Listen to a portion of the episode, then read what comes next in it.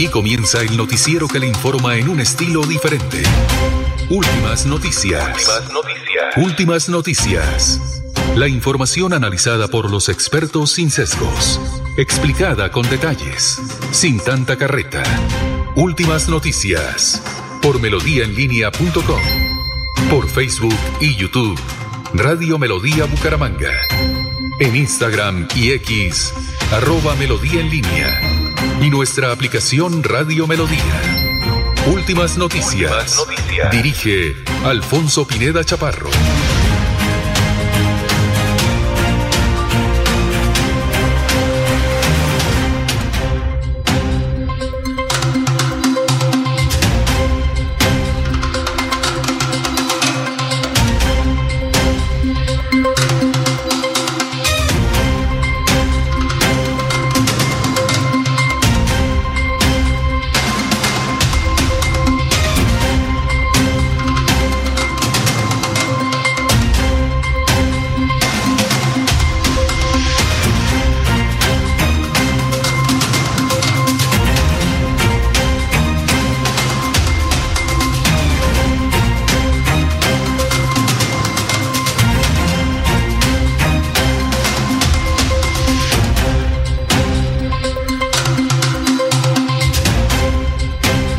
Gracias a Dios, hoy es eh, el último día de enero del 2024. Nos abre los micrófonos a Arnulfo Botero Carreño para hablar por Melodía en línea, por eh, Facebook, estamos por melodíaenlínea.com, estamos por Facebook, estamos por la aplicación, eh, ya le vamos a enviar a nuestros compañeros, a aquellos, por ejemplo al taxista Mario Rojas, a todos los oyentes que la pidan, la, el enlace, el enlace. Son las 5 de la mañana, 4 minutos. Bueno, vamos con las efemérides. A ver, día como hoy. Bueno, vamos a... Bueno, eh, el satélite está lento hoy.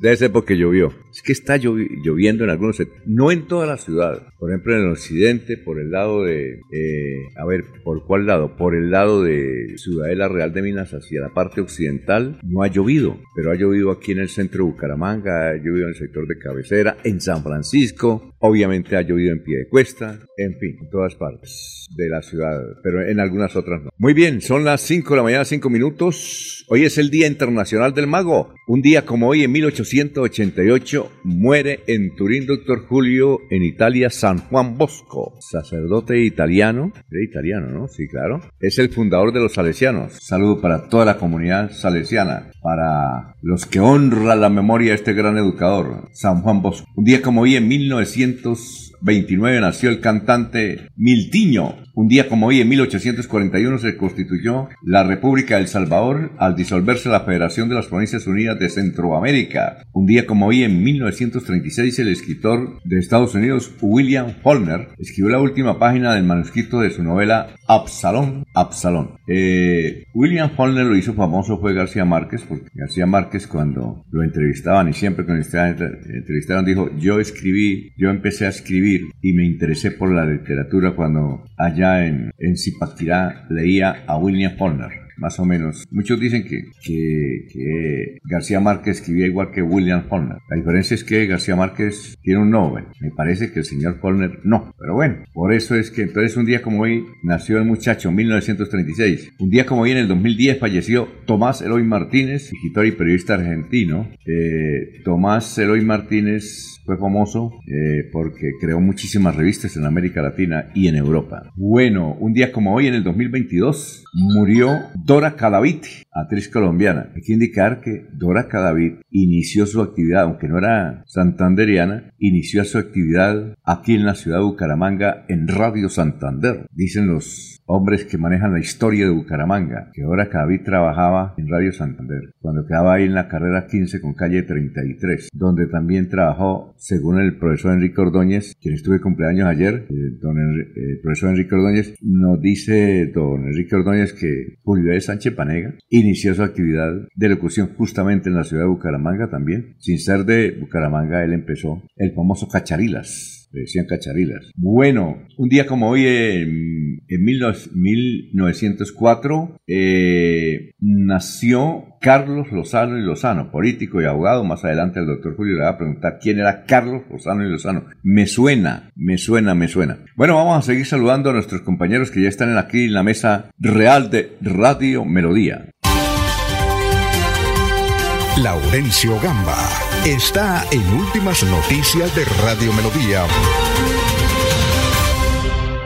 Bueno, gran Laurencio, ¿qué tal? Tenga usted muy buenos días. Hágame el favor y le da cuando pueda un saludo a la primera dama, a la gerente general de Alto Toscana por ese gran desayuno que nos envió ayer, yo, extraordinario. Que siga así. Bueno. Alfonso, cordial saludo para usted, para el doctor Julio Enrique Avellaneda Lamos, para Jorge Caicedo y especialmente para Arnulfo Otero que está en Melodía Digital, en la aldea global de las telecomunicaciones, que gracias a esto ustedes, amables oyentes y televidentes, nos escuchan o nos ven en cualquier sitio del universo donde la aldea global tiene señal. Y el ministro de la Defensa, Iván Velázquez Gómez, estará esta tarde en Bucaramanga, presidirá un consejo de seguridad, donde estarán los alcalde del área metropolitana y el gobernador general Juvenal Díaz Mateus. Anoche nuevamente el calor se tomó a Bucaramanga y su área metropolitana. El fenómeno natural. comenzó a llover. Sí, el fenómeno natural pues ha ocasionado muchas dificultades y precisamente a esta hora llueve y para los señores conductores mucho cuidado porque las eh, partes por donde ustedes se dirigen, y se movilizan, están mojadas y pueden ocasionar dificultades, accidentes de tránsito. El alcalde de Barbosa, Marco Alirio Cortés Torres, dice que el bombeo del agua del río Suárez pues está ocasionando dificultades y se está agotando poco a poco. El río Suárez suministra este preciado líquido por lo menos a 20 municipios de Boyacá y Santander. En Barranca Bermeja, por el incremento de las muertes violentas y de las amenazas, ayer se realizó un Consejo Extraordinario de Seguridad. Fueron analizadas estos hechos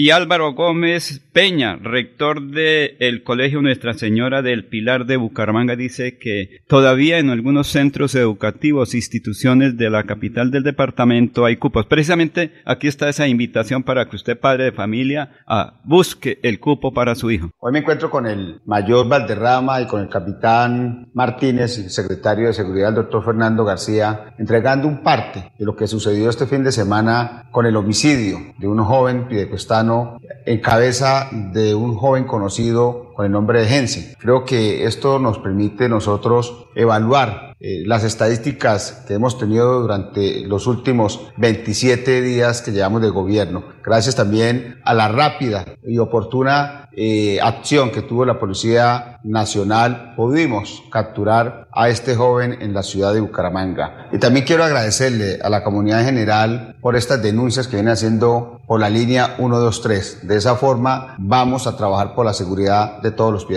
El que hablaba era el alcalde del municipio de Piedecuesta, en virtud que se presentaron algunos hechos violentos en las últimas horas y el alcalde, el comandante de la policía han estado pendientes de esta situación. Muy bien, son las 5 de la mañana, 12 minutos, 5, 12 minutos. Recuerden, este es el WhatsApp de Radio Melodía, es el 316-550-5022. Y cuéntenos dónde no ha llovido. Es no dónde ha llovido, sino dónde no ha llovido. Es increíble, el IDAN o se equivocó, pero el IDAN había dicho en un comunicado, inclusive eh, vimos a un director a una directiva de IDEAN diciendo que este fenómeno del niño iría hasta el 31, hasta marzo, hasta finales de marzo. Resulta que no, estamos terminando enero, empezando febrero y parece que a no ser, a no ser que sea, como dicen nuestros campesinos, un pasón de nube, ¿no? Bueno, vamos a seguir saludando a esta hora a nuestros compañeros, son las 5.13 minutos en Melodía. Julio Enrique Avellaneda está en Últimas Noticias de Radio Melodía. Bueno, doctor Julio, ¿qué ha habido? Alfonso, muy buen día para usted, para Arnulfo, Laurencio, Jorge, para todos los compañeros y como siempre para toda la amable audiencia de Melodía. Bueno, ¿sí le llovió o no? ¿Por allá? Sí, al salir hace un momento de mi casa ya estaba. ¿Pero antes le llovió o no? Mm, algo, algo hacia las 4 de la mañana, Alfonso. Ah, hoy por ahí el repicar. A mí el aguacero me levantó a las dos y media y no me dejó dormir, pero duro, duro, duro. Bueno, oiga, eh, doctor Julio Enrique, Carlos Lozano y Lozano es el papá del actual periodista y el ministro ministro? es tío, Eh, tío. tío. abuelo, si mal no estoy, Ah, de, de Juan Lozano, Y- de Juan Lozano Ramírez, creo que es, ¿no? eh, Ju- Juan Lozano. Sí. Juan Lozano. Que el hermano vive acá, ¿no? ¿Dónde es que vive? En Bucaramanga. No, no sé, no tengo noticia de él. ¿Recuerda que Nachito nos dijo? Era, es amigo de Nacho. Nachito Vega, un saludo para Nachito Vega. Ujú. ¿Recuerda que nos dijo hace unos años? Es un muy amigo, el hermano de Juan Lozano, que llama Félix, parece. Oye, ¿y quién era Carlos Lozano? y Juan Lozano y Lozano. Carlos eh, Lozano Carlos Lozano y Lozano, hermano de Juan Lozano y Lozano. Ujú. eh, es integrante de una familia que, por sobre todo en los tiempos de la República Liberal del 30 al 46, cumplieron los dos hermanos un papel muy destacado al interior del Partido Liberal. Ajá. Fueron grandes soportes por sobre todo el gobierno del presidente, de los gobiernos del presidente López Pumarejo. Claro. Eh, en el caso puntual de Carlos eh, Lozano y Lozano, él fue ministro de Relaciones Exteriores, fue ministro de ¿Presidente? No, eh, él fue designado del presidente. Ah, designado. Sí, pe- permítame le explico, Alfonso. Antes no existía la figura del vicepresidente, ese es un invento de la Constitución del 91. Bueno, revivió una vieja práctica del siglo pasado, pero, pero hubo un tiempo, un espacio constitucional en el que quien reemplazaba al presidente de la República se conocía con el nombre de designado. Y cuando el presidente se desplazaba fuera del país, él asumía el cargo. En alguna ocasión el presidente López Pumarejo fue a Venezuela por espacio de varios días y eh, en, esos, en, ese, en ese interregno eh, estuvo encargado de la presidencia el designado que era el doctor Carlos Lozano y Lozano. Es decir, pudiésemos decir eh, que, que Lozano y Lozano fue presidente, si mal no recuerdo, por espacio de ocho días, en, en su condición de designado del presidente López Pumarejo. Fue eh, ministro de Relaciones, fue ministro de Educación, fue gobernador del Tolima, fue un destacado congresista, creo que fue presidente de la Cámara de Representantes, hombre de importantes debates y uno de los alfiles importantes en la defensa del gobierno del presidente López Pumarejo. Políticos, abogados, grandes oradores, como fue la característica de los ¿Era de. Popayán? Eh, no, son- creo que son de eh, Lozano y Lozano son de Cundinamarca, Ah, puntualmente de Fusagasugá, si no recuerdo mal, pero deben tener algunos antecedentes en, en el departamento del Tolima. Ah, bueno, eh, son las 5.16. Seguimos saludando a nuestros compañeros aquí de la mesa real de radio. Y, y permítame una pequeña aclaración. William Faulkner sí ganó premio Nobel. ¿Ah, sí ganó? Sí, ganó en 1949. Ah, bueno. Premio Nobel, considerado uno de los literatos de mayor dimensión ¿no? durante el siglo XX, por sobre todo, de la talla de Jones, de, bueno, de toda esa playa de, de escritores. Eh, era menor que García Márquez, obvio. digo, mayor que claro, García por Márquez. supuesto, era mayor. Pero yo empecé a, a escuchar, a, a leer a Faulkner fue porque García Márquez decía que él era el, el inspirador de norteamericano, inclusive que él Han también... comparado párrafos. No, y que él hizo algo de un municipio por allá, una región por allá en Norteamérica. Dicen que ese era el Macondo norteamericano, algo así, ¿no? Ujú. ¿Usted qué piensa? No, no, no, no tengo, eh, Alfonso, los elementos para hacer Sí, un pero sí lo- pero sí ha sí he oído sobre ¿Y lo ha leído a Faulkner o Eh, no? No, a fondo, no, Ah. Alfonso. no, la verdad no, no pudiésemos presumir de haber leído a Faulkner mm, algunas referencias muy, muy rápidas, pero sí en alguna ocasión conocí un texto de alguien que compara la pluma de los dos grandes escritores, de Faulkner y de, y de García Márquez, y en efecto encuentra similitudes de, de Cualquiera estilo. diría que García Márquez haber- copiara. Tuvo como referencia a. Faulkner, es lo que han sostenido algunos críticos literarios que por supuesto hacen análisis mucho más juiciosos. Lo mismo que le dicen a Juan Gosaín, que él copió a García Márquez, ¿no? Que Juan Gosaín también se trató de parecerse a... Lo que yo creo en el caso de Gosaín es que Gosaín es de ese, de ese entorno, de, esa, de ese mito, de esa cultura mágica de la costa, ¿no? Es el perfil, ¿no? Sí, entonces. Así pues, como los por eso, cantantes, ¿no? por eso puede tener muchas coincidencias con, con García Márquez. Así como los, los cantantes, tiene ese perfil, dice, ¿no? Sí, en, la misma, en, en la misma línea, más o menos, ¿no? la misma línea. Bueno, son las 5.18. Jorge Caicedo está en Últimas Noticias de Radio Melodía. Bien, gran Jorge, ¿cómo se encuentra a esta hora de la mañana? Ya son las 5 y 18. Don Alfonso, muy buenos días. Como siempre, feliz de compartir con ustedes este espacio de Noticias.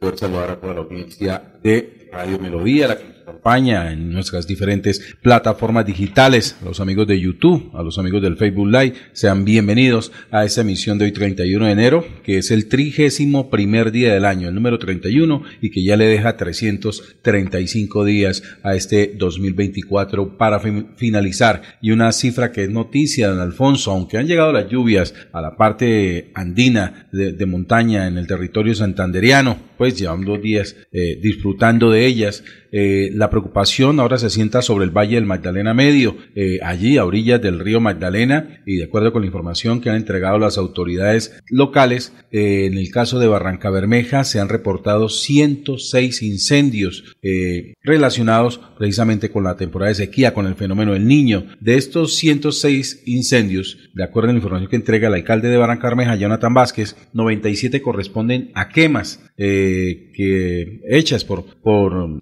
campesinos del de, sector del Magdalena Medio y el resto corresponde a incendios forestales de más de 5 hectáreas hacia el municipio de Puerto Wilches. Hace dos días se reportó un incendio de gran proporción cerca a la vereda Paturia, zona rural de, del municipio, en, las laderas del río Magdalena, eh, pero al parecer eh, la misma naturaleza eh, logró controlar las llamas que allí se estaban expandiendo. Fue un incendio de gran proporción, de acuerdo a las fotografías y videos que se tomaron a través de un dron enviado hasta el lugar. Sin embargo, pues como hemos dicho, ya al parecer está controlado. Así que la preocupación de las autoridades ahora se sientan sobre la región del Magdalena Medio, donde obviamente las altas temperaturas que caracterizan esta ese lugar, pues generan eh, eh, alerta ante la posibilidad de incendios forestales. Bueno, saludamos ya a Alberto Morales. Buenos días, desde Provenza, Lucho por tu risa. Feliz miércoles para todos, mil bendiciones. María T. Alvarado, buenos días, bendiciones. Pastores Guerreros de Jehová. Eh, gracias por las flores. No las leo porque me da pena. Bueno, Ana Galeano, buenos días. Carmen Elisa Balaguera, gracias. saludamos a Albertico Santa Cruz. Ahorita leo el mensaje que, le ocurriría a Albertico Santa Cruz anoche. José León, desde Ciudad Norte, Bucaramanga, Comuna 2, desde las 2 y 21 minutos de la mañana llueve, ya escampó a las 5 y un minuto, preciso. Oye, doctor Julio, eh, eh, el IDAN, ¿por qué será que Norteamérica, aún en el sur del continente, como que es Argentina, eh, Chile, y en Europa le ponen mucho cuidado y, le creen a los institutos que predicen cómo va a quedar el estado del tiempo y le creen, ¿no? De por sí usted escucha los informativos en otras partes y le dan mucha predación al tiempo, ¿no? Y aquí en Colombia el IDAN se equivoca. El IDAN dijo, yo leí y escuché a la funcionaria diciendo, no, esta temporada va a estar seca, el fenómeno niño va hasta finales de marzo. Y mire, está viendo, yo, sí, claro, ¿A qué, ¿a qué, se deberá eso? ¿Será falta de más instrumentos o qué? ¿Usted qué piensa? Bueno, Alfonso, ojalá esté equivocado el IDEAN, ¿no? Pero, pero eh, estas lluvias de ayer y de hoy, que no han sido de rigor, de intensidad, no podrían eh, desvirtuar, entiendo yo técnicamente, que ya pasó el fenómeno del niño, pues y que vamos a entrar en una temporada invernal, ¿no? Pues hasta el momento, en voces de algunos eh, autorizados analistas del tema del clima, eh, ser una lluvia todavía con carácter esporádico. Se, se, afirmó ayer por el IDAN que el fenómeno de la niña nos llega en septiembre y nos va a llegar con una gran intensidad. Preparémonos desde ahora para una temporada de lluvias fuertes que, como sabemos, siempre ocasiona desastres en Colombia.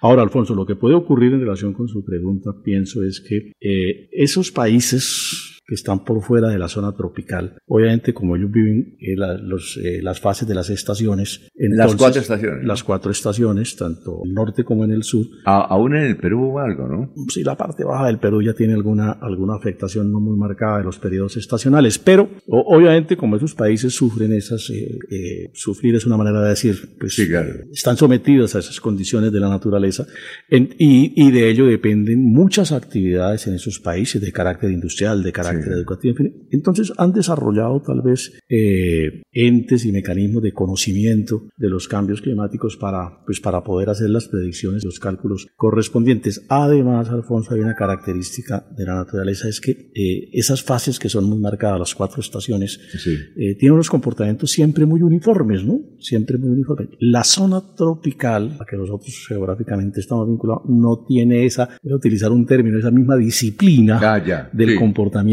que tienen las estaciones. Son como más disciplinados eh. Sí, aquí es mucho más voluble, más variable, más eh, no, no, hay ese rigor y por eso eh, intuiría de alguna manera se pueden presentar ciertos desajustes, ciertos desatinos cuando, cuando se hacen esas predicciones por parte de nuestros entes de, análisis del clima. ¿no?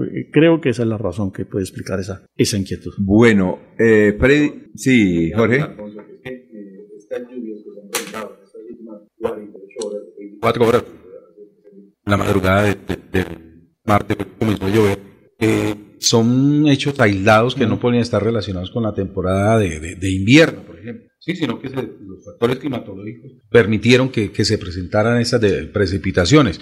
En este momento, por ejemplo, está lloviendo en Bucaramanga y de acuerdo a lo que nos reportan los oyentes, en Girón no está cayendo una sola gota de agua. Entonces son, son, hechos eh, pequeños eh, efectos del clima en ciertos lugares muy determinados que no se pueden llegar a considerar parte de una temporada de lluvias. Eh, se dieron las condiciones para que lloviera. Sí, entiendo que hay un desplazamiento de una nube que viene desde el Brasil y, de esa nube un coletazo nos ha entrado acá y eso es lo que ha producido las lluvias de ayer y de hoy. que, como dice Jorge, escúchame Lorenzo, qué pena como dice Jorge, son esporádicas, son ocasionales. Y, lo adicional a ello es que, eh, de todas maneras, lo, que sí hay que estar atento es que la temporada del niño continúa, de acuerdo a lo que han dicho los, expertos climatológicos, y que debería ser la temporada para aprovechar, eh, limpiar cuencas, despejar eh, orillas de los ríos, porque cuando venga el invierno ah, es el que siempre genera estragos muchos mayores a los que se dan en la temporada de, sequía. Entonces, es sencillamente para lo que fueron creados los organismos de, de prevención, para hacer esa tarea de, estar muy atentos a que cuando lleguen las temporadas, pues estar muy preparados a los posibles efectos que puedan derivar de ellos. Muy bien, son las 5.26. Recuerdo al doctor Luis Francisco, no recuerdo su apellido, que era de... Monsalve Piña. Monsalve Piña, sí. ¿Qué se hizo? Él murió hace unos ¿Ah, tres años, sí señor. Él era muy fuerte ahí en la gobernación de Santander con eso del riesgo, ¿no? Y entonces él decía, viene una corriente del norte, ingresa a Colombia y en la parte alta puede ocasionar lluvia. Es lo que estamos viendo, como lo dice el doctor Julio Jorge,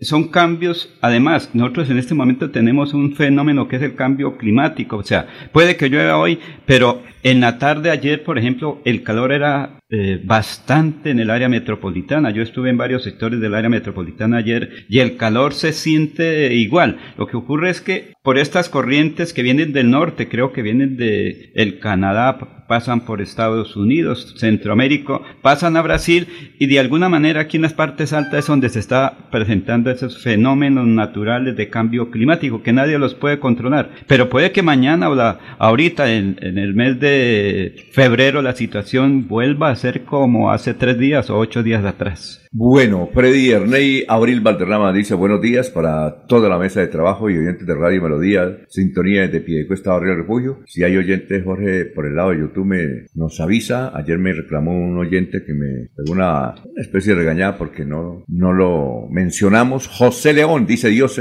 Dios Jesucristo es grande, poderoso. Falta orar, Dios es grande, poderoso para Él es la gloria. Amén y amén. Gracias, mil bendiciones para todos. Luis José Arevalo Durán. El IDAN indicó que habría lluvias los tres últimos días del mes de enero y acertaron. Ah, que bueno, no sabíamos. Gracias, doctor Luis José. Esa sí no lo sabíamos. Rey Pérez, bendecido día para tan excelente mesa de trabajo. Bueno, vamos con el doctor Luis José Arevalo, eh, que ya nos tiene la, eh, la, frase del momento ahí y nos dice aquí en el barrio San Francisco, Zoraida Ortiz, está lloviendo y llovió fuerte eh, en estas últimas horas se, mm, dices, no, ya Zoraida, se me olvidó meter la ropa. Oiga, sí, eso sucede, ¿no? Sí, se le queda. Y cuando ah. está en las, ¿cómo es? En los tendederos, se moja.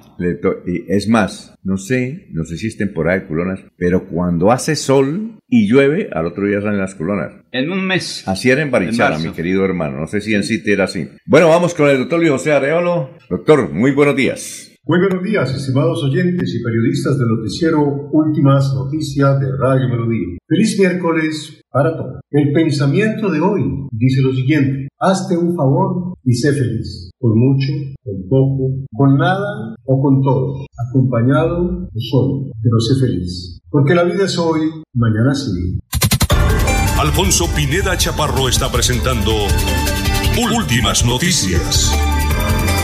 Resumen de melodía que es transmitido por la cadena internacional de emisoras Visión Celestial Radio. El plan candado de la actual administración irá a debate del Consejo Municipal de Bucaramanga. Los productores de cebolla del norte de Santander interrumpieron el paso de día noche entre Ocaña y Cúcuta Allí atravesaron varios tractomulas, reclaman la atención del gobierno nacional. Incendio se registró en la institución educativa rural Vijagual CDH El Nogal, ubicada entre el norte de la ciudad y el corregimiento 1 de Bucaramanga. La escuela quedó semidestruida. Cuatro exalcaldes de Girón a responder físicamente, fiscalmente por el elefante blanco, entre comillas, del portal de Metrolínea. Son Jonaviu Ramírez, Carlos Román, Claudio Claudia Jaimes y Julia Rodríguez. Fueron señalados por la Contraloría como responsables de un detrimento patrimonial en el portal de Girón de Metrolínea estimado en 16.576 millones de pesos. El alcalde de Bucaramanga, Jaime Andrés Beltrán, invitó al presidente Petro a tomar tinto en Bucaramanga, concretamente en la Mesa de los Santos. En el 2023 se crearon 14.000 unidades productivas en la jurisdicción de la Cámara de Comercio de Bucaramanga, que comprende de 79 de los 87 municipios de Santander. El alcalde de Bucaramanga, Jaime Andrés Beltrán, convocó hoy a una rueda de prensa para dar a conocer el balance de las obras inconclusas que recibió la administración pasada. Nuestro vecino Vanguardia dice, hay un video de un adulto mayor que fue capturado tras hurtar varias prendas de vestir en un centro comercial de Bucaramanga. Este hombre de 60 años fue sorprendido robando prendas de vestir en una reconocida tienda de ropa de un centro comercial de Bucaramanga. El diario El Tiempo. Así es el tratamiento con prótesis de pene para combatir disfusión eréctil. Este implante de nueva tecnología evita infecciones. Los expertos aseguran que no reemplaza el pene. La intervención es en la Fundación Cardiovascular de Florida Blanca, una extensa crónica sobre el particular. La revista Semana, La Prueba Reina, los 500 millones de FECODE sí fueron un aporte a la campaña presidencial de Gustavo Petro. Acá está la certificación. Desde el sindicato de profesores enviaron el dinero al partido Colombia Humana para pasar por encima de la ley. Finalmente, como consta en el documento, el destino iba a ser la campaña del presidente Gustavo Petro. El diario El Espectador también titula, ah, perdón, de otra parte, el diario El Espectador titula, estos son los clanes que mandan en medio de la pobreza y violencia en el Chocó. Los Córdoba y los Sánchez Montes de Oca, con fichas condenadas por corrupción y para política se disputan el poder en el Chocó. El diario la opinión. El alcalde de Cúcuta, Jorge Acevedo, no pudo ir a Europa porque le dio apendicitis y tuvieron que intervenirlo. Hasta aquí el resumen en melodía. Desde Bucaramanga y su área metropolitana, transmite Melodía para todo el mundo. Melodía es digital. Primera en información. Primera en noticias. Melodía, Melodía, la que manda en sintonía.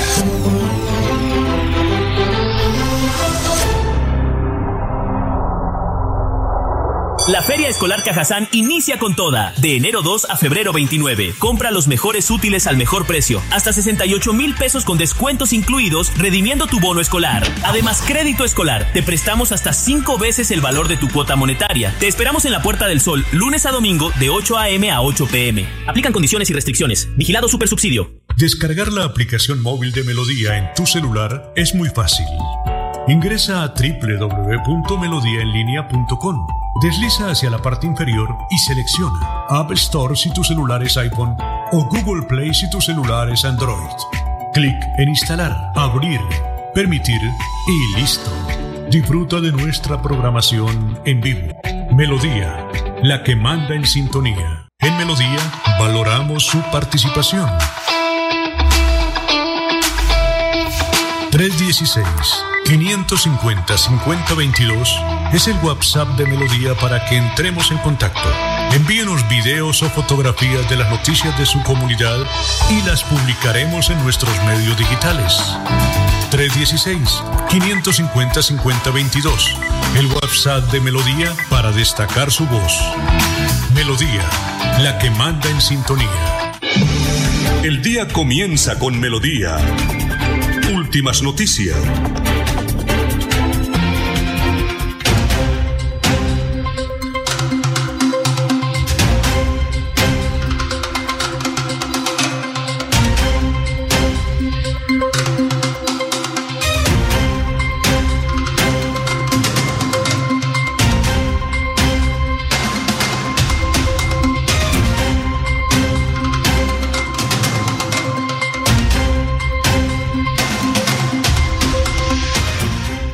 Son las 5.35. ¿Quiere usted hacer un aporte entre un sorpresivo titular de, ah, eh, perdón, el debate convocado para el plan candado lo haces el acucioso corporado, se dice así, doctor Julio, el doctor Cabanzo, de Cambio Radical. No, Alfonso, sí. El plan candado, ¿qué le, qué le causó sorpresa a usted? Cuénteme. No, simplemente hacer una acotación, Alfonso. Es que ya que el Consejo va a discutir el tema y se van a hacer los análisis, digamos, que corresponden, eh, pues ojalá finalmente ese debate concluya en la aplicación de medidas que correspondan a candados que nos den garantías de seguridad para decirlo un tanto, eh, para decirlo un tanto con, con, con, marcas de algunos candados, Alfonso, que sean candados Yale y que sean candados AFE, ¿no? Y no que terminen adoptando medidas que no resulten como la marca del candado que durante este mes nos han aplicado, candados marca gato.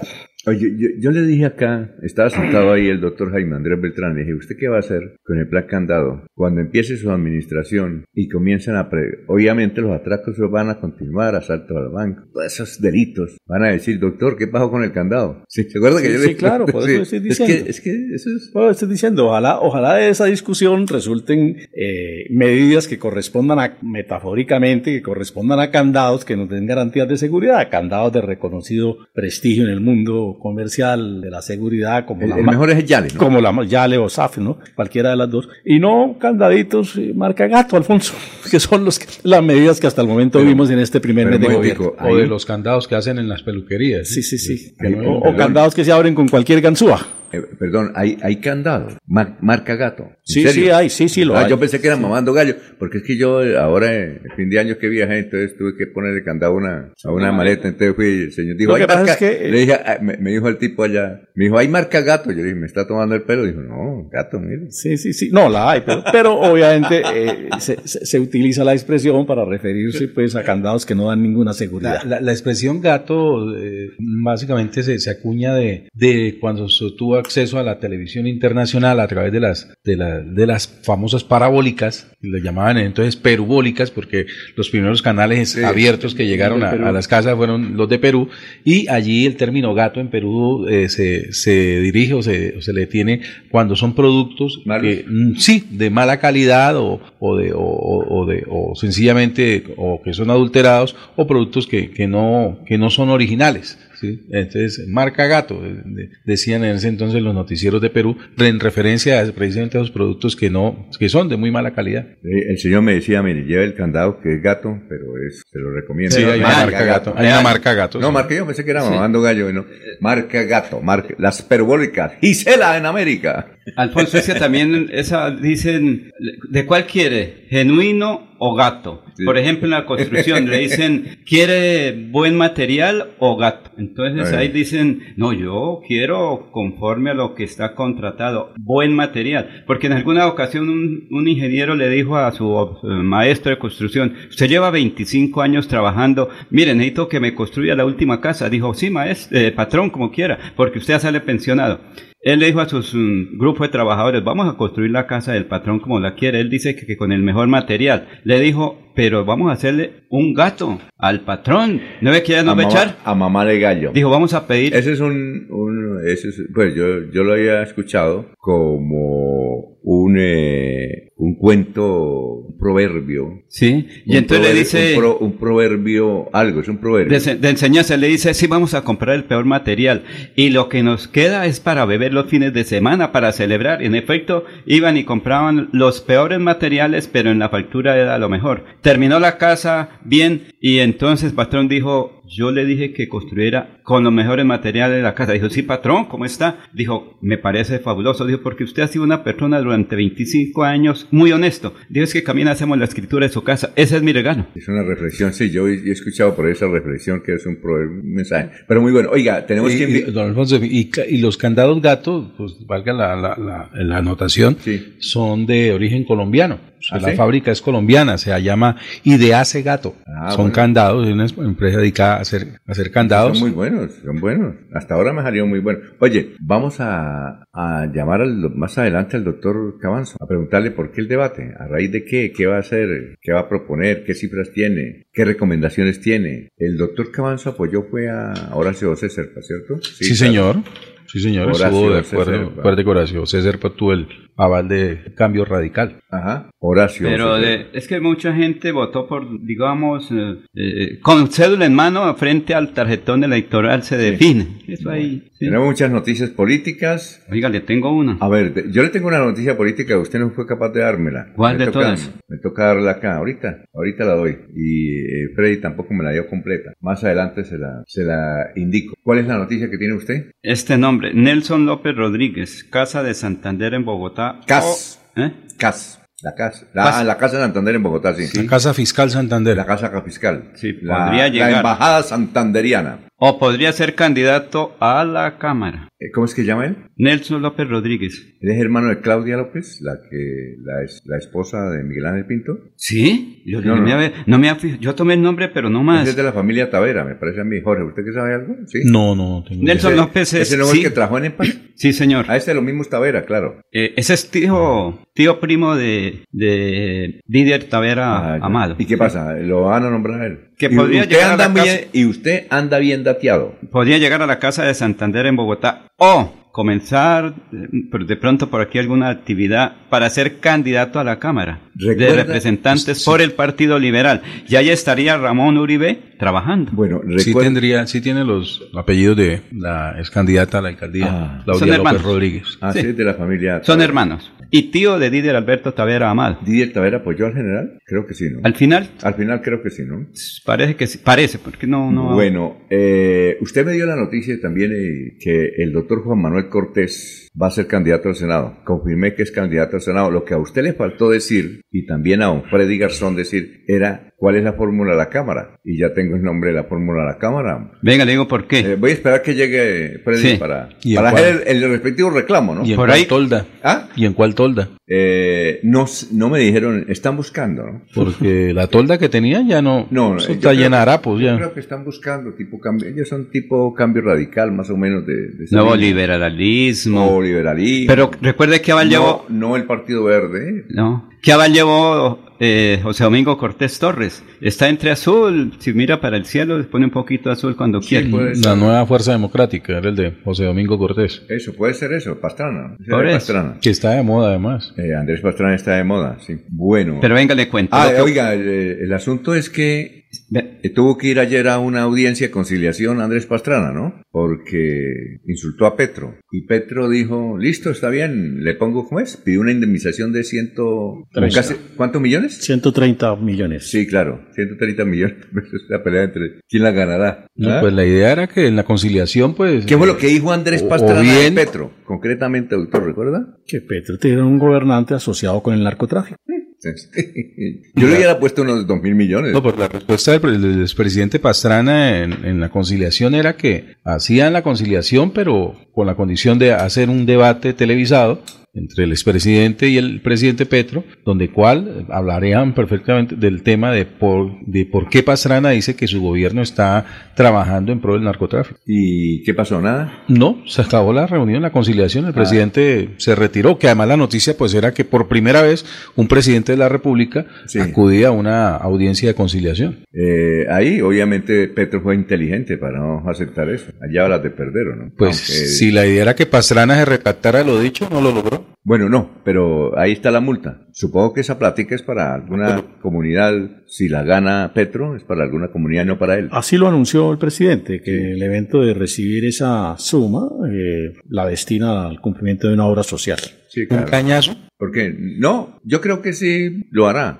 Pero no, pues que lo haga, pero ya la multa no está. El proceso apenas está acabando su etapa No de es, multa, es conciliación. indemnización, ¿no? Más que multa es pero- indemnización, ¿cierto, doctor? Pero es que no la han fallado. Y Pastrana no se resgató de lo dicho. Sigue el proceso. Sigue el proceso. Petro hizo una promesa de las muchas que ha hecho y nunca ha cumplido. Sí, pero Petro fue inteligente en no aceptar el debate. Ah, no, Porque obviamente. Sí, Si acepta el debate, el que gana es Pastrana, obviamente. sí. Bueno, no sé con, con qué argumento usted dice, señor. Pastrana, digo, señor Pineda, que Pastrana gana el debate. Porque sí, justamente eso es lo que se está discutiendo. ¿Quién tiene la razón en Pues, en si yo voy a pelear con alguien y ese alguien tiene un garrote en la mano y, y yo me retiro, claro, yo soy inteligente. Es que Pastrana, Pastrana gana el debate por una sencilla razón. El que tiene poder es Petro.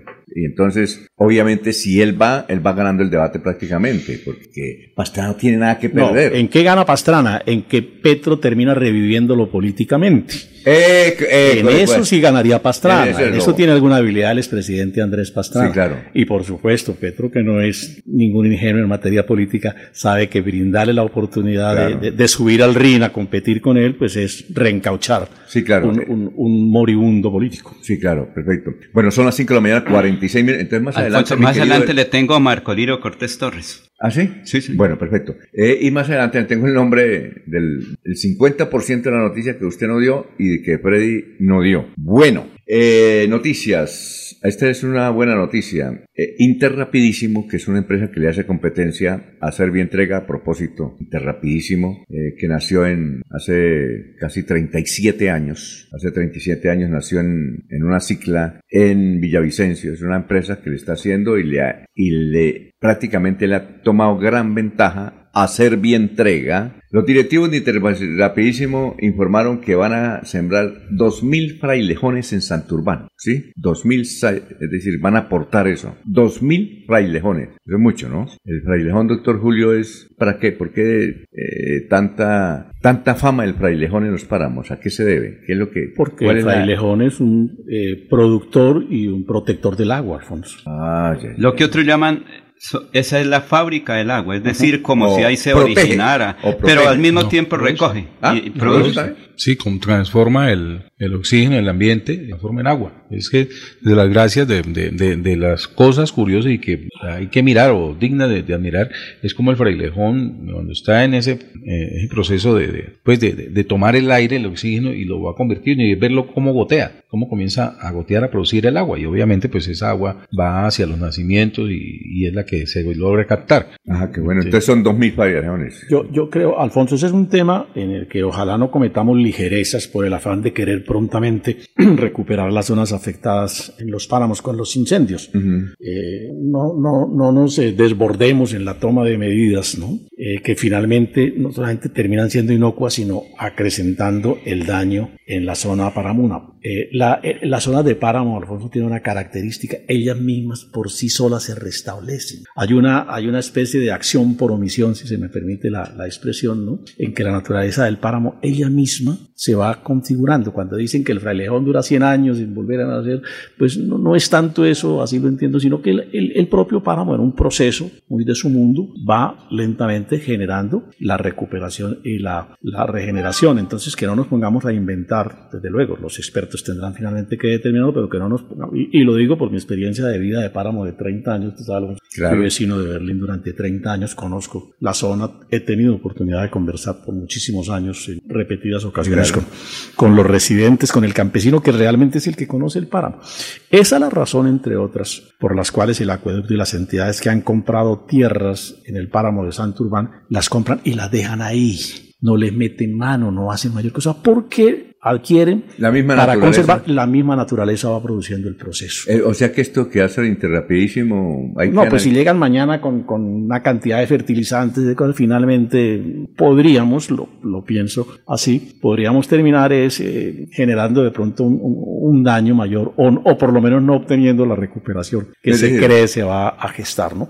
No, no inhibe ello, no inhibe ello, no inhibe este concepto que expreso, que, que por supuesto está sometido a una calificación más rigurosa de quienes conocen el tema con profundidad, eh, no inhibe este concepto muy, muy, muy modesto, que, que, pueda haber algunas acciones. ¿no? Bueno, bueno ese dato.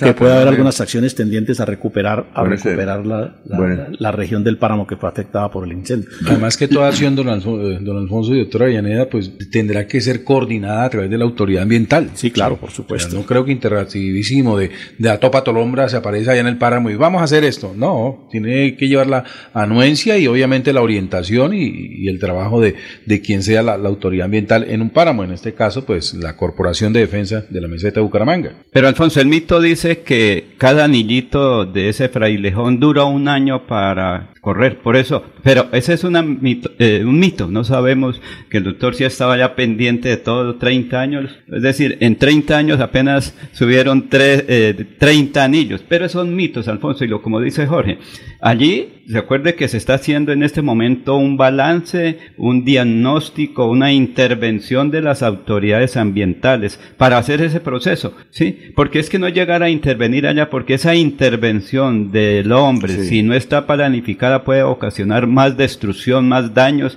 porque pueden dañar lo que está levantando.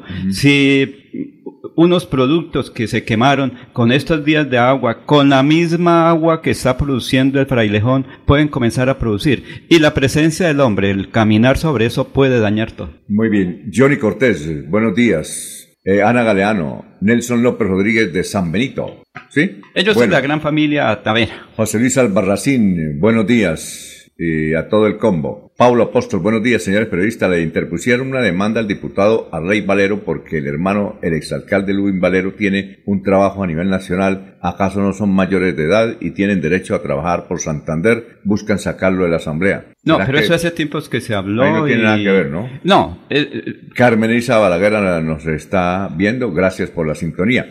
Bueno, vamos con noticias, eh, mi querido Jorge. Son las 5 de la mañana, 52 minutos. Don Alfonso, durante tres semanas estará cerrado el carril derecho de la vía Barranca Bermeja Bucaramanga en el túnel La Sorda de 10 de la noche a 5 de la mañana.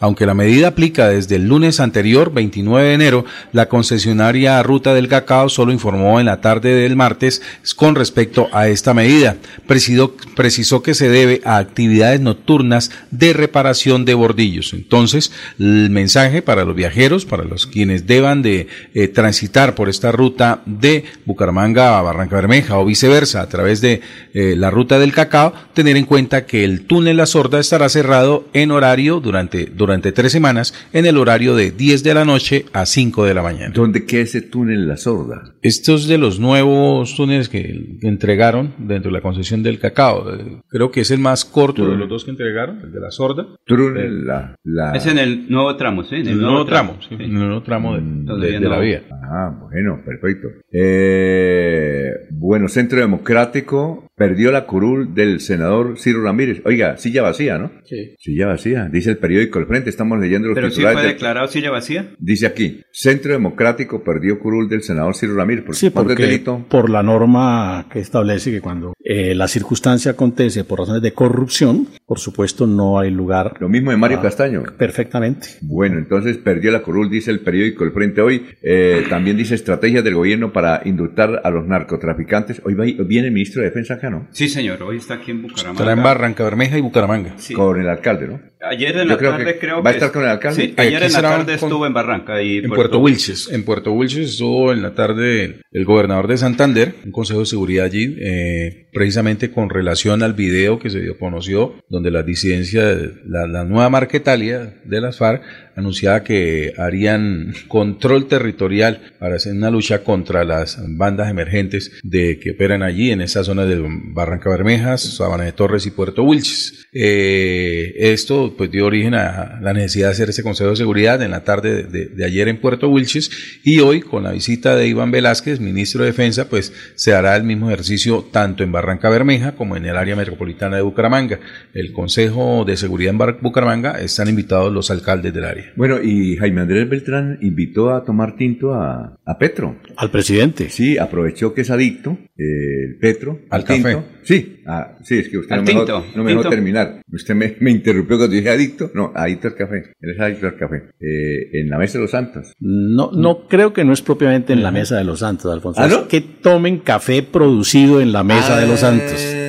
Aquí en la 36 hay un café que dice Café Mesa de los Santos. El mejor es el Tinto María, el que tomamos acá. pero, hay que celebrar, Alfonso, más allá de la figura que utiliza el señor alcalde. Pero buena salida. Hay que celebrar el interés, el, acercamiento, el ánimo del señor alcalde de querer conversar con el gobierno nacional. Eso me parece loable, positivo, y, y eso pues hay que, hay que celebrarlo. Ojalá el presidente, despejado un poquito de las tantas preocupaciones, pueda atender pueda atender la invitación que le ha formulado muy cordialmente el señor alcalde y, se puedan sentar por espacio. ¿Dónde sería el tinto? Eso debe ser en auditorio. La, lógica del protocolo, en Alfonso, es que quien había de alguna manera dado a entender que no le interesara, no le interesaría hablar con el presidente fue el alcalde de Bucaramanga. Lo que corresponde ahora, que ya tiene interés, es que sea el alcalde quien vaya a Bogotá ¿sí? ¿Al y, tinto y allá? toque la puerta de, de la casa de Nariño y pues para tomarse el tinto le lleve pues una bolsita de mesa de los santos y pueda disfrutarlo y que la- el presidente le atienda y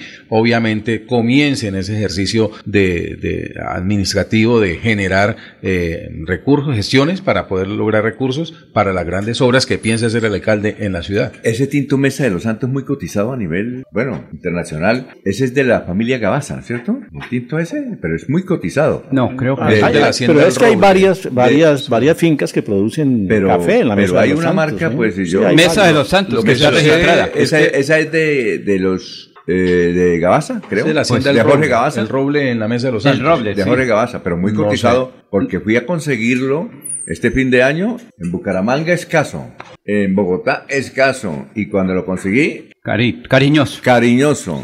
Lo que sucede con que, ese- que- muy famoso. Lo que sucede con ese café Mesa de los Santos, don Alfonso, es que el que han logrado, dentro de los cafés colombianos, el de mayor cotización en el mundo. Ah. Sí, eh, creo- entiendo que se han Y la pagado forma- hasta 60 dólares por, por, por, por, por libra. Pero muy cotizado. A mí me gusta el tinto María. Eso es para mí el o no, o digan ustedes lo contrario. El mejor es el que nos traen acá que se llama tinto María. A ver, don Laurencio. Sí, pues eh, se habla mucho de Barbosa, Marco Alirio Cortés Torres. Ya les voy a decir por qué. Primero porque él fue, digamos, en campaña muy eh, polémico con candidaturas allá en el sur de Santander. Pues él decía que no podía llegar un general a ser gobernador de Santander. Bueno, eso se llama acción política. Ahora ya ha cambiado porque él es alcalde Barbosa. Hay problemas, hay proyectos. Escuchemos qué dice Marco Alirio Cortés con esos proyectos regionales. Estuvo en La Paz y está liderando un grupo de alcaldes del sur de Santander para hacer gestión departamental, nacional e internacional. Los 19 alcaldes de la provincia de Vélez nos pusimos de acuerdo en unas metas regionales, tratar de unirnos para sacar adelante el proyecto de la carretera del Carare, para resolver unos temas de control ambiental y de, y- y de aguas. El agua Barbosa es un municipio que ya tiene más de 35 mil habitantes y no tiene agua. Ahorita en la emergencia del río prácticamente estamos bombeando las 24 horas y no nos alcanza ni el río, ni la plata, ni la disponibilidad ambiental, porque el río está que se seca. Y ya la política pasó, Laurencio, ya no hay nada que hacer, ya tenemos eh, una, una estructura de gobierno no departamental. Señor alcalde, uno de los temas también vitales para el desarrollo del turismo, para el progreso de los pueblos, es la doble calzada desde Zipaquirá, Bucaramanga. ¿Sobre eso qué se puede hacer? porque los santandereanos siempre peleamos. A la que nos dividían las reseñas, históricamente hemos, perdimos muchas cosas por las peleas pasionales. El gobernador hizo recientemente una reunión en La Paz, acto simbólico de posesión, y estuvimos acompañándolo. De la misma manera tenemos una buena relación con Amaya en Boyacá. Eh, con el alcalde Moniquirá, con el alcalde de Villa de Leyva, para que las peleas no son por límites de orden territorial ni son de partido. Es decir, todos unidos desde la gobernación, las alcaldías y la región. Yo creo que sí, y hay una buena dirigencia en lo departamental, el gobernador entiende, pues fue general de la República, se paseó por varios patios de este país, nos fue secuestrado, soy víctima, y el general vivió en Antioquia, sufrió los problemas más difíciles del país, la campaña ya pasó, pero todos tenemos que ayudarle al gobernador, y el gobernador debe ayudarnos a todos los alcaldes. Antes hay una pedagogía de trabajar para que nos vaya bien a todos. Y estamos en eso empeñados, en hacer un buen gobierno, en que no peleemos por pendejadas, como lo decimos en Santander, sino que nos, nos una la grandeza, nos une el desarrollo, nos une el progreso. Señor alcalde Barbosa, Marco Lirio Cortés Torres, muy amable por estar en estos medios de comunicación. A usted, Laurencio, a todos los periodistas, a todo el periodismo santandereano, muy agradecido. Bueno, agradecido. Vamos a una pausa gracias al doctor Marco y a usted, Laurencio, que entrevistó al doctor Marco Aririo Cortés. Vamos a una pausa para saludar aquí a nuestros compañeros. Son las 6 de la mañana, un minuto.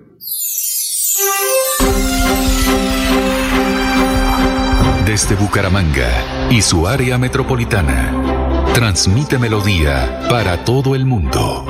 Melodía es digital. Primera en información. Primera en noticias.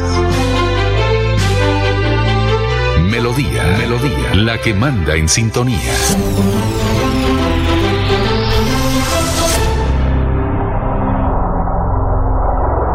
Escúchenos en la página web www.melodiaenlinea.com.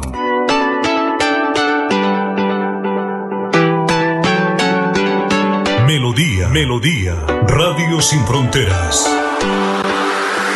Escúchenos en cualquier lugar del mundo. Melodíaenlínea.com es nuestra página web. Melodíaenlínea.com, señal para todo el mundo. Señal para todo el mundo. Radio sin límites, radio sin fronteras. Radio Melodía, la que manda en sintonía. Descargar la aplicación móvil de Melodía en tu celular es muy fácil. Ingresa a www.melodiaenlinea.com. Desliza hacia la parte inferior y selecciona App Store si tu celular es iPhone o Google Play si tu celular es Android. Clic en Instalar, Abrir, Permitir y listo. Disfruta de nuestra programación en vivo. Melodía, la que manda en sintonía. El día comienza con Melodía. Últimas noticias.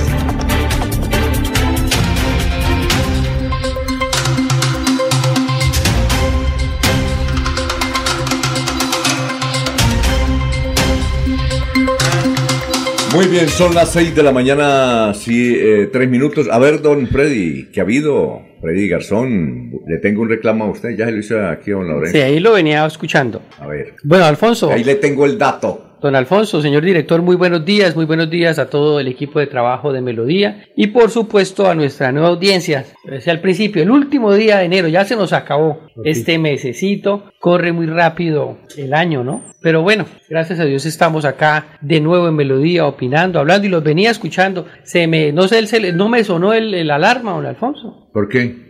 No, no pitó. Porque está lloviendo. ¿Sí le llovió? Pero poquito, pero poquito, ya, ya no está lloviendo. No, llovió duro en mi, mi sector. Pero ahorita ya duro. está cerquita la ya. ciudad. Sí, don Alfonso, ahorita los venía escuchando y precisamente, pues, muy bien como esta mesa y como otros bumangueses, estamos celebrando eh, que el, el señor alcalde de Bucaramanga, Jaime Andrés Beltrán, pues, se tomen ojalá este café muy prontamente con el presidente de la República, porque Ajá. es nuestro presidente. A algunos les gusta, a algunos no les gusta el presidente. A algunos les gusta el alcalde, a otros no les gusta, pero son el alcalde y el presidente. Sí, claro. Pero, y esta mesa de trabajo, mire, también está de acuerdo que tenemos eh, algunas diferencias, todos estamos de acuerdo de que fue eh, un buen momento para que eh, empecemos a articular. Ajá. También las palabras de Jaime Andrés hablaban del centralismo, ¿no? Y que y la descentralización que debería ser mejor. Pero hay ciudadanos en Bucaramanga, don Alfonso, que no les gusta nada. Primero salieron a decir que por qué no quería Jaime Andrés conocer a Petro. No les gustó. Sí, claro. Y ahorita que dice que se van a tomarlo tampoco les gustó. O sea, entonces, ¿qué quieren? ¿Qué quieren? ¿Sí? Sí. Entonces ahí es donde uno dice, no han asumido la derrota. No, y así pase lo que pase, va para ellos va a estar mal. Y hubo algunos. Yo ayer precisamente apenas vi la nota, utilicé mis redes sociales, Claro. hasta se vio que quedó reenviado muchas veces porque yo corté el video, la, la parte que queríamos escuchar y recibí unas dos, tres mensajes de personas influyentes en, en la opinión, en la política, molestos. Entonces yo le dije, "Entonces, pero entonces, ¿qué quieren? Exacto. Que sigamos así para que lo sigan criticando o se cambie la actitud. Y esta mesa celebro que todos estamos de acuerdo porque de eso se trata, ¿no? Articular, articular porque no podemos pasar ocho años de, de, de desarticulación como pasó con Rodolfo y como pasó con Juan Carlos Cárdenas. Muy bien por Jaime Andrés Beltrán. Muy bien, son las 6 de la mañana, 5 minutos. Don Jorge Líbano, ¿qué ha habido? ¿Qué es de su vida? Alfonso, Buenos días. Gracias a Dios, muy bien. Primero que todo, dándole gracias al Todopoderoso por este día. Excelente, con un poquito de lluvia, como decía Freddy. Un saludo cordial para mis compañeros de la mesa de trabajo, a toda la junta directiva de Melodía, a don Arnulfo Otero, que siempre nos abre sus micrófonos desde las 5 de la mañana, y a todas, a todas las personas que nos ven, que nos oyen desde muy temprano en las redes sociales, en YouTube, en todo lo que ustedes tengan que ver con la plataforma. Ahí está Melodía desde las 5 de la mañana. Celebro, Freddy, desde luego, eh, que el señor alcalde haya invitado a, a un tinto, señor presidente. El tinto es lo de menos, sea de la mesa de los santos, sea el tinto de María, que le podemos ofrecer también, o el tinto, o donde sea, no hay ningún problema. Yo lo decía hace algunos días atrás. Obviamente que vamos a tener que mirar hacia la presidencia de la República, porque es que allá es donde están los ministros, allá es donde está el dinero. Y, pero si el presidente no nos mira con buenos ojos, pues hay que reclamarle. Si yo fuera asesor del alcalde, Hay que decirle Andrés, nos pero como no soy asesor, yo le propondría esto. Le propondría esto. Eh, llamar a Carlos Ramón cuando viene aquí. Sí, señor. Y decirle, oye, Carlos Ramón, quiero hacer esto con el alcalde y plantearle también al alcalde. Hacer un gran evento, puede ser en Neomundo, y decirle, e invitar al señor presidente Petro que venga a Neomundo. Tomémonos un tinto en, en Neomundo, exactamente, e invitar a los gremios, ¿sí? Invitar a todos los representantes de los gremios y transmitir eso por Facebook Live o por YouTube. Seguramente lo van a oír de la No, no, no. Seguramente. van a Yo le oír. propondría No, primero claro. convencer a Petro que venga, ¿no? Y lo van a oír, De que, Y lo luego que escuchan está demostrado. No, ¿ah? está sí. comprobado que escuchen. No, Bueno, nos y, escuchan, y luego convencer al doctor Jaime Andrés y luego convencer a los gremios económicos que asistan, no para, ¡bah! no, para pensar en la ciudad, pensar en el país. Claro. Sí, y que el presidente Petro escuche a todos y que, pero en el neomundo. No, no entrada libre, sino No, no, no. el, el Sí. presidente de Penal, Los el director gremios. de Penalco, los gremios, Claro. tal, allá. Y la comunidad que escuche. Por Facebook Live, buena idea. Es una, buena excelente. idea. y- Apúnteme por favor esa de, No, no, de si yo fuera asesor- del director. Si yo fuera asesor de Jaime Andrés. Pero, Pero- pero, pero lo está haciendo don Alfonso porque lo están escuchando. Lo está haciendo. No, no, sí, pero seguramente Alfonso, el mensaje ya dejo llegó. ahí, dejo ahí Uh, eso. hace De- rato. Ya y llegó. esto- ah, y, Y eso es muy bueno. Es bueno. más.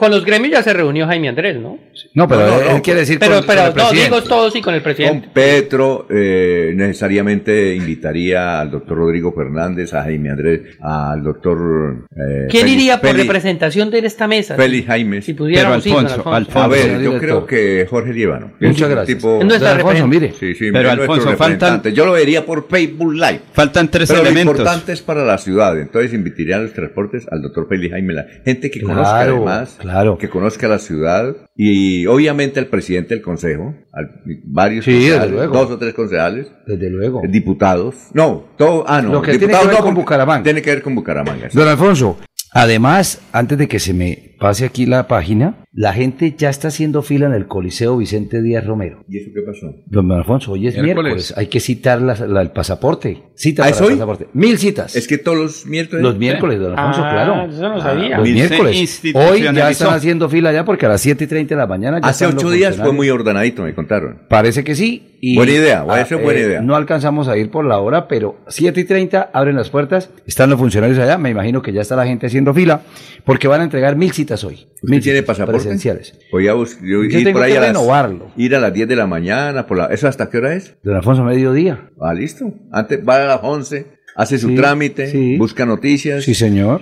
Ah, qué bueno. Buena idea, don Alfonso. Le pregunta a la gente, ¿a dónde quiere bajar usted? A ver, oye, ¿usted a dónde quiere bajar? ¿Quiere viajar? ¿Está listo? Sí, A, puede ver, ser. ¿a dónde quiere ir Don la gente? Alfonso, pero con mucho gusto. Alfonso, Ante su consejo, don Alfonso, pues, un abrazo, eh, lo que hay que definir primero es quién va a llevarle el mensaje al presidente, quién le va a llevar la invitación Ya a, le a dije. que tome café. No, no. Carlos Ramón. Yo le dije, yo le dije a Carlos Ramón que Ah, sí, claro, acá- exacto, sí, porque dudo mucho que el presidente esté atento a la cuenta No. del denunciante o a los comentarios de Jorge Líbano acá en la emisora. Es más, le sirve más en esas funciones de, de palabrero No, no, y no, no, relacionista, no. le sirve Ramón. más Laurencio, que tiene el privilegio de salir cada domingo a caminar con Carlos Eh, Ramón González, que le puede hacer el puente y que obviamente sí. sea Carlos Ramón quien le permita abrir la puerta allí en la casa de Nariño al alcalde y pueda, de alguna manera, pues con presente en mano, obviamente, la, la- la bolsita de café Mesa de los Santos, Ah, llegar a concretar esa visita del presidente de la República a Neomundo y, y- y esa Claro, posible puede ser reunión con gremios. sí, claro. pero venga, le cuento, Alfonso, recordemos, esto no es cháchara, como dice Jorge. Panela de Suaita, ¿dónde se quedó el señor presidente de la República? En Suaita. En Suaita. Pues al café ¿Dó- le echamos ¿La casa de quién? ¿Dónde se quedó? Eso es tranquilo. De cascarita. ¿En la casa de quién? En el ca- La finca, la finca. ¿La La finca de quién? De cascarita. ¿Dónde Claro, comió queso? Parra. ¿Dónde comió queso? En Vélez. En Ah, sí. Vélez. ¿Dónde comió almojabanas? En Vélez. ¿Dónde escuchó Guavina Veleña? Ahí en Vélez. ¿Qué- ¿Se acuerda el señor que vino aquí que le Sí, dijo? pero yo hablé... estamos hablando de Bucaramanga. Pero espérese. Si yo usted hablé quiere con que le el echemos presi- Si el hablé que- con el presidente y quedó comprometido con unas obras allá. En sitio un señor también lo hizo parar. Entonces, sea, lo que se quiere decir es que esas personas que son muy cercanas al señor presidente de la República, los que tienen que formular esa invitación. Carlos Ramón, que es el- Pero no, Carlos Ramón es la persona, claro, el que va a abrir la puerta. Va a abrir la puerta, porque es que hay que hacer primero una serie de cosas muy importantes. Bueno, y, que, y que venga, ¿no? No, que venga ¿dónde- que- Pero yo sí pienso que Do- Petro... pe- perdón, perdón. ¿Dónde estuvo el señor Gustavo Petro? En el Alto Nogales, provincia de Vélez, municipio de Vélez. Ahí hay mucha gente que Laurencio está pidiendo café para, Y- gober- para el gobernador también. No, es que más amplio, un café más amplio. No, pero No. yo lo haría por Bucaramanga porque el asunto del café que iba a decir, La doctor conclusión Julio. es que si ustedes quieren que no se haga nada, eh, háganlo así como lo están planteando.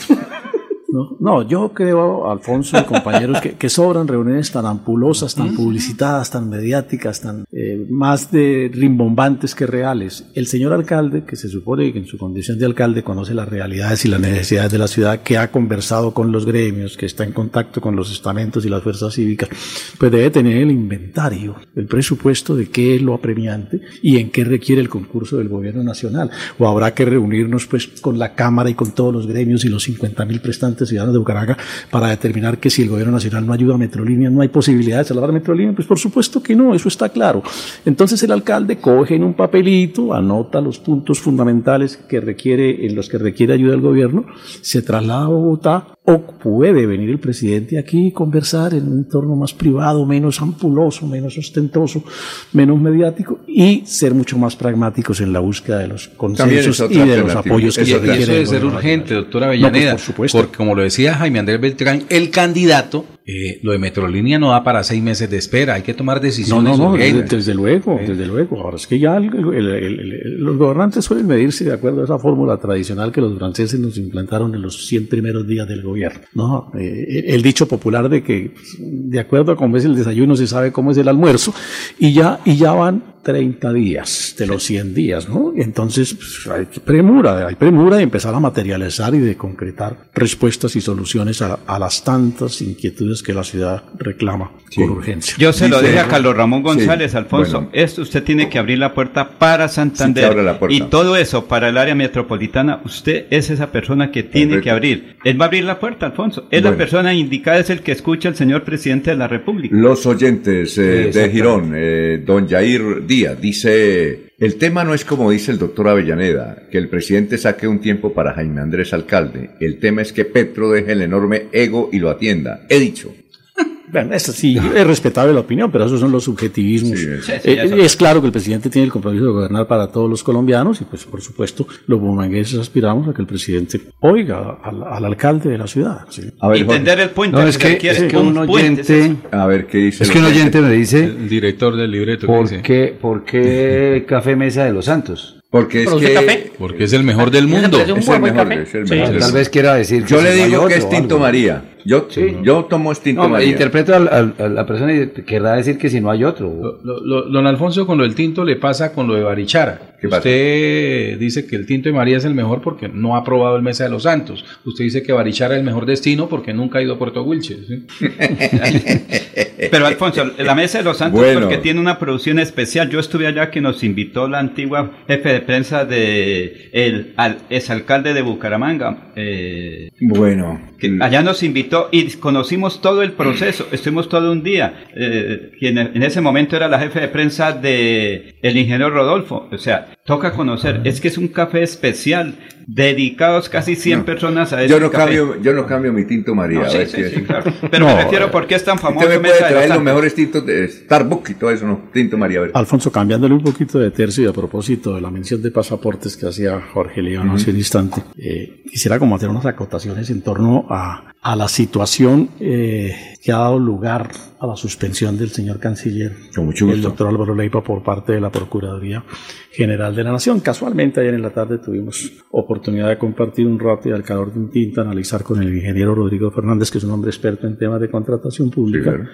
Eh, el proceso que vive eh, el, el, canciller, el doctor Álvaro Leiva. Y, y, y, de ese ameno y constructivo diálogo que tuvimos con Rodrigo, pues hemos llegado, o en lo particular yo he llegado a algunas conclusiones que en buena parte son compartidas también por, por Rodrigo, que, que si usted me permite, las reseño de la siguiente, de la siguiente manera, Alfonso porque creo que es una advertencia previa que debo hacer. Me parece que se ha vendido el conflicto suscitado con el nombre del canciller de una manera que de pronto no corresponde en su integridad, eh, que no corresponde a la realidad sí, claro. de lo que realmente es el problema. Déjeme decirle que eh, mediante la licitación 001 del año pasado, eh, el Ministerio de Relaciones Exteriores, ya bajo este gobierno, por supuesto, sí. abrió la licitación para la elaboración de los documentos que conocemos como, como pasaportes. Ese proceso licitatorio, en principio, como es la rutina en las entidades públicas, le fue confiado a los funcionarios de antaño, a los que tradicionalmente han manejado ese proceso, y obviamente se soportaron, digamos, en los formatos de pliegos de, de, condiciones que se han venido utilizando desde hace años a que Greg ha sido el, único, el único interesado en esa, en esa licitación. ¿no? Y entonces, pues así se inició el proceso. ¿Qué acontece en ese pliego de condiciones? Hay dos puntos que son de interés, Alfonso. Uno, se determina allí que se adjudican 135 o 175 puntos. En todo caso, se da un puntaje altamente, eh, de, de, alta significación a la hora sí. de la calificación, para el proponente que acredite que tiene en Colombia una planta o una fábrica de pasaportes. Eso solo lo tiene Thomas Gregg, que lleva 40 años haciendo los pasaportes en Colombia. ¿sí? Ningún proponente de ninguna parte del mundo, de las 30 o 40 firmas que hacen pasaportes en el mundo, pues va a montar en un término de 4 o 5 meses una planta de esa magnitud, de esas dimensiones, simplemente para presentar una propuesta mm. que finalmente puede no ser acogida. Pues que eso sí se cae claro. A todas luces de, su peso, ¿cierto? Y entonces, obviamente, pues como Greg la tiene, Greg arranca la licitación con 170 y pico de puntos de ventaja. Y un segundo ítem, 200 puntos le adjudica la licitación al proponente que demuestre que tiene una planta de personalización. La planta de personalización, entiendo, Alfonso, es un, eh, un, un, apoyo que se tiene para efectos de seguridad en las fotos. Ajá. Greg la tiene, la tiene en los Estados Unidos. Por supuesto, los otros interesados pues, no se van a poner igualmente en ese proceso eh, para correr un riesgo, ¿no? Claro. Como si a uno le dicen, eh, para hacer una carretera y sí. se va a presentar propuesta debe acreditar que es propietario de 100 volquetas. Sí, claro. Yo las compro cuando me adjudican el contrato. Lo que sí me puedo comprometer es a comprarlas y me lo adjudican.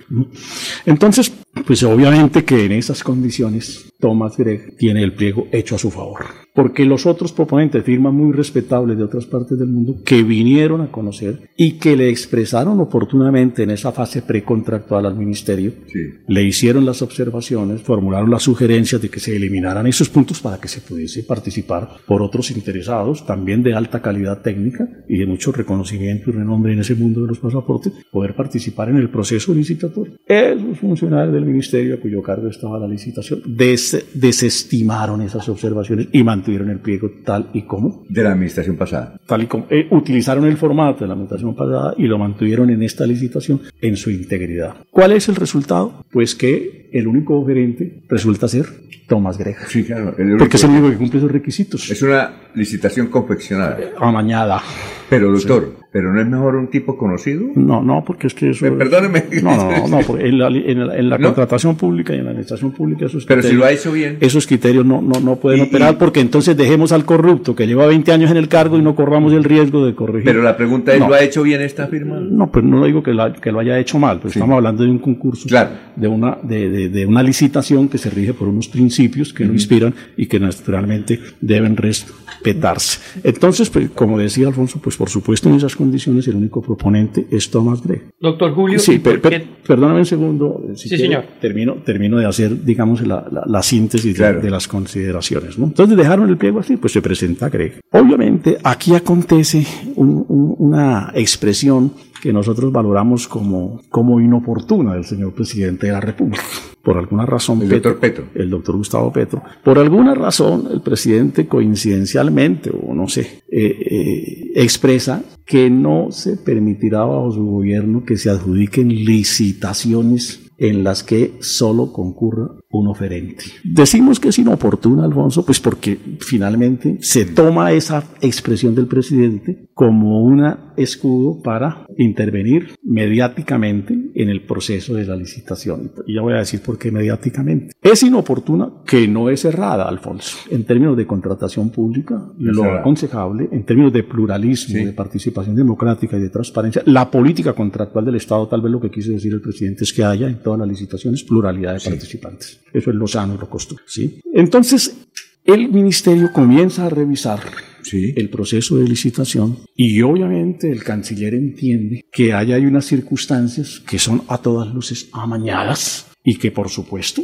al ser amañadas afectan la transparencia, la integridad, si se quiere, la moralidad del proceso. Y es ahí cuando finalmente concluye que es necesario declarar desierta la licitación. Y aquí una precisión muy importante, Alfonso. No hay un solo renglón en la providencia, eh, en el acto administrativo del Ministerio de Relaciones, que diga que la licitación se declara desierta porque no hay sino un solo oferente. Entonces. Porque considera que el pliego tiene unas condiciones que son altamente favorables, a, un, a un proponente y que cercenó e impidió, cercenó el principio de la participación y la pluralidad de oferentes y le impidió a otros interesados que formularon en tiempo observaciones sobre el particular. Porque vaya en gracia de discusión que, que nadie hubiera opinado sobre el particular.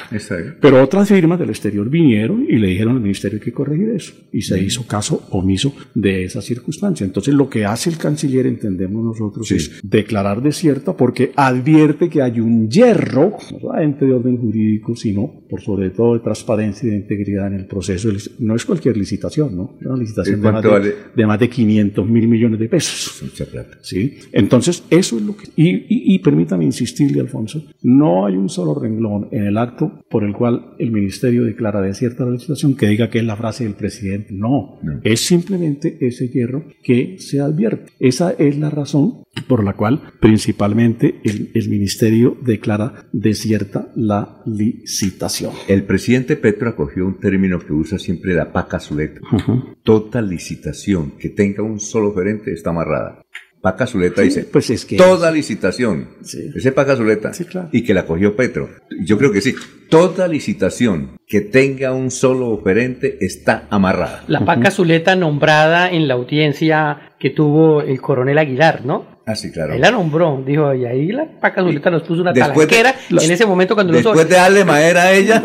Sí, doctor Julio, una preguntita. Sí, cuénteme, y, y, frente al tema de la sanción de la Procuraduría. Esa sí no la entiendo. Yo, o sea, este tema técnico es sumamente importante, lo que usted sí, la, la entonces, que usted, entonces, a, la Procuraduría, ¿por qué suspende? Vamos allá, si se, quiere, si se, quiere, vamos allá, Freddy. Entonces, la pregunta que nos hacemos los ciudadanos, que de alguna manera nos ha puesto como en claro. la tarea de tratar de claro. ver qué es lo que aquí acontece, uh -huh. es, el procurador, el, el, ministro resuelve declarar desierta la dictación sí. porque encuentra que hay unas condiciones que son proclives, tendenciosas para beneficiar a un solo proponente y dejar por fuera las posibilidades de participar a Exacto. otros. Entonces, él considera que eso es algo que debe. Un error en el que pudo haber incurrido el ministerio, se propone corregirlo, sí. declarando desierta la licitación. La pregunta que le hacemos a la Procuraduría es, entonces, si el funcionario advierte que hay un error, no tiene potestad para corregirlo, carece de autoridad moral para corregir su propio hierro y su propia equivocación, que es lo que entendemos nosotros hizo el ministerio, en cabeza del doctor Álvaro Leiva, advierte que hay un error y lo corrige, y para corregirlo tuvo que declarar desierta la licitación. Claro. Y ya le voy a decir por qué lo corrige, Alfonso. ¿sí? Entonces, señora procuradora, debe el funcionario obligadamente legalizar el amarre de la licitación. Debe decir que a pesar de que es inmoral, de que hay fallas de transparencia, claro. que hay errores eh, éticos y probablemente jurídicos, debe él legalizar eso. Está forzado a tener que corregir ese hierro, a, a, a, tener que mantener ese hierro, es decir, a mantener amarrado el contrato. Pues esa es la pregunta que le hacemos. Entonces, si eso es así, pues entonces apague y vamos. Claro. Y todas las licitaciones tendrían eh, eh, esa circunstancia que va a favorecer el fomento de la corrupción. Pero aquí lo que ha hecho el señor ministro es corregir un error en el que pudo haber incurrido el ministerio bajo su dirección. ¿sí?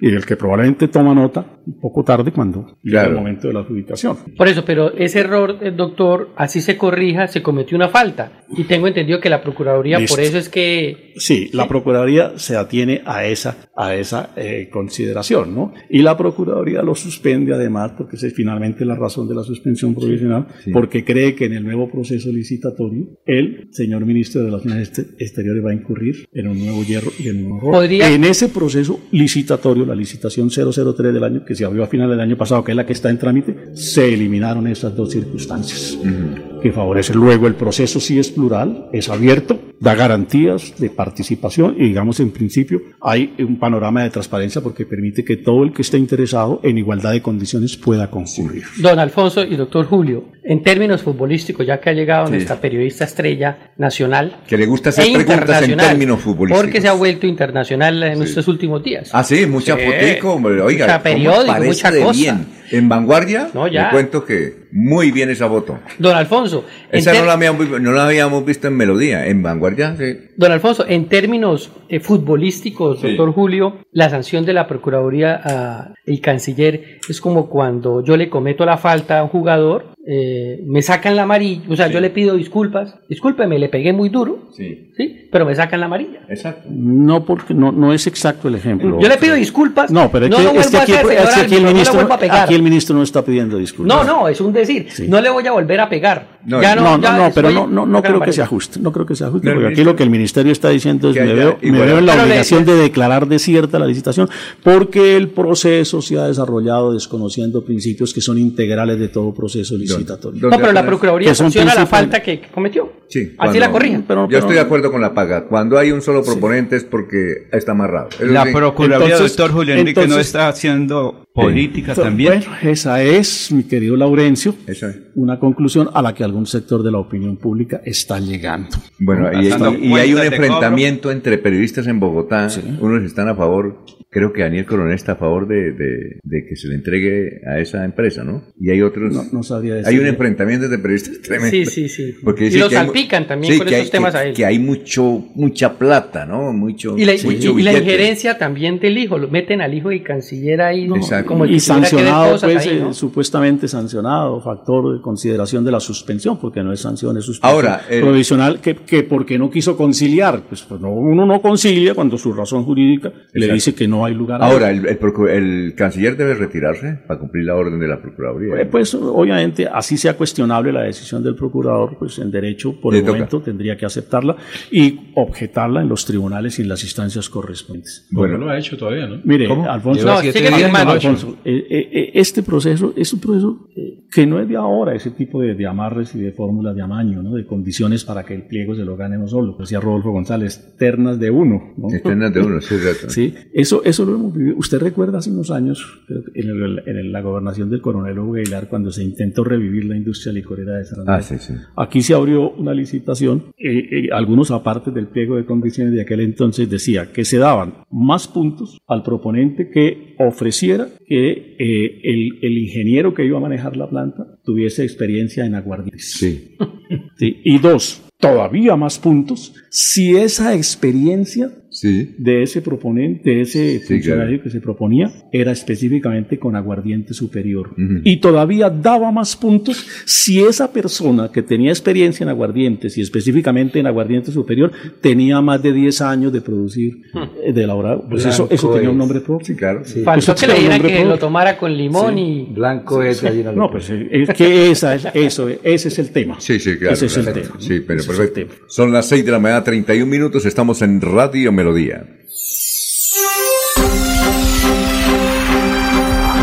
Desde Bucaramanga y su área metropolitana, transmite Melodía para todo el mundo. Melodía es digital. Primera en información. Primera en noticias.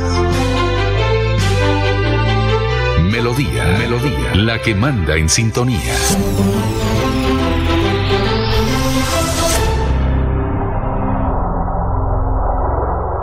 La Feria Escolar Cajazán inicia con toda. De enero 2 a febrero 29. Compra los mejores útiles al mejor precio. Hasta 68 mil pesos con descuentos incluidos, redimiendo tu bono escolar. Además, crédito escolar. Te prestamos hasta 5 veces el valor de tu cuota monetaria. Te esperamos en la Puerta del Sol, lunes a domingo, de 8 a.m. a 8 p.m. Aplican condiciones y restricciones. Vigilado Supersubsidio. Descargar la aplicación móvil de Melodía en tu celular es muy fácil. Ingresa a www.melodiaenlinea.com. Desliza hacia la parte inferior y selecciona App Store si tu celular es iPhone o Google Play si tu celular es Android. Clic en Instalar, Abrir, Permitir y listo. Disfruta de nuestra programación en vivo. Melodía, la que manda en sintonía. En la calle está la gente. En la calle están las noticias. La calle está la radio. Donde la ciudad vive, donde la ciudad se mueve, se producen las noticias y ahí está nuestra radio. Melodía, en la calle, al lado de la gente, donde se viven las noticias.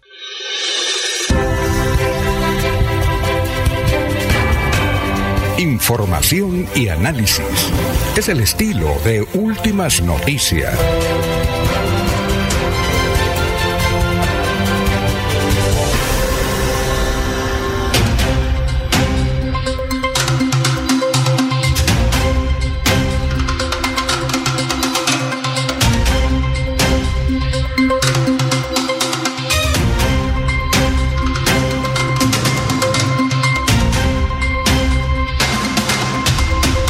Muy bien, son las 6 de la mañana, 34 minutos. ¿Cómo está Maribel? Tenga usted muy, pero muy buenos días. ¿Qué ha habido? Buenos días, don Alfonso. Buenos días, compañeros. Buenos días a toda la audiencia de Últimas Noticias que se conecta, eh, como siempre, en esta emisión de 5 de la mañana, 9 de la mañana, a través de todas las plataformas digitales que las recordamos en estos momentos. En YouTube, Radio Melodía Bucaramanga. En Facebook, Radio Melodía Bucaramanga en Instagram y en X, arroba Melodía en línea y también la gran cantidad de personas que se conectan ahora desde la aplicación en App Store y en Play Store con Melodía en línea. Así que eh, a todos bienvenidos. Les recordamos, por ejemplo, a las personas que están en YouTube, ustedes pueden comentar Eh. ahí y dejar su comentario para saludarles. En Facebook, por supuesto, se tienen en cuenta también todos sus comentarios para interactuar con ustedes. Y las personas que nos escriben también o que se conectan a través de la aplicación y la página web www.melodiaenlinea.com. Recuerden también que nos pueden escribir a nuestra línea de WhatsApp. Ya les vamos a recordar exactamente el número. 310, mire, Eh, 316 550 5022. 316. 316 550 5022 es muy fácil. Yo ya se lo aprendió Jorge, usted no. Sí, señor, 316 550 5022 no se me graba cuando lo necesito. Bueno, pero Por eso es un buen escriben a uno al ejercicio. personal porque Y hagamos una cosa, Maribel. Señor. Eh, eh, chequee usted los mensajes de YouTube porque ayer un señor estaba bravo. Que... Sí. Pero, pero, y entonces usted lee los de YouTube y yo leo los de Facebook. Pero ayer Muy se... bien. Ah, no, se salió... Sí, se, se leyó uno y faltó el otro. Sí, sí. no, no, Vamos entonces a hay estar- que leer todos. Vamos a estar leyendo hay eh, los mensajes, don Alfonso. Hay que leer. Y ante su mención de internacional y de mi imagen internacional, No, nacional, pero oiga, muy bien en la Vanguardia salió usted muy bien. De- una foto de portada, además. seleccionaron ¿Sí una la foto vieron? bonita para que ¿En que Vanguardia, no. Maribel? ¿De portada o de portada? No, de, no, no, no, una de foto de portada. Es decir, che, yo cuando vi en Vanguardia, no, que berraquera, y en varios medios. Ah, es famosa la niña. y alguien escribió, entrevistemos a esta señorita, Bueno, por favor. quería, foto- eh, contarles que ayer, bueno, a raíz de que se, se dio esta noticia que desde Vanguardia pues me habían llamado, me preguntaron y, y demás, debo agradecer a- al medio porque me parece que hicieron la nota muy ajustada a lo que yo les conté y les manifesté, porque a veces uno dice eso, ¿no? Una cosa es lo que yo pueda decirles y otra cosa como eh, quieran presentar la noticia, ¿no? Fue bastante ajustada a la realidad, pero lo que quería mencionar era que eh, eh, ayer, por supuesto, en los diferentes medios radiales también eh, de FM, en todas las emisoras, hicieron eco de la noticia y mi familia que es del campo, a quienes además le envío un saludo muy especial en San Ignacio y en Puente Tierra, eh, se enteraron... ¿En Rosa Blanca no tiene? No, no, eh, no. en Puente Tierra, en San Ignacio. Es que en Rosa Blanca Eso nos es, escriben mucho de allá en Rosa Blanca. ahí cerca. Entonces quise enviarles, eh, quiero enviarles un saludo muy especial porque ayer estuvieron escuchando y por supuesto se alertaron, no habían visto, no conocían como, como el tema y, bueno, ahí, es, ahí estuvieron escuchando la noticia, así que les envío un saludo muy especial a toda mi familia en San Ignacio, en Puente Tierra, que, que, pues los amo mucho y que estamos bien. Pero quería decirle a don Alfonso que lo que yo le manifesté pues a los diferentes medios y a las personas que me contactaron respecto al tema y es que ya que se hacía eco de esta noticia, he recibido cantidad de mensajes de personas que en los últimos días han sido robados bajo esta misma modalidad de eh, moto, de moto, Raponazo que en moto. rapa, Y generalmente es el que va el mismo en la moto, ¿no lleva parrillero o sí lleva parrillero? Entre los dos. Ahora hay uno solo, como sucedió en mi caso, y dos personas. Entonces, en los últimos días, la, las- la- la gran cantidad, eh, que- debo decir que alrededor de 15 mensajes he recibido con relación, que a mí me parece igual un número alarmante, Claro. en, la, en la última semana, que están pasando en estos momentos por incapacidad de un brazo partido, una pierna partida, una muchacha que, como le digo, perdió toda su dentadura también en los últimos días porque también la empujaron por, por robarle el bolso. Entonces, el mensaje es a, eh, definitivamente a las autoridades que hay una modalidad muy marcada, no de ahora, sino desde hace tiempo, pero que cada vez crece más y pareciera que se estuviese haciendo más fácil para ellos. Y se supone que si la idea es eh, eh, poner en control y en cintura a estas bandas delincuenciales, además es una banda delincuencial porque varios de ellos me reportaron incidente exactamente en el mismo lugar que me ¿Cree robaron usted, a que mí. la, cree, cree usted que es la misma, no? Exactamente, porque me reportaron incidentes exactamente en el mismo lugar que me robaron a mí. Eso quiere decir que ahí está una banda delinquiendo en la misma zona, bajo la misma modalidad. Entonces lo que quería decir era que es la alerta clara, una modalidad clara. Entonces hay que buscar ya medidas respectivas que ataquen directamente ya esta modalidad, porque está cobrando vidas y en otra parte está acabando con la tranquilidad de muchas personas que hoy están incapacitados, viviendo situaciones tristes y lamentables eh, de salud, que de verdad eh, e- es como la alerta, es como la alarma que yo digo que debe quedar al final del eco de pronto de lo que sucedió conmigo, que al final resultó siendo menor, gracias a Dios, pero que sí hay muchas personas sufriéndolo de otra manera. Entonces esa es como la alerta, modalidad clara, precisa, hay imágenes, hay videos, hay todo, hay que atacar a esta banda delincuencial que opera bajo esta forma. ¿Iba a decir algo? Sí, Alfonso, nos da la razón cuando hablamos de que los candados hasta el momento han sido marca GAT. Y lo otro que quisiera notar Pero es le cuente que yo que cuando vi la noticia con la foto, Sí. yo dije, bueno, se robaron la cadena, pero la joya y el diamante sigue ahí. Ah, ya, perfecto. Sí, no, pero es que muy difícil, doctor Julio, Sí, en es que- ocho años de desgobierno donde no había ni candado ni llave. O sea, eso también hay que decirlo, porque llevamos 30 días y está muy bien lo que va a hacer el doctor Cabanzo de llamar un debate de control político, que es un debate normal, para que cuente qué ha pasado, Más cómo se va a proyectar.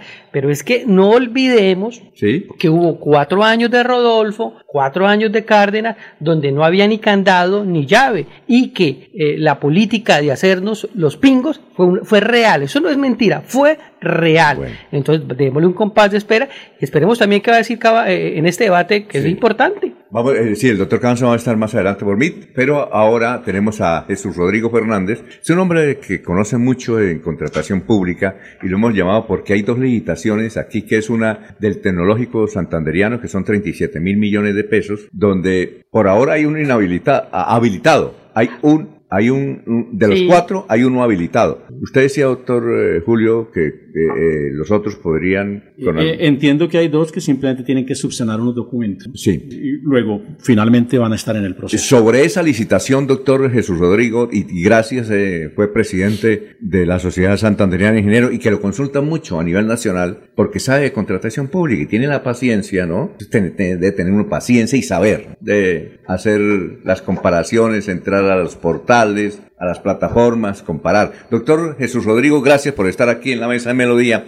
y hablemos primero de la licitación o del concurso o de la obra del Tecnológico Santanderiano. ¿Cuál es su reflexión y, y sus aportes al respecto? Bueno, buenos días, Alfonso, y a toda la mesa de trabajo de Radio Melodía. Efectivamente, la licitación de El Damaso Zapata tiene varias circunstancias muy particulares. La primera tiene que ver con quién es el convocante de la licitación, que no es el municipio de Bucaramanga, sino que es Findeter. Y es Findeter porque en la administración Cárdenas se suscribió un convenio con Findeter para que esta entidad, sin ley 80 y sin pliego tipo, porque tiene régimen especial, adelantara el, la gestión contractual de un crédito que hizo el municipio por 80 mil millones de pesos. De ellos, 37 mil destinados a la obra del Damaso Zapata. Entonces, el proceso está en cabeza de Findeter. Se cerró el proceso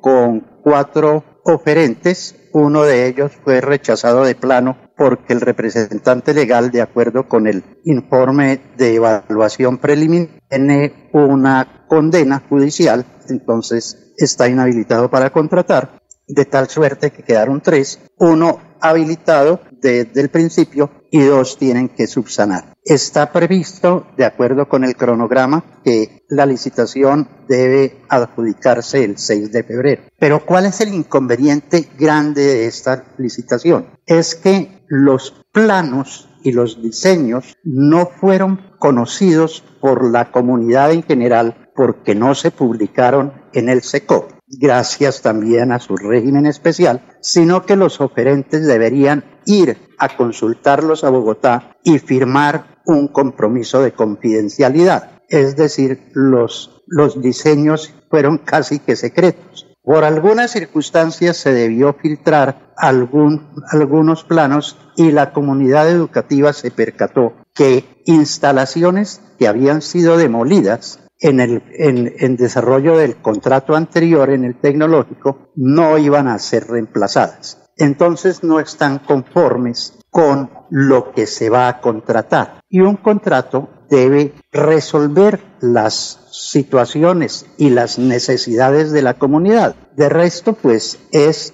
gastar la plata y no con un resultado efectivo. Entonces, aquí estamos ante un problema sumamente grave. Si el martes se adjudica la licitación, podríamos estar ante la posibilidad de que un contratista vaya a ejecutar un contrato que la comunidad educativa no quiere. Práctico, lo lógico sería darle una revisada, escuchar a la comunidad por qué es que no está conforme con esos diseños y podrían tener dos caminos o hacer las correcciones antes de adjudicar. El problema es que ya hay presentadas ofertas o revocar el proceso, volverlo a, iniciar para que, entre otras, con una publicidad mayor de los pliegos, de los planos y de los diseños, y no con que haya que ir a Bogotá a buscarlos. Claro que Findeter además tiene otras barreras como los cupos de crédito que hacen difícil para que la gente se presente, pero esta licitación al portal de adjudicarse puede tener problemas en su ejecución que pueden ser corregidos oportunamente. Más difícil cuando ya haya contratista, porque pues si hay cambios, obviamente el contratista tendrá que hacer sus cambios en la propuesta y ya no compitiendo, sino absolutamente solo. Ahora, Ese, eh, eh, sí, ahora, doctor Rodrigo Fernández, ahora, eh, el argumento del alcalde cuando se ha reunido con los profesores allá y la comunidad educativa es, él dice, si este proceso lo dilatamos, el miedo es que dilatándose más, si hay que hacer nuevamente el proceso, pues cuándo vamos a construir y cuándo van a tener ustedes sus aulas y el teatro. Lo lógico sería corregir y no iniciar nuevamente el proceso, ¿no le parece? Es corregir. Yo pienso que corregir es lo más rápido, ¿no? Pues lo que pasa es que si a usted lo contratan para hacer A y usted licita y hace una oferta para hacer el, el edificio A y cuando le adjudican el contrato le dicen que más bien haga el edificio B, pues el edificio B tendrá que volverlo a cotizar y ya no lo cotizaría en competencia, sino que lo cotizaría solo. Entonces, esa es una, ese es un riesgo eh, importante del proceso. Ahora, hay otra circunstancia que la ley eh, eh, que la ley establece y es que cuando hay cambios por más o por menos cantidades de obra o valor del 25% del, del valor inicial pueden las partes eh, correrse del negocio, pueden liquidar el, el, el, el contrato. Entonces, pues pienso que el, proceso de, de, ajuste de los diseños es posible que se demore, qué sé yo, un mes. Eh, es posible que el proceso licitatorio se demore otro mes. pero es que queda la comunidad satisfecha, le hacen a la comunidad lo que la comunidad quiere, no le imponen el proyecto que se le ocurrió al diseñador. Diseñador es posible que le haya parecido más interesante hacer un gran espacio, pero es que los de la comunidad estaban acostumbrados a un teatro con cuatro paredes, con sillas para hacer sus, sus em, actos solemnes en ese sitio. Hoy les proponen que se haga en una especie de cafetería y eso ellos no lo quieren. Entonces, si bien las licencias legales, las licencias de construcción, las licencias de ese tipo son fundamentales, la licencia social es indispensable, es necesaria porque, insisto, las contratos se suscriben es para resolver necesidades de la comunidad, no para gastar una plata hacia la comunidad no le guste. Entonces, creo que vale la pena una sentadita, así como ahorita que hablaban del café de, el alcalde con Petro, este café es más sencillo, es el alcalde con el, con el eh, presidente de Findeter porque es que a Findeter le están pagando 3.700 millones de pesos por hacer la gestión contractual. Oye, a, propósito, doctor, sí, a propósito, Rodrigo, explíquenos por qué, si los recursos son del municipio, ¿por qué tienen que recurrir a Findeter y no lo hacen acá? Y se ahorran los 3.500 pues, millones. Pues eso tiene una razón muy curiosa. Esa es pronto una razón un tanto de vanidad. Resulta que cuando usted hace el convenio con Findeter por los 80 mil millones de pesos, sin pegar un ladrillo quedan ejecutados los 80 mil millones de pesos. Entonces, digamos que en el papel los colegios ya los hizo Cárdenas porque la plata ya la tiene Findeter. Entonces, eh, pero perfectamente el... Y por otro lado, como querían sacar la licitación eh, en el mes, en el último año de gobierno, porque esto se empezó a trabajar desde mayo. Eh, en el último año de gobierno no se pueden autorizar vigencias futuras. Entonces consideraron que la salida era hacerlo a través de Findeter y con eso se resolvían el tema de las vigencias futuras, pero además pues por supuesto se restringe la participación por efectos del régimen especial de Findeter y la exigencia de cupo de crédito. Por eso se hizo con Findeter.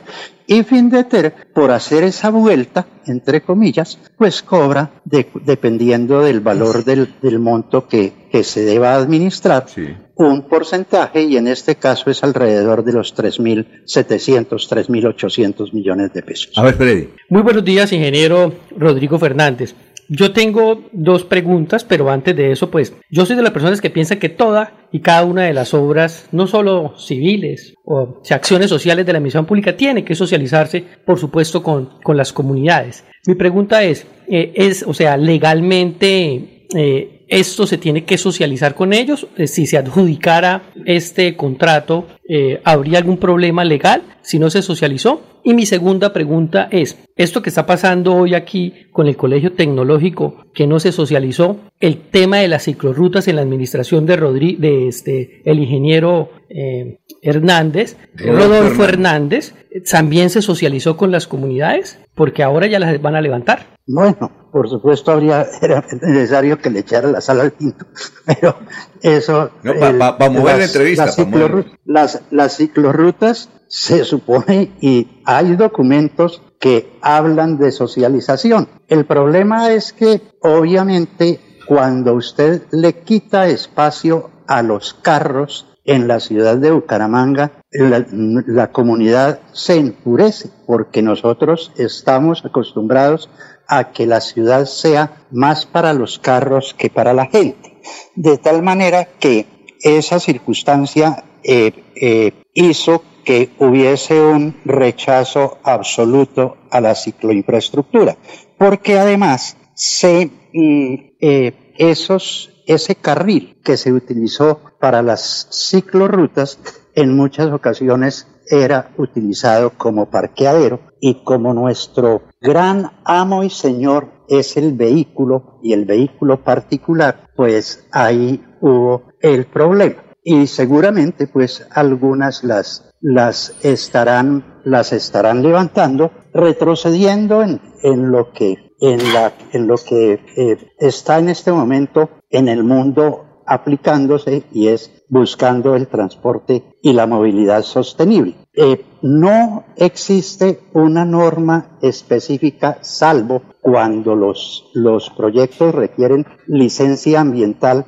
a que exista una socialización que diga la ley, si no se hace la socialización, el, el contrato es ilegal o no se puede desarrollar. No, pero pues lo lógico es que si se va a hacer una obra en un colegio que tiene una connotación muy particular y es que hubo unas instalaciones que se demolieron y las, la comunidad quiere que esas instalaciones que les demolieron se las restituyan. Es decir, no es un capricho el de la comunidad educativa. Nosotros aquí teníamos un auditorio antes de que se invirtieran lo que se va a invertir de los 37 mil millones de pesos. ¿Cómo no nos lo restituye? E igualmente parece que ocurre con algunos talleres. Entonces, en ese sentido, lo que puede llegar a ocurrir es que se dilate la, iniciación de la obra porque la comunidad no está conforme, entonces que no deja entrar a los contratistas y se vuelve un conflicto mayor que hoy se puede llegar a resolver en forma mucho más práctica antes de tener contratista. Mire usted que hoy están tratando de resolver en mejor forma lo del anillo vial externo, pero ya con contratista instalado ahí por ocho años. Entonces, lo práctico es que los problemas y los ajustes a diseños y este tipo de cosas se deban hacer antes de escoger al contratista correspondiente. doctor Rodrigo, una cosa, ahora hablemos de Topocoro. ¿Qué es lo que, cuáles son las observaciones que usted tiene sobre esa licitación? ¿Quién la hace? ¿Y de qué obras se trata en Topocoro, ahí Bucaramanga, Barranca Bermeja? Bueno, en Topocoro, la gobernación de Santander en la administración de Mauricio Aguilar, en abril, en abril del 2023, convocó un proceso licitatorio para hacer un desarrollo turístico y náutico en el embalse de Topocoro. Era un edificio y un embarcadero, en fin. Para la época, el, presupuesto oficial de la licitación eran 72 mil millones de pesos. Tener muy en cuenta esa cifra, 72 mil millones de pesos. Se eh, publica, se convoca la, licitación, se publican los prepliegos, se hacen algunas observaciones a los prepliegos y en mayo 15 se resuelven las observaciones de los prepliegos y no se vuelve a saber nada de la licitación ni en junio, ni en julio, ni en agosto, ni en septiembre,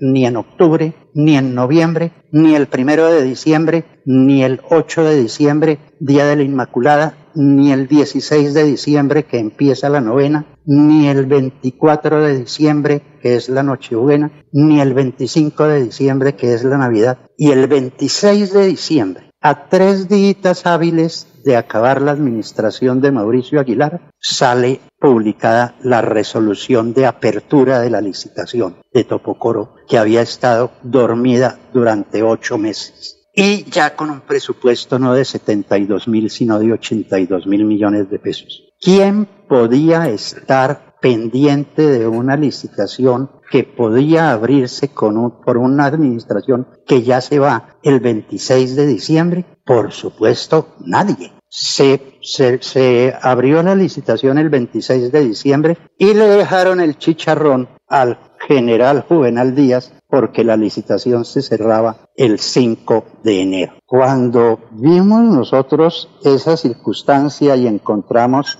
eh, que esa situación tan sospechosa, prendimos las alarmas y dijimos, ojo con ese proceso. Lo lógico es que lo revoquen, porque es que ese proceso, como el de los pasaportes, no ofrecía garantías. Bueno, finalmente el proceso el 5 de enero se cerró se presentaron dos oferentes. No, muy curioso que se hayan presentado dos. Podrían ser, como decía ahorita Julio Enrique, eh, un dúo de uno.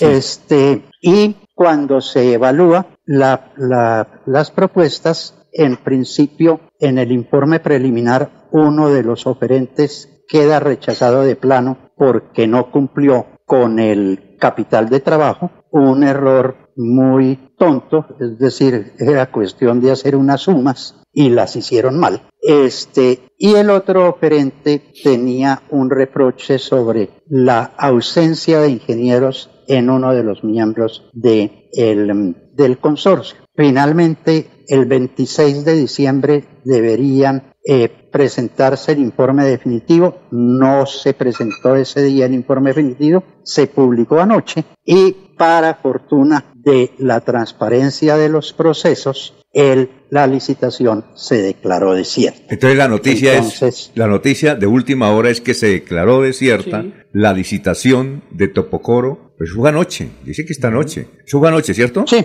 Anoche. Sí, sí, sí, ayer. Claro, esa es la noticia. Ayer hacia las 6 de la tarde claro. eh, publicaron en el, en el portal del SECOP sí. la, la calificación definitiva donde el comité evaluador eh, eh, establece que se rechazan las dos ofertas y, pues la consecuencia lógica que deberá surtirse hoy seguramente en la audiencia sí. de adjudicación o declaratoria de desierta es que se declare desierta la licitación por 82 mil millones de pesos, una licitación que es una licitación absolutamente subgéneris porque estuvo muerta ocho meses y resucitó el 26 de diciembre. Para construir, eso es para construir, para construir qué, doctor, qué es lo que se va a construir ahí? Es para, es para construir un desarrollo turístico y náutico en el embalse de Topocoro. Es fundamentalmente hacer como unas instalaciones y, y un muelle o un embarcadero allá en, en la represa. Es, la es un proyecto, claro. es un proyecto importante, es un proyecto que seguramente el general lo, lo continuará pero por supuesto en unas, en unas condiciones muchísimo más razonables y no en la forma como se desarrolló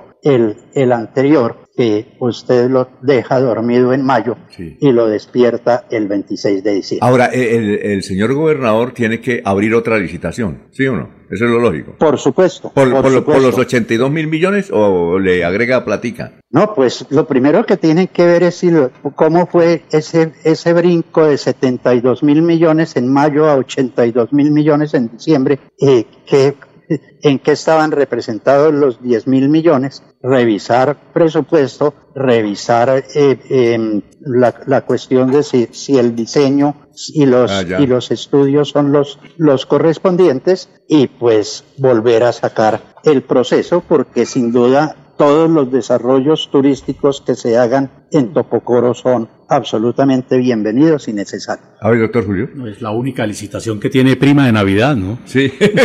es para los dulces, sí, uno, sí, entiende, sí, uno entiende sí, ¿no? Sí, sí, sí, Hay que ser comprensivo, es doctor. Una, una licitación que, que, la trajo el niño Dios el 26, no la trajo el 24 porque seguramente ese día no trabajaron, el 25 era festivo, pero el 26 sí estaba bueno, ya ahí debajo de la cama el regalito. Entonces, como la, la licitación fue declarada desierta, ahora hay que aplicar el verbo devolver. A ver, Don Alfonso, con respecto al tema de Topocoro, pues anotar que el 15 de enero, a través de la página eh, melodíaenlínea.com, ya habíamos previsto que esto iba a suceder con esa licitación de la infraestructura de Topocoro.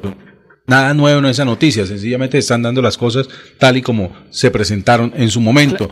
Lo que sí queda la intriga es con respecto a las obras del Damaso Zapata, es qué interés hay en hacer unos diseños de, de, de, una obra en, una, en un centro educativo que tengan el sello de la reserva de confidencialidad. ¿Qué tan misterioso puede ser el diseño de unas aulas, de un auditorio en un colegio público en la cual tengan que estar bajo reserva de los posibles proponentes? ¿Cuál era la intención desde el comienzo de ese proyecto? ¿Dejarlo como está en este momento? Eh, ¿Dirigirlo a alguien eh, que sea fuera del criterio de, o de, del gusto de quienes estaban financiando la obra?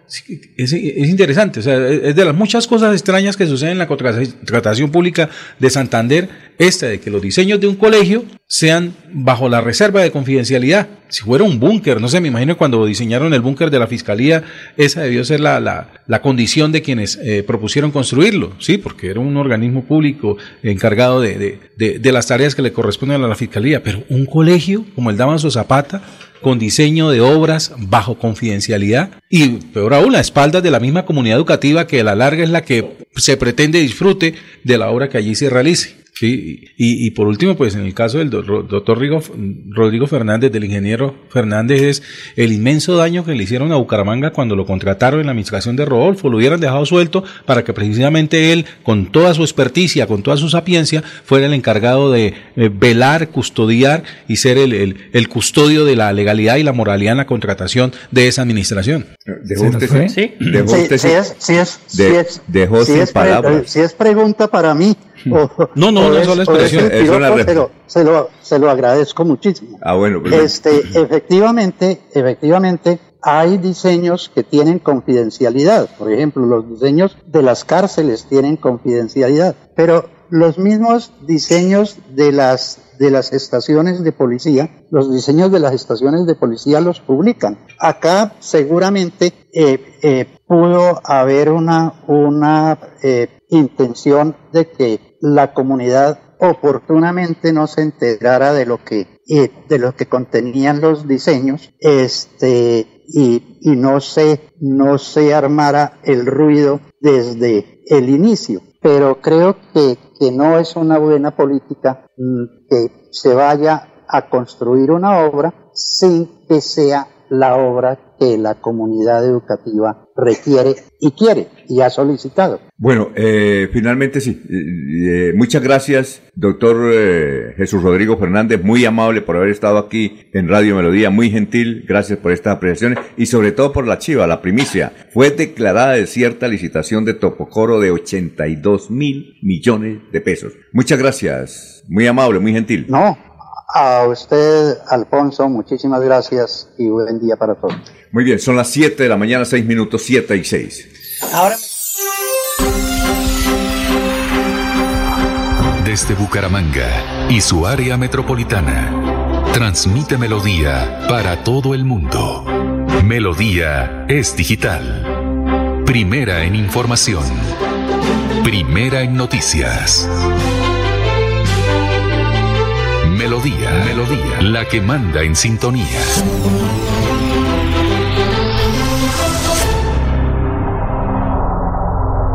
Descargar la aplicación móvil de Melodía en tu celular es muy fácil. Ingresa a www.melodiaenlinea.com. Desliza hacia la parte inferior y selecciona App Store si tu celular es iPhone o Google Play si tu celular es Android. Clic en instalar, abrir, permitir y listo. Disfruta de nuestra programación en vivo. Melodía, la que manda en sintonía. Melodía es la radio que lo tiene todo. Noticias. Deportes. Música.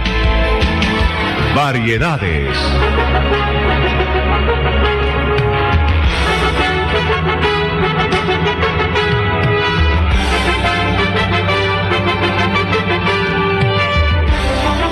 Melodía La Grande.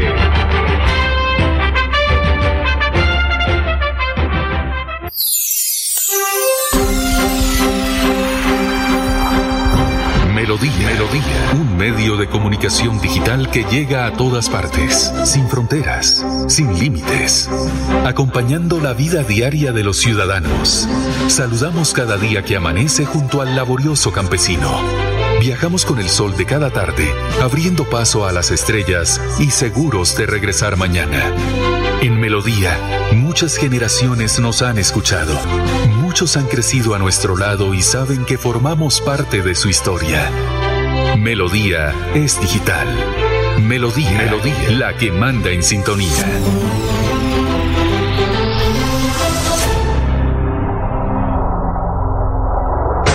Están escuchando Últimas Noticias por Radio Melodía, la que manda en sintonía.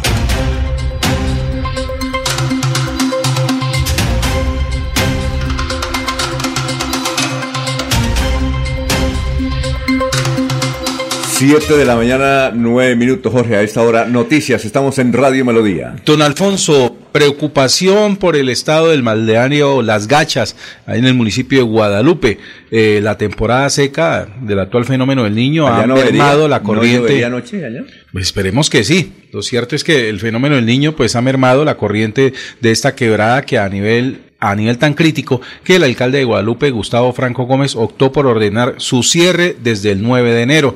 En consecuencia, este y los demás atractivos naturales no podrán ser usados por los turistas hasta tanto persista el verano, según el decreto 009 de 2024 que declaró la calamidad pública en ese municipio de la provincia comunera, que es uno de los 42 en Santander donde no ha llovido ah, desde hace un mes. La prohibición que reglamentó la alcaldía ha traído como consecuencia el descenso del 90% del número de visitantes, según reveló un operador turístico eh, de allí, del municipio, don José Navarro. Aunque estamos tratando de cambiar la mentalidad de la gente, algunos se quedan para visitar el pueblo, pero la mayoría dan vuelta y se van cuando saben que está cerrada la quebrada de las gachas. Muy bien, oiga, ahora sí le voy a decir, usted nos dijo acá, don Freddy, Señor. que eh, Juan Manuel Cortés será candidato al Senado. Lo que no nos dijo era quién es el representante a la Cámara. La fórmula, ¿sabe? ¿No? ¿O no se la dieron? Ya, ya tengo el nombre del que va a ser el candidato. Que posiblemente puede ser. No, para que ya charlaron. yo- yo le doy uno. Ya hubo tinto, ¿no? ¿Le puedo dar un nombre? No, no me chivía. Vamos a ver si es ah, usted sabe que. A ver, ¿quién es? Bueno, pero si le doy a, a certero a ese candidato, ¿qué hay? Le ¿Hay- doy- ¿Hay desayuno? No, le doy un tinto María. Bueno, listo. Luis Ro. Sí, señor. ¿Usted por qué no lo dijo? Luis Roberto Ordóñez va a ser el candidato a la Cámara, el que fue alcalde de la ciudad, el candidato a la Pero lo primero alcaldía. que hay que saber es bajo el respaldo al aval de quién. Bueno, eh, Muchos partidos hay muchos, doctor. eh, partido. No, eso no es un juego tampoco. Tiene No, pero hay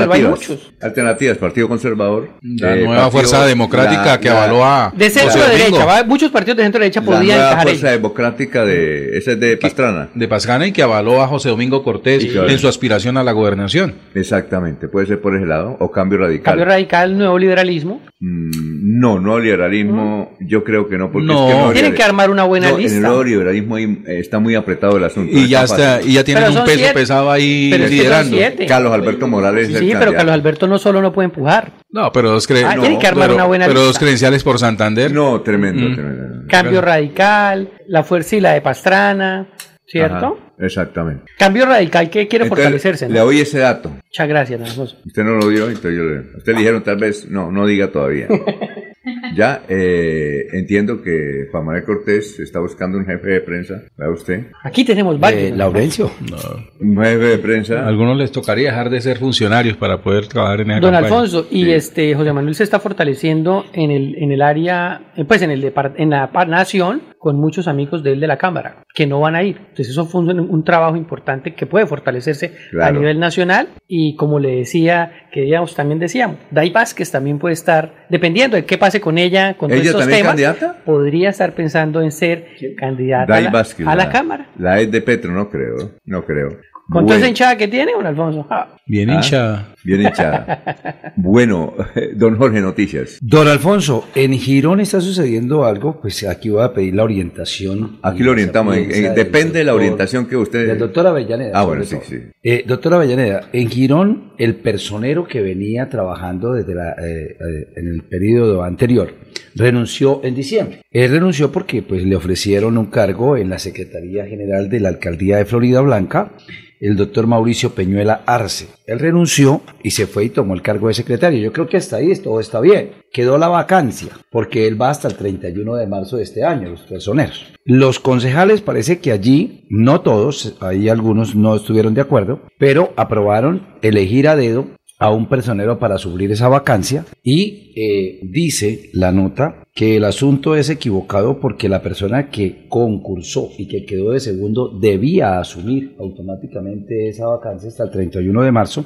para luego nombrar un personero eh, que del marzo pues a los otros cuatro años. Y los concejales aprobaron, dicen algunos, que con la venia del señor alcalde, pero que eh, fue equivocado porque nombraron a una señora que trabajaba ahí en la personería para que asumiera esa vacancia. Eso está bien, está mal, lo hicieron bien, lo hicieron mal. Aquí dicen que la persona que quedó de segundo en la personería, pues demandó a los concejales que eligieron a dedo a la señora que reemplazó al doctor Mauricio. Bueno, habría que mirar con mayor rigor los argumentos de ese debate, pero, pero en principio pienso, Jorge, que no se impone la condición de tener que nominar o elegir al segundo en el concurso que, que fue efectuado. Creo que no hay un, un- un rigor de, de ese orden.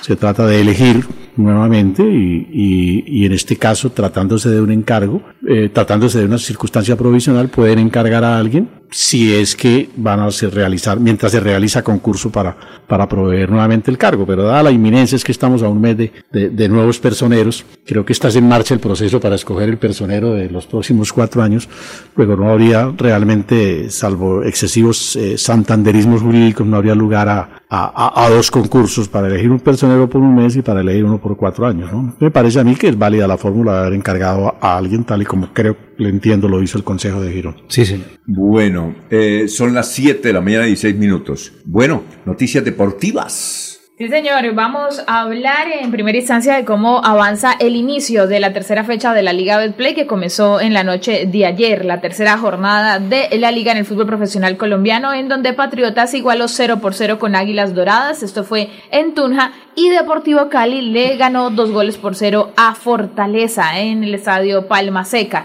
Y también otro de los ganadores en, en el inicio de esta tercera fecha fue la Equidad, que derrotó un gol por cero a Fortaleza es Independiente de la Santa primera Fe. división. Sí, señor, el recién ascendido, que tiene allí dos santanderianos, Sebastián Navarro y Pertus. ¿Ese es de Bogotá? Sí. Sí, señor, en Bogotá.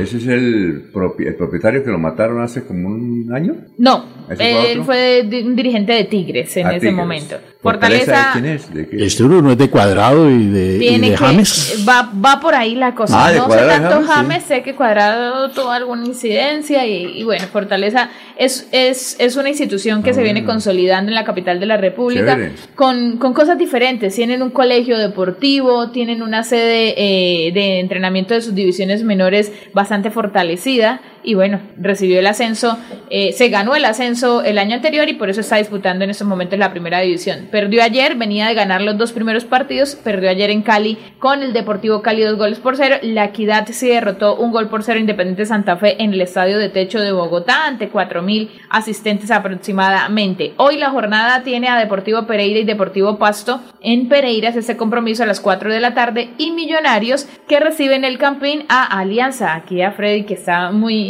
pendiente de lo que pueda suceder con Alianza de Valledupar, pues a las 6 y 10 de la noche eh, recibe visita a Millonarios en el campín de Bogotá. Oye, ¿el partido? Hoy, ¿A qué horas? Sí, señor, 6 y 10. Visita en Bogotá. En Bogotá. En Bogotá. ¿Qué día Bucaramanga quedaron 0-0? Sí. Y vino acá. Vino acá. ah. Gana en Bogotá nuestro equipo. ¿Quién? Alianza. Alianza. Alianza Fútbol Club. Gana. No, difícil, difícil. Pero bueno, cualquier cosa ¿A- puede pasar. ¿Apostamos o no? Ya le gané la primera apuesta, ¿o no? No, no, el tinto ya ahorita lo trae María. Otro compromiso eh, con el que se cierra la jornada de hoy, de esa fecha 3 que avanza, es Tolima, que recibe al América de Cali a las 8 y 20 de la noche. La jornada continuará el día de mañana, pero son los resultados de lo que eh, avanza en esta tercera jornada. Y una noticia que eh, se presentó en la noche de ayer o se confirmó es que Di Mayor confirmó una multa por 6 millones 500 mil pesos para Atlético Bucaramanga debido a que el partido del pasado domingo con Millonarios que terminó 0 por 0 eh, se in- ingresó un perro a la cancha y por esa razón fue detenido el compromiso durante algunos minutos de juego. Ahora Di Mayor sanciona a los clubes cuando se presentan estas situaciones con dinero, en este caso 6 millones 500 Por mil pesos perrito. para Atlético Bucaramanga. Por el eso sí, eso me parece pues, una estupidez. Además, el, el, el Independiente Santa Fe también fue multado porque sacó 12 niños, de los niños que llevan de la mano, y no son 11 sino 12, porque sacó 12 también lo multaron. Ah, Cuando sí. lo que tienen que estar no. pendientes de las barras esas que forman problemas Di todo el mundo. Mayor últimamente es bastante riguroso con el, con el protocolo que le pide a, a, pero- a los equipos. Entonces, No, por ejemplo, ellos tienen sanción hay sanciones Ahora, que puede recibir. min- son minucias. Parecida a una discusión que vimos niño, ayer. Venga, ¿en serio Pero- noticia es cierta? Sí, es cierta. ¿Por un niño? Sí, señor, es cierta. Por- los por- clubes deben por- así cumplir. somos los colombianos, por bobadas. ¿Les Los gusta la plata? clubes, los clubes deben cumplir con riguros- rigurosidad el protocolo que Dimayor dispone en cada compromiso. Entonces ellos reciben sanción. Si no salen a tiempo a los signos, porque el, el- el tiempo es, es puntual, si no se presentan también los 11 jugadores en cancha al inicio de, de precisamente los actos protocolarios, si sucede, si en el protocolo de los signos no estaba autorizado que saliera un niño, dos niños, tres niños, cuatro niños, o lo que vayan a hacer en el protocolo Sí. de, de inicio del partido, si nada de eso estaba previamente autorizado por Di Mayor, sanción. También si no se presenta la nómina una hora antes, la nómina de los 11 inicialistas una hora antes de cada partido, si se pase dos minutos después de esa hora antes, también sanción. Así que los jefes de prensa o supremamente departamentos... exigente. No, y a las barras que le forman tanto problema a los equipos y que entonces a ellos no los sancionan mucho. Yo, yo entiendo una parte y es que a veces se necesita de este orden o de estos reglamentos tan estrictos para que no haya tanto desorden, la verdad. Ustedes saben también como colombianos todo lo que se puede presentar y eso es un evento que está en el espectáculo de la televisión nacional. Y cualquier cosa que pase en desorden y demás, ahí sí también se atacaría a Di Mayor. Entonces, entiendo de alguna manera a- a algunas partes del protocolo, pero lo del perro sí no, porque es algo eh, que se puede presentar y que no se puede controlar de alguna manera. Pero bueno, el perrito hace parte del estadio Alfonso López, se le escapó seguramente a uno de los vigilantes y ahora las sanciones por O se entran de la calle, a veces 500 pueden poner un Es huequito. decir, la, 500 mil pesos. Un gato. No, no. Y si se entra un gato, la noticia un gato es se gatos trepa han por todos lados. por un perrito. ¿Cómo se llama el perrito? Es exactamente es el titular para que vean la noticia completa en Melodía ya en unos segundos. Por un perro fue multado Atlético Bucaramanga con 6 millones 500 mil pesos. Y no se sabe. Esa es una noticia, oiga. Claro, pero lo del perro tiene alguna lógica porque interrumpió la continuidad del espectáculo. Y se ¿no? detiene. Y, yo- Y también- y afectó el desarrollo del partido. Pero que un niño antes de iniciar el partido por un niño más pongan una sanción, sí me parece que carece de cualquier. Y- El partido también fue detenido por el apagón de luz, 10 minutos. Ah, ya. Tal vez por ese lado Mire, lo de, los, entendieron signos, de alguna lo de manera. los signos sí me parece justo. Además, se debería sancionar cuando no se toca o no se entona el himno de un pueblo donde se está haciendo un acto protocolario. Lo que pasó en Puerto Wilches. Allá debería haber sonado el himno de Puerto Wilches y no sonó. Entonces ahí Bueno, protocolos. de- La noticia entonces que por un es una noticia mundial. Claro, Sí, tienen que perro. verla en melodíaenlínea.com. ¿Ya? Ya, ya, ya se va a subir, ¿no? Ya Ah, bueno, y también van a subir la, eh, la noticia de última hora que fue declarada Sí, desierta de 82 mil millones que van a construir allá. Eso es una cosa impresionante. Una cuestión náutica, Bien. hasta Y el muelles. señor gobernador ahí empezó a hacer las cosas bien en, ese, en esa Eso- parte. porque eso va a quedar bonito. hay que declarar desierto lo que considera que no está bien. Eso va a quedar bonito. Es que, don Alfonso, aquí revisando las redes sociales ¿Qué pasó? de el general frente al tema de Topo Coro, que Sí. va muy acorde con lo que decía nuestro compañero Jorge, que Sí. el 15 también lo habíamos hablado aquí, Ajá. que posiblemente se daba por desierta esa licitación, es que el 11 de enero, decía el general, de acuerdo al cronograma del proceso ITLP 2307 Topo Coro, cumplimos con la fecha establecida para la publicación de la evaluación de las ofertas garantizando la transparencia y eficiencia de nuestro gobierno. Numeral es, es tiempo, es, es tipo de Santander, es tiempo de Santander. Pues eh, cumplió con lo que se estaba haciendo, revisaron las evaluaciones y se declaró desierta. Esto, como lo decíamos aquí en la mesa, pues deja un buen precedente de que de verdad hay transparencia y eficacia. Se anunció de que eso publicaba y en la revisión se dio cuenta que debía quedar desierto. Perfecto. Y ahí sí, como dijo el doctor Julio, ese aguinaldo navideño no se dio. ¿Eran cuánto? ¿8 mil millones? Sí. Diez No, mil. no, perdón, 10 mil millones. Esa, claro. Aguanta. Eh, Dicen los pelados ¿Va a aguanta. estar uno sin trabajo en estos días? Sí, imagínense. Bueno. Para enero sí. Sí. Bueno, leemos en, Enero. Leemos en melodíaenlínea.com. Accidente de tránsito en la vía Bogotá deja una persona muerta y dos heridos, entre los que se encuentra madre e hijo. Qué accidente tremendo, ¿no? El siniestro vial ocurrió, estoy leyendo melodíaenlínea.com, a la altura de Guapotá, municipio distante de Bucaramanga, a 92 kilómetros, donde una familia que se movilizaba en un automóvil chocó contra un tractomula. Según el reporte de las autoridades, el conductor del vehículo de matrícula UDI, UDI 261 chocó contra la tractomula de placas SXZ678, donde viajaba con su esposa y su pequeño hijo. La víctima fue identificada como Eric Anderson Largo Hurtado, conductor de este automóvil y esposo y padre de las dos personas heridas. A ver, Jorge, noticias. Don Alfonso, el Colegio El Pilar, ¿no? Ustedes lo conocen y es un colegio muy reconocido. Colegio El Pilar que queda en la ciudad. Pilar, presente, vivir, amar y servir. Oiga, está, usted, la mayoría de Pilarica. usted, ¿usted es pilarica? Oiga, qué bueno, así les decía. Oiga, los años... Siempre amé el lema del colegio. ¿Cómo es? identifiqué ¿Cómo es? ¿Cómo es? a capa y espada. ¿Cómo es? ¿Cómo es? Siempre el lema nosotros nos decían en todas las reuniones, yo no sé si todavía lo apliquen, pilaricas. Sí, y uno se ponía de pie y decía presente, vivir, amar y servir. ¿Y cuál era el de Es- su colegio, Jorge? ¿Cuál Oiga, era? qué bueno, ¿no? Mire, es que eh, eh, ¿El hay mío? noticia del Pilar porque Es, el- ¿Le el- la gente, la gente le es- gusta es mixto, ¿Es mixto el colegio? Ahora Eh, sí. Empezó a ser mixto cuando yo iba en noveno grado. Ah, sí.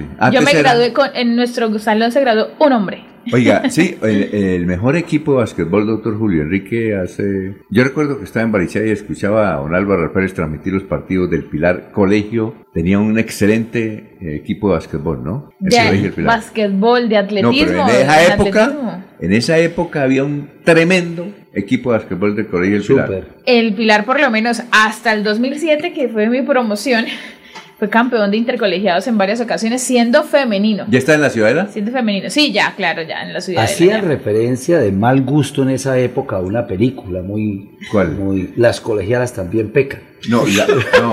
Pero, No, no, el- pero el- por no. Favor. es una El- película. No, el título película. el película.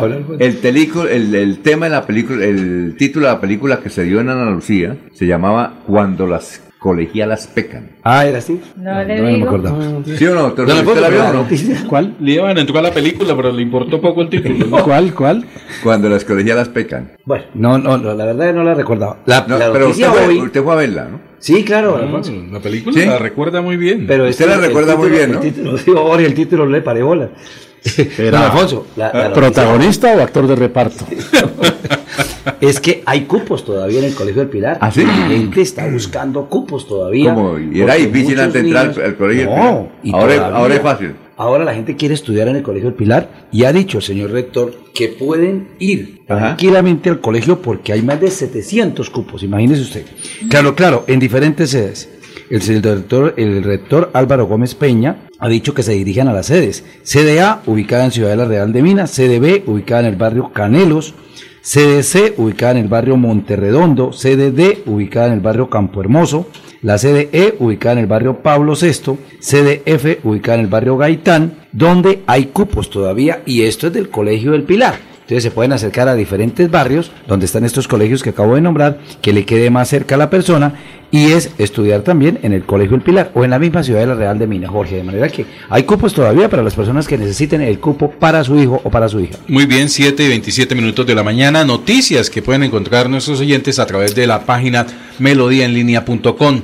Debido a las afectaciones presentadas en el agro eh, por el fenómeno del niño en varias regiones del país, el Ministerio de Agricultura puso en marcha un puesto de mando unificado conformado por las entidades de la cartera agropecuaria y las gobernaciones de los diferentes departamentos que han estado afectados por el cambio climático, asimismo para articular acciones y mitigar afectaciones a los productores. La primera reunión se realizó el fin de semana anterior y contó con la presencia de la ministra Jennifer Mojica, la viceministra de Asuntos Agropecuarios Aura María Duarte y representantes de las gobernaciones de Huila, Cundinamarca, Boyacá, Sucre, Córdoba, Santander y la institu- institucionalidad del agro. La ministra Mojica indicó que con el PMU se establece un sistema de reportes sobre las afectaciones de la agricultura que se actualizará permanentemente y permitirá realizar acompañamiento y articulación con los territorios para la toma de decisiones. En un instante, el profesor Enrique Ordóñez. A ver, Don. Alfonso, en el área metropolitana de Bucaramanga hay mucho desadaptado. Yo no sé qué vamos a hacer con tanto desadaptado ¿En dónde? que hay que atraparlos y llevarlos a- al hospital Sí, psiquiátrico. San Camilo. Ajá. Ayer se conocieron unas imágenes de un motorizado que en sentido por el viaducto, Sí. en sentido del carril del Metrolínea, en sentido sur-norte, el desadaptado venía en ese carril de sentido norte-sur. No. Sí me voy a entender, o sea, Sí, sí, venía en contravía a un exceso de velocidad. Entonces yo no sé qué está pasando en la ciudad eh, y en el área metropolitana. Debemos trabajar mucho, no solo en el tema de la autoridad, sino en el tema también de la convivencia ciudadana, de la cultura ciudadana, don Alfonso. Mm. Eso no puede pasar. O sea, no solo pone en peligro su vida, sino pone en peligro la vida de los demás. Eso es cierto. Son las 7.29. Enrique Ordóñez Montañés está en Últimas Noticias de Radio Melodía. Y él Bueno, profesor Enrique Ordóñez. Bien, Edgar Osorio eh, quiere saber si es correcto decir el show de Don Francisco, el show de Reni Otolina, el show de Jimmy, el show de Jorge Barón. ¿Es correcto decir así? El show de... Eh, buenos días, Alfonso y oyentes de Últimas Noticias. La palabra show es un término muy utilizado en los medios de comunicación, pero es un extranjerismo innecesario. Cuando yo digo que es un extranjerismo innecesario es porque tiene otras palabras que lo pueden reemplazar en español. Y como cita el oyente Osorio, eh, sí, es común decir eh, aquí en Colombia, cuando tenía don, Cho- don Francisco, el famoso espectáculo musical desde Miami, decía el show de Don Francisco. Y en Venezuela era muy común, yo creo que Jorge Líbano, que vivió en Caracas, sabe, recuerda que allá se decía el show de Jorge, el show de, de Renio Tolina, el show de otro señor armador Bendayán, creo, era muy común. Entonces, como en Cúcuta se sintonizaba los canales de Venezuela, la televisión venezolana, pues la gente se fue acostumbrando al show. Y pues eh, es muy común en Venezuela, en Chile, en casi todos los países de América de habla hispana, se dice show en lugar de lo correcto que es revista musical o espectáculo. Qué tan bonito sería decir la revista musical de Jorge Barón, la revista musical de Don Francisco, la revista, la revista musical de Reni Otolina, la revista musical de Armador, Amador Bendayán, la revista musical de Jimmy, de Jimmy, el famoso show de Jimmy. Entonces, es un término que se utiliza incorrectamente en todos los países de habla hispana. Como nos están escuchando en varios países, pues entonces hacemos esa corrección, que la palabra show es un extranjerismo innecesario y debe reemplazarse por espectáculo o revista musical, en español correcto, Alfonso. Qué pena. Eh, A ver, sí. Profesor, muy buenos días, Freddy Garzón. Le, le habla Freddy Garzón. A ver, Freddy. Profesor, o sea, los extranjerismos no se deben utilizar o hay unos extranjerismos que sí y otros que no. No, eh, Freddy, los extranjerismos no, porque para eso tienen su, su reemplazo en español. Mire usted, le voy a dar este ejemplo. Eh, nosotros utilizamos mucho una palabra gamín. La palabra gamín, aquí en Colombia todo el mundo dice gamín, gamín, gamín. La Real Academia Española nunca ha aceptado ese término. ¿Por qué no lo ha aceptado? Porque gamín lo podemos reemplazar en español como por 10 palabras. En lugar de gamín podemos decir eh, niño desadaptado, podemos decir desarrapado, podemos decir, eh, como dicen en España, el, el que, el, en España, el, el, olvidó en este momento cómo es que dice en Pele- España. a- aquí también le decíamos pelafustanillo. Eh, la pela, pelafustán, pelafustanillo. Pelafustán. Pelafustán, sí, pelafustán, pelafustanillo, chaval. saludo para- En España, en España, me acordé. Un saludo para el señor Tiba Moza en Valencia. Chaval, chicuelo, chavalillo. Entonces, usted que una sola palabra que es del francés y que nunca lo ha aceptado la academia. La academia nunca ha aceptado ese término y sin embargo, de todo el mundo aquí en Colombia dice gamín, gamín, gamín, gamín. Y no, no, usted no lo encuentra en el diccionario de la Real Academia porque no ha sido aceptado. Entonces así pasa, Freddy, con muchas palabras que utilizamos corrientemente, pero que no se pueden utilizar Ah. porque tienen varios equivalentes en español. Entonces, no, que la palabra tenga equivalente en español es extranjerismo innecesario. Bueno, eh, profesor, también pregunta don Edgar es, en Colombia se dice la, lo colocaron en la picota pública. ¿Qué es eso de picota pública? ¿Por qué picota pública? ¿Dónde nació? Y si es correcto mencionar eso, picota pública. Bueno, Alfonso, eh, es una expresión también muy utilizada y muy corriente aquí en Colombia. No puedo afirmar si, en otros países de habla hispana se diga picota pública, pero aquí en Colombia sí, sí es co- corriente decir la picota pública. Lo colocaron en la picota pública, lo tienen en la picota pública. La picota pública era un monumento de piedra que se construyó en las afueras o se construía cu- cuando existía la picota en las afueras de los pueblos para exhibir públicamente la cabeza de un ajusticiado. Entonces, como era un lugar público, pues sobra decir la picota pública. Lo colocaron en la picota, sobraba público o pública. pero se fue popularizando la, la expresión picota pública, entonces todo el mundo dice en Colombia picota pública, pero no es correcto. Debe decirse, lo colocaron en la picota, no en la picota pública, Alfonso. Muy bien, profesor Enrique Ordóñez, ayer usted cumplió años. Felicitaciones eh, por ese cumpleaños. ¿Cómo se sintió? No, Alfonso, pues imagínese, cuando uno está rodeado del cariño, del aprecio de toda la familia, imagínese usted de las 6 de la mañana recibir un mensaje de Marruecos, de nuestra amiga que tenemos allá, Laura Victoria. Eh, ¿Marruecos? Qué Marruecos, en, en, Marruecos, ella vive en Marruecos desde hace muchos años. Ajá. Eh, de recibir mensajes de, de, Caracas, recibí mensajes de Nueva York, recibí mensajes de me llamó la atención un mensaje que me escribió un exalumno de San José del Guaviare, recuerda el que presentamos aquí. Ah, locutor, sí, claro. Eh, no escucha, eso lo escucha usted todos los lunes, los miércoles y los viernes. Me llamó. Ah, bueno. Para felicitarme, entonces pues eso lo llena uno de, alegría, ¿no? Saber que la gente pues se acuerda de que de alguna vez pues tuvieron relación con el profesor Ordóñez. Y la familia, pues claro, cuando se siente eh, rodeado del cariño y del aprecio de la familia y de los amigos, pues se siente feliz, Alfonso. Entonces la felicidad está en eso. Y sobre todo cuando uno tiene nietos. Ah, no, imagínese, ah. cuando tiene nietos, imagínese los nietos todos, mis nietos todos viven en Bogotá. Ah, ya. Todos están vinculados, pues, todos son profesionales, abogados entonces, y arquitectos. Entonces, eh, ellos me llamaron también. Sí, aquí eh, don Jorge Caicedo fue el que dio a conocer la primicia de que usted estaba cumpliendo años. Ah, gracias Jorge, muy amable. Ayer no tuvimos la oportunidad de, de porque estábamos precisamente recibiendo llamadas a esta hora. A ver, y Jorge Lieva nos quiere...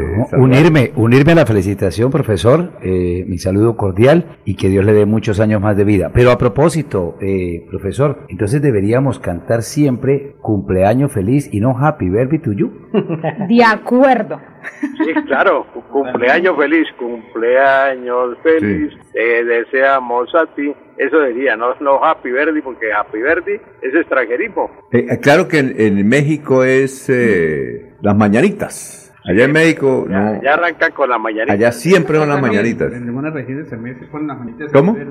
que aquí también en Colombia se usa mucho las mañanitas, sobre todo en, las, en los pueblos, a diferencia del sapo verde, perdón, del año feliz. Aquí don Luis Calderón, cuando estaba aquí en Radio Melodía, música y noticias. Colocaba las mañanitas. Era entre las mañanitas y se popularizó en, en Bucaramanga, ah, le cantaron las mañanitas y todo eso. Se estila también mucho una canción de Diomedes Díaz ah, Ajá, sí señor. Sí, claro.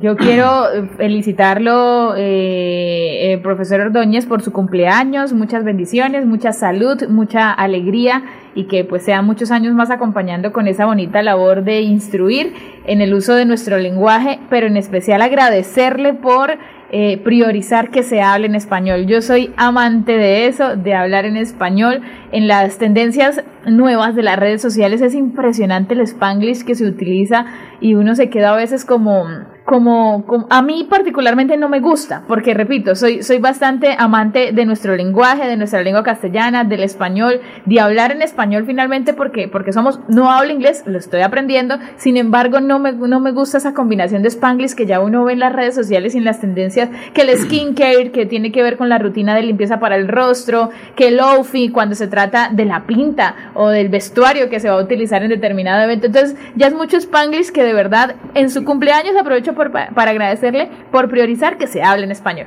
Ok, Maribel. por ejemplo. Maribel y lamento lo que le ocurrió el día del partido con Millonarios. Nos sorprendió pues cuando vimos la noticia, uy, caramba, qué tal si le hubiera pasado algo grave a Maribel. Bueno, Dios daron la cadena, pero no pasó más nada, ¿no? El, susto. la cadena se puede recuperar, los objetos materiales se recuperan, lo que no se puede recuperar es la vida. Entonces, eh, pues muy, muy interesante la noticia en ese sentido, que afortunadamente no le pareció, no, no le, no le ocurrió nada grave. Maribel, un saludo especial, me gusta eso y usted estaba diciendo que era Pilarica. En Pilar había muy buenos profesores de español. Sí, señor. Y entonces por eso a usted le gusta el español. ¿Usted fue profesor del, del Pilar? No, no, no, no, yo no fui profesor del Pilar, pero tenía muchos amigos allá de profesores en el Pilar. Pues uno se reúne con los profesores y va comentando las cosas que, van apareciendo, aprobaron esta palabra, mire, no digan así, digan así, tal. Entonces, eso es, no solamente en español, sino en física, por ejemplo, era muy amigo del profesor Eduardo Martínez, cuando era profesor del Pilar. Ah, ya. Muchos profesores eh, allá del Colegio del Pilar, profesoras, incluso profesoras. Yo tuve también en la universidad varias profesoras, compañeras de la universidad. Entonces, eh, pues esa relación sirve, ¿no? Porque uno intercambia. Cuando es profesor uno se reúne y, va intercambiando las ideas. Mire, no digan así, enseñen a los alumnos que este término fue aprobado, esto no se puede utilizar. Es, eh, es importante eso. Maribel, felicitaciones. Y en, en, el, en el deporte hay muchos términos que hay que corregir. Aquí vamos eh, a mencionar algunos de ellos en estos días porque parece que me preguntaron por un libro, no recuerdo en este momento quién me consultó por el libro de un boliviano que escribió un libro relacionado a todos la terminología del deporte. Yo creo que aquí he comentado varios términos de eso. Boliviano, en unos juegos, eh, creo que no, no fue para americanos, pero fue una sede, eh, Bolivia fue sede de unos juegos, no recuerdo si fue para americanos, no, pero sí fue una sede... Bolivarianos, creo, profesor. Bolivarianos, fueron los bolivarianos, sí, señor, los bolivarianos. Entonces allí eh, un periodista escribió un libro y se lo entregó a todos los a todas las delegaciones y a todos los periodistas que asistieron. Este libro, este libro, este libro, mira, aquí recojo toda la terminología del deporte. Es muy bueno ese libro. Mm, qué bueno, sí, qué interesante. A ver, Sergio. No, me uno pues a las voces de felicitación eh, que le estamos ofreciendo hoy al profesor Enrique Ordóñez, a quien le tenemos un gran aprecio y cariño y pues obviamente una gran admiración porque nos ha permitido de alguna manera mejorar nuestro lenguaje. Yo cada vez que paso por las droguerías, papelerías, panaderías, bizcocherías y todas las que encontramos en, nuestro, en nuestra fauna urbana, pues me, recuerdo al profesor Ordóñez. Incluso tengo una anécdota, un día llegué a un sitio de estos, a una papelería, perdón, una panadería, y dije, vence, ya no, una droguería. Le dije, señorita, es que estoy buscando una droguería. Y me dijo, señor, esta es una droguería, no es que afuera dice droguería. droguería. Sí. Yo también quiero saludar, don Alfonso, al profesor, eh, que Dios le dé muchos años más de vida y sus enseñanzas han sido importantes. No tenemos no hemos tenido la posibilidad de conocernos personalmente, cómo la virtualidad acerca a la gente y en este año que hemos compartido a través de la emisora le he cogido muy mucho aprecio. estoy diciendo al profesor que salga en pantalla. Pero sí está en moras que nos reunamos un día esos con el profesor y compartamos personalmente, ah, como lo hicimos el año pasado también con nuestro jurista, el doctor Luis José Arevalo. José Arevalo. Entonces, eh, profesor, eh, felicitaciones, que Dios lo bendiga. Gracias, Freddy, muy amable. Gracias a Sergio también. No, es que mire, el relacionista del grupo es, ese eh, el de perdón, el, que organizó el almuerzo la vez pasada, Alfonso. Fue Laurencio. Laurencio, lo dije, Laurencio Gambacoy. Laurencio, sí. Y Laurencio es el relacionista del grupo. Entonces, cuando Laurencio diga, vamos a hacer un almuerzo aquí, vamos a hacer, con mucho gusto, Freddy, nos encontramos, nos reunimos, pues todos, como nos reunimos hace un año, creo, con, estuvo Sergio, estuvo, y la mayoría, estuvo Jorge. Claro Jorge Enrique, Enrique. Claro. Ah, es que no me invitaron, entonces fue. es que usted no era, del, no era equipo de trabajo, pero a esta hora Laurencio está volando hacia eh, el aeropuerto de City, de City. Ah, está para City, va para Barbosa. Sí, asuntos de, él es directivo de Altos de Toscana, entonces tiene que ir allá a observar el panorama. Bueno. No, pues aquí seguiremos, Alfonso. Y gracias, ¿no? Actualizándonos. Ahora estamos eh, buscando pues las consultas que nos hacen de otros países o lo que interesa a otros países, por ejemplo, a Venezuela, a Ecuador, a Chile, donde hay sintonía y donde nos han hecho en alguna ocasión preguntas. Recuerda que nos han hecho preguntas hasta de Argentina, Alfonso. Claro, claro, en todas partes de Argentina y de otros países nos han hecho, claro. Es que hay mucha gente que, que le gusta la, la forma como usted explica y a veces a uno le da pena preguntar y dice, ¿cómo usted no sabe cómo escribir? Entonces uno ya en silencio escuchando al profesor Enrique Ordóñez. Profesor, muchas gracias. No, gracias a Iba a decir algo, el profesor Julio le iba a decir algo. Eh, profesor, cordial saludo. Me uno a todas esas voces de, de felicitación y permítame decírselo un tanto a nuestra manera. Ojalá en el tiempo podamos seguir disfrutando de sus palabras, de sus verbos, de sus sinónimos, de sus antónimos, de sus correcciones, de sus gazapos. Quiera Dios que así sea. Gracias a usted, doctor Julio Enrique. Ayer tuvimos la oportunidad de, de hacer una nota también para su hermano Guillermo Augusto y pues ya está la oportunidad también para enviarle nuestra entidad nota de condolencia. Mil gracias. Bueno, profesor, que pase un estupendo día. Éxitos.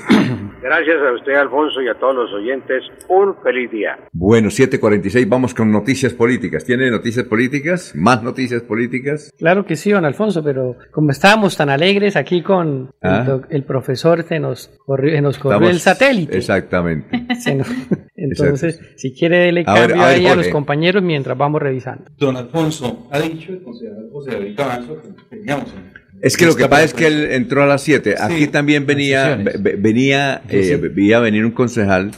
Es que a las 7 la sesión. Teníamos invitado también al presidente, pero nos escribió. Sí, eh, eh, porque, porque ayer vino aquí el señor secretario de Desarrollo El doctor Iván Torres. y dijo algo de la casa del mercado campesino. Entonces, eh, parece que no están de acuerdo con lo que él dijo y en el consejo querían venir a aclarar. Y yo le dije, con mucho ¿De cuál gusto. casa, don Alfonso? Del Los mercado campesino. El mercado campesino. Los mercadillos campesinos. No, no, no, no, el mercado, es que hay un mercado Ok, campesino sí, bajando a, Por el terminal. por el terminal, enfrente a las carpas, diagonal a las carpas. ma- que manifestó que era como dato, algo así. Sí, que era no comodato sí, sí, que sí, están revisando, entonces ellos no están de acuerdo con el pronunciamiento que señaló y creo Bueno. que lo van a, van a llevar ese asunto al Consejo, por lo que dijo Bueno, el aclararlo. doctor Iván Darío Torres. Sí, señor. Sí, don Alfonso. Sin embargo, la noticia es por otro lado y es que el concejal José David Cabanzo ha dicho que el secretario del Interior de Bucaramanga fue un encargo que mandaron desde Cali para el alcalde Jaime Andrés Beltrán y que se lo vendieron como un militar cercano al presidente Petro.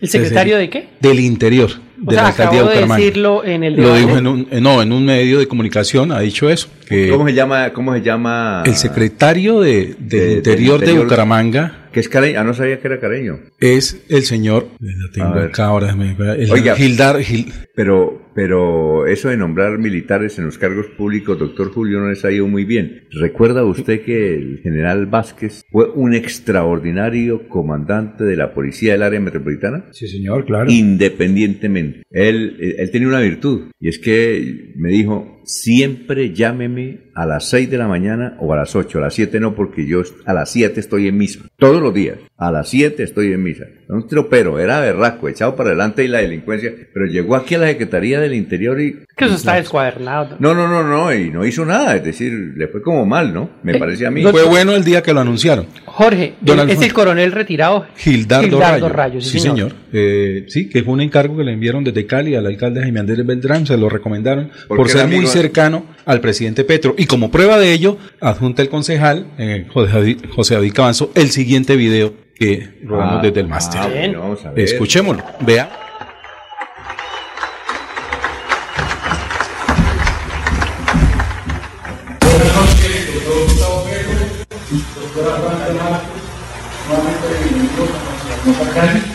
Soy el coronel del ejército del uso buen retiro y pertenecía a esa institución durante 27 años. Hoy estoy aquí para tarima el apoyo, porque sé que usted representa el cambio, el verdadero cambio para la base de nuestro ejército, quienes son quienes más sufren de las necesidades, nuestros soldados.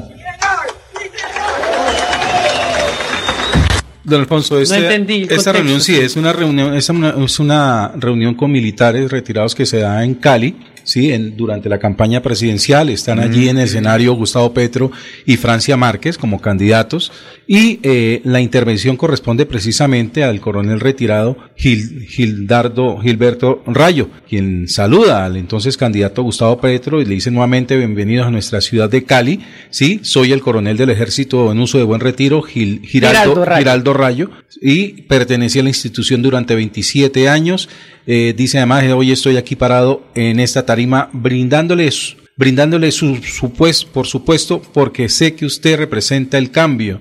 Dice Gilberto en su intervención, el verdadero cambio eh, eh, reafirma quiénes son, quiénes son, quiénes son más sufren la, y quiénes son los que sufren más las necesidades son nuestros soldados. Es lo que dice allí y ahí en un primer plano aparece precisamente el coronel Gildardo Rayo, Giraldo, Giraldo. Giraldo Rayo, quien se, eh, hoy en día es el secretario eh, del Interior de la alcaldía de Bucaramanga. Y, el de- y Jorge, sobre pero eso, y sobre eso está el debate hoy, en estos momentos, entonces, eh, el doctor Cabanzo haciendo Sí. el debate sobre eso, ¿no? Tal Don- vez que no hay resultados. Don. Alfonso, pero, pero es interesante lo que dice Jorge frente a las palabras que dice el concejal José David Cabanzo, que dice que es un encargo. ¿Un encargo de quién? Pues esa es la pregunta que hay que hacer. ¿Quién se lo recomendó al alcalde? Porque- Porque el tipo viene de Cali. Pero, pero, pero es que yo viendo esto, que, que este video, por eso yo no entiendo el contexto del video y usted me lo aclara, No, pues pareciera El contexto es uno, que ya tenemos por lo menos quién va a ser el relacionamiento entre la alcaldía de Bucaramanga Ah, y la presidencia de la Ah, República. bueno, ah, ahí va. Sí. Ahí va yo. Dos,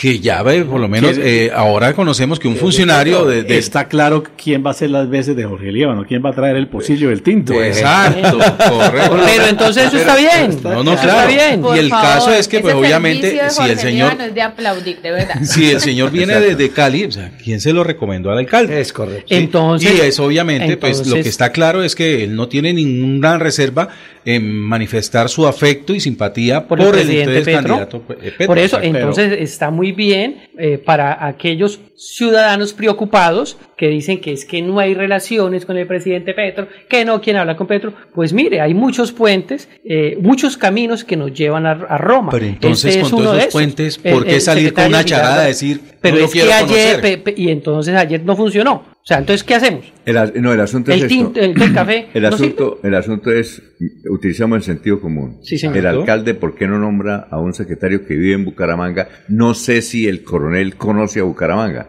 Que eso de- debe ser importante. Eso, bueno, no es, Pues los- no es pues los- una pues exigencia. Y para, est- y para establecer contactos con el presidente de la República o canales de comunicación como gobierno nacional, pues no hay que distraer la función principal de la Secretaría del Interior. Eso es, me parece que... Pero ahora la- hay que preguntarle, tenemos que, oiga, mi querido Jorge, invite al coronel. Sí. eh, a- y pre- vamos a preguntarle si él conoce Bucaramanga. porque- Al secretario del Interior ya lo visitamos, no pude hablar con él. Creo que está ahorita no, interviniendo en el consejo. Don Alfonso, Sí, ¿y los claro, comandantes de la policía que vienen a las ciudades conocen las ciudades? Eh, pero Tiene tiene, que conocer- No, no, pero, pero tienen obviamente todo un respaldo corporativo. Sí, tienen- Llegan a una institución Bueno. que está al día del conocimiento de la ciudad. ¿no? Sí, claro, generalmente los, los que han nombrado conocen la ciudad porque son prácticamente de acá. Es No que hay coronel se nombra, creo yo, Pero yo es- digo- eso ya es una opinión personal, no es, no es, yo no soy fuente oficial de nada, que un coronel de sus condiciones de retirado pues de, de la policía, Sí. pues debe conocer todo el contexto del manejo de la seguridad, lo mismo que trató de hacer Cárdenas con el general que tantos Vázquez. éxitos Ese tuvo, sí conocía Bucaramanga, ¿cierto? sí. Claro, porque es que ya había estado en Bucaramanga, don Alfonso. En Bucaramanga y ¿cierto? sin Estuvo embargo tres años. le- no le fue bien. No.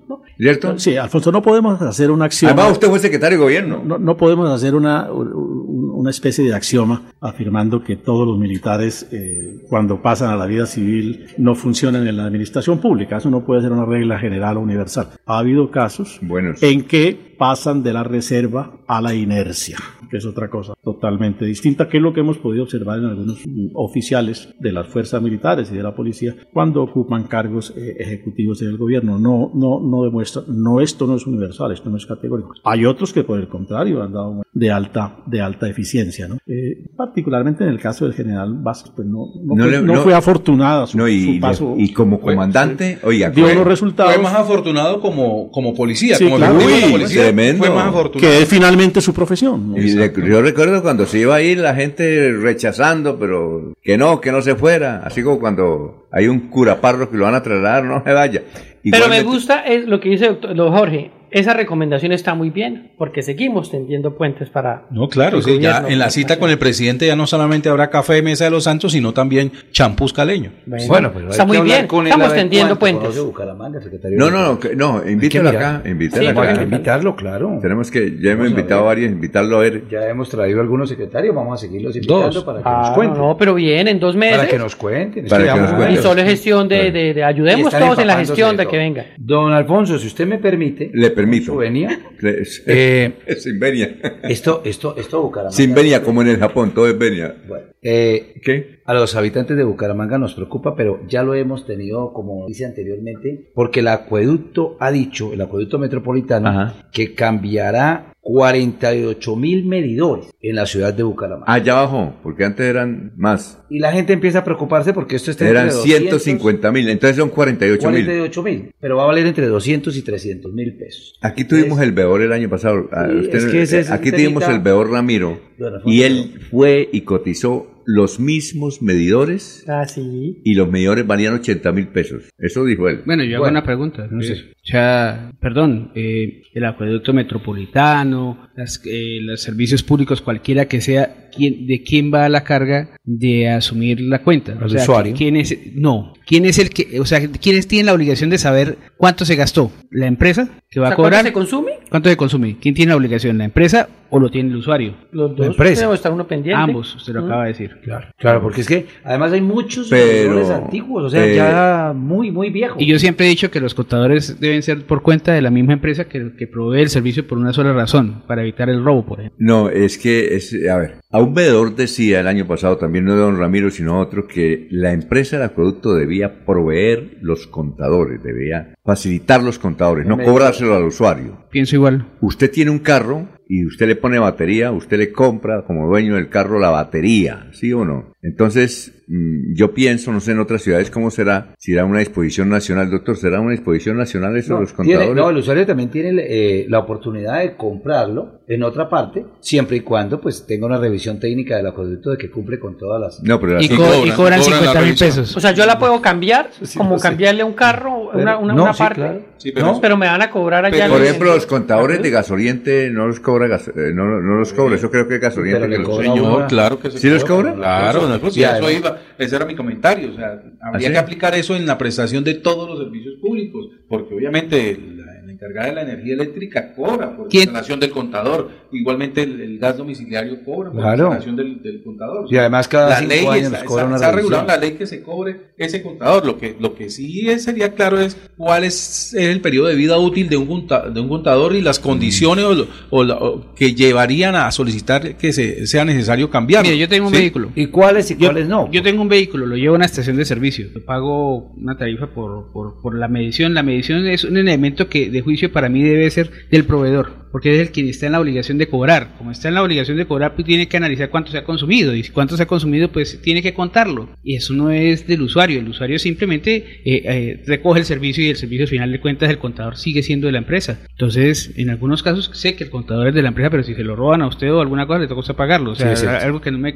son- son- No es un juego de contradicciones que no me cuadra. Pero lo, lo que sí es cierto, para resumir, es que hay muchos medidores del acueducto que están muy, muy retrógrados, muy viejitos, y que ya no dan una lectura para la empresa que, que sea la real. Bueno, vamos a saludar a esta hora, ya se encuentra en eh, Orlando, conectado con Radio Melodía, Diego J. Galvis. Diego, ¿cómo está? Tenga usted muy, pero muy buenos días. Alfonso, buenos días. ¿Cómo me le va? Un saludo muy, Muy bien. especial para usted y para todos los compañeros. Extraordinariamente bien. Sí. ¿Qué más? Bien, bien, señor. Aquí aguantando frío, pero todo bien. Eh, ¿A Semana del frío, semana del frío. Un clima, un clima rarísimo aquí en, en la Florida. Eh, varía mucho, pero se lo he dicho desde los días anteriores y, y hoy continuamos con la misma práctica. Mañanas muy frías y tardes con algo de calor, pero pues bueno, ¿Cuántos grados eh, más o menos en centígrados tiene usted? Ahorita, es- ahorita debemos estar en unos 6, 7 grados. El problema es que a las 2 y media de la tarde, 3 de la tarde, podemos estar en 21. Hmm. Entonces es una diferencia muy, muy grande y, y es una crisis eh, para los niños, para la salud. La gente está todo el tiempo con su calefacción, aire acondicionado. Esas variaciones de clima, usted sabe que las, las señoras, las abuelitas siempre dicen que ese, esos cambios de clima lo enferman a uno. Entonces eh, seguramente va a pasar mucho constantemente en estos días. A ver, Di- a ver Diego, eh, Es que- Sergio le quiere preguntar. No, no, preguntarle no, es que me dice el Google que está a 9 grados centígrados la región, la zona de Kissimmee, en Florida. Ah, bueno, ahorita está, hoy está más o menos en 9. Yo no he podido salir todavía de, a la casa, de la casa, porque eh, trabajo un poco más tarde, pero sí, sí, está más o menos en, ese, en, ese, en esa medida, 9, 7. La sensación puede cambiar un poquito por el viento, en las zonas en las que hay viento, pero sí, sí, está más o menos así. Mm, muy bien. ¿Y cuál es el tema de hoy, Diego? Bueno, Alfonso, un día como hoy, lo voy a llevar un poquito, un poquito atrás en la historia. Un día como hoy, en 1542, un español que se llamaba Álvar Núñez Cabeza de Vaca, y así se llamaba, no es una broma, se llamaba Álvar Núñez Cabeza de Vaca, fue el primer europeo que vio las cataratas de Iguazú. Eh, las cataratas de Iguazú que están ubicadas entre Brasil y Argentina. Eh, Iguazú eh, es un nombre guaraní, proviene del guaraní, y si usted piensa en guaraní, piensa en Paraguay, pero las cataratas de, Iguazú no tienen ubicación geográfica en Paraguay. El punto más cercano de Paraguay es a 13 kilómetros, muy cerca de la frontera, pero pertenecen en este momento o se ubican exactamente entre Brasil y Argentina. Cuando este señor Álvar Núñez las descubrió, las denominó como los Saltos de Santa María. Él venía en representación de la colonia española y por eso decidió poner ese nombre de los Saltos de Santa María, pero luego retomaron su eh, nombre original eh, del guaraní, que es Iguazú, que quiere decir gran cantidad de agua. Entonces,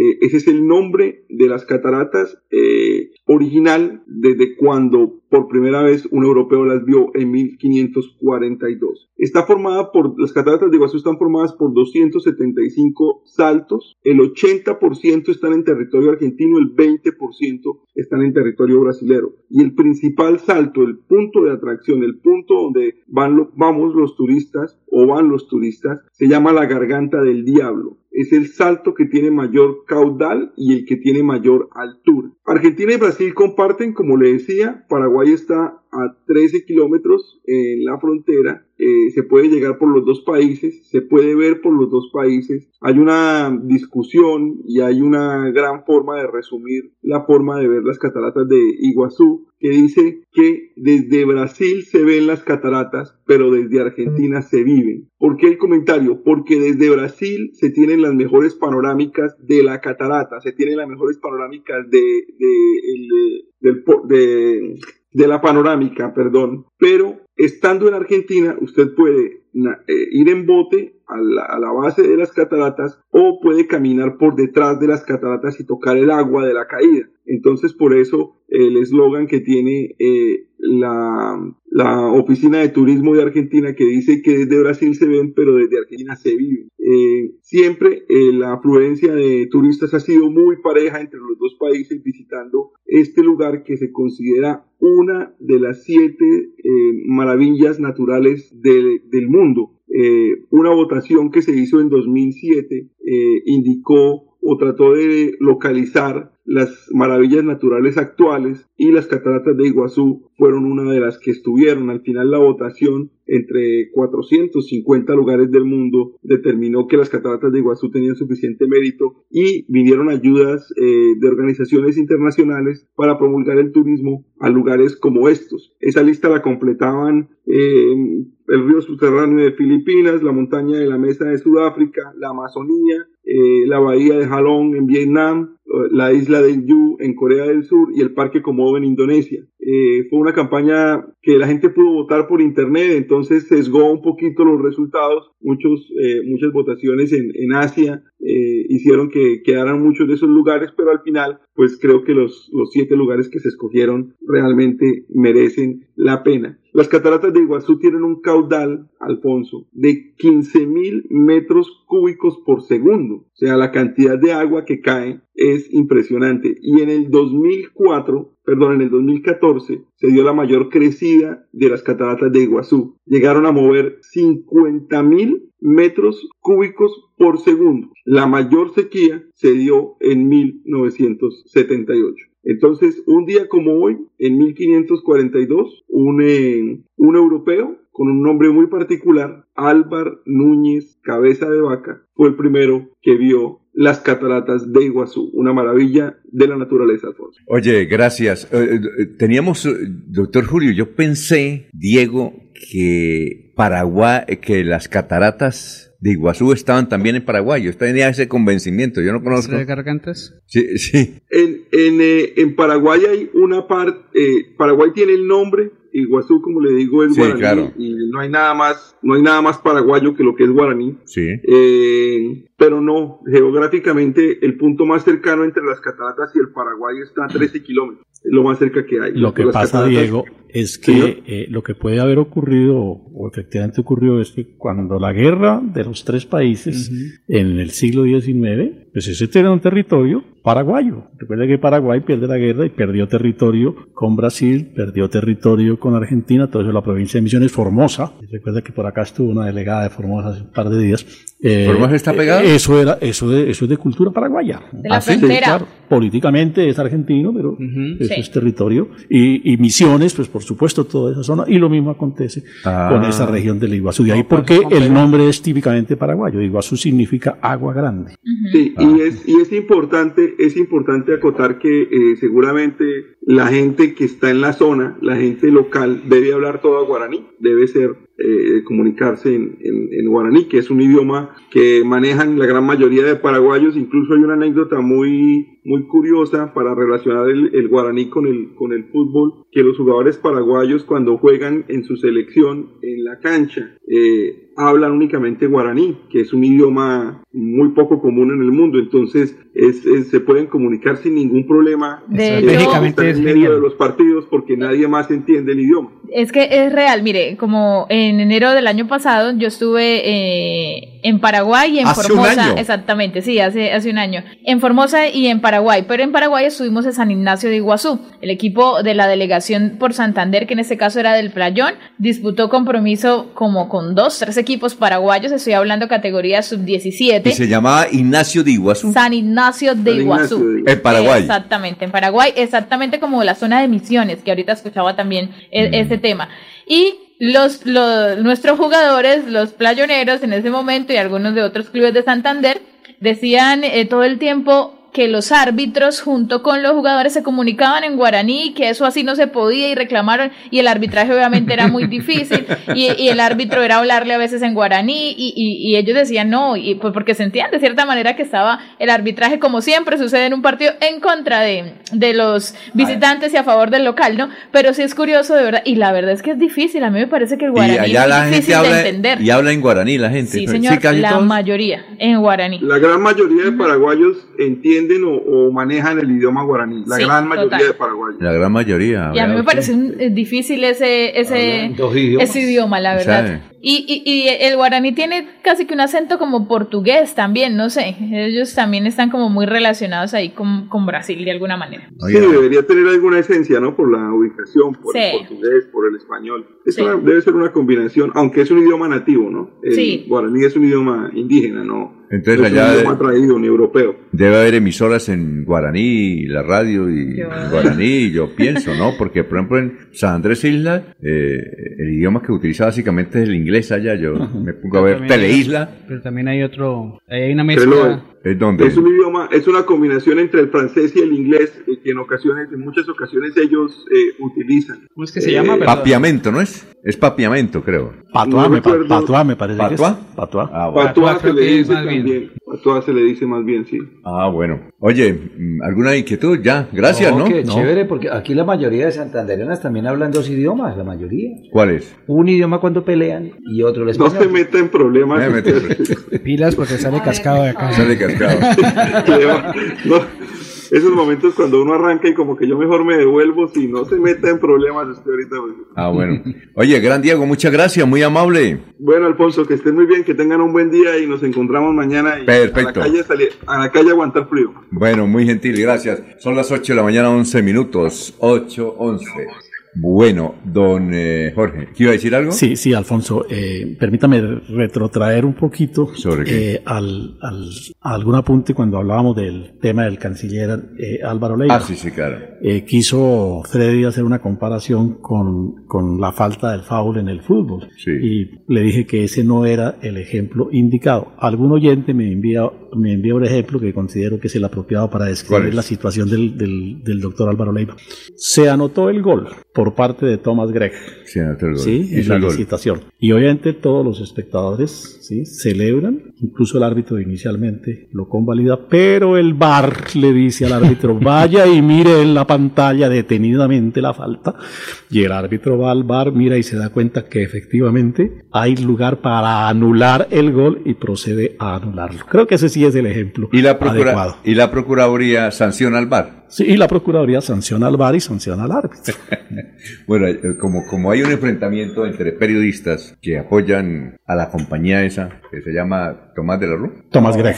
Tomás Gregg. Es una multinacional, ¿no? Sí, claro. Eso es de origen inglés. Entonces hay otros periodistas que no, entonces se pusieron a investigar a la procuradora, ¿no? Y realmente tiene muchísima contratación, sobre todo gente de Santander, ¿no? Gente de Santander contratada por la Procuraduría, entre ellas una hija del doctor Alejandro Ordóñez.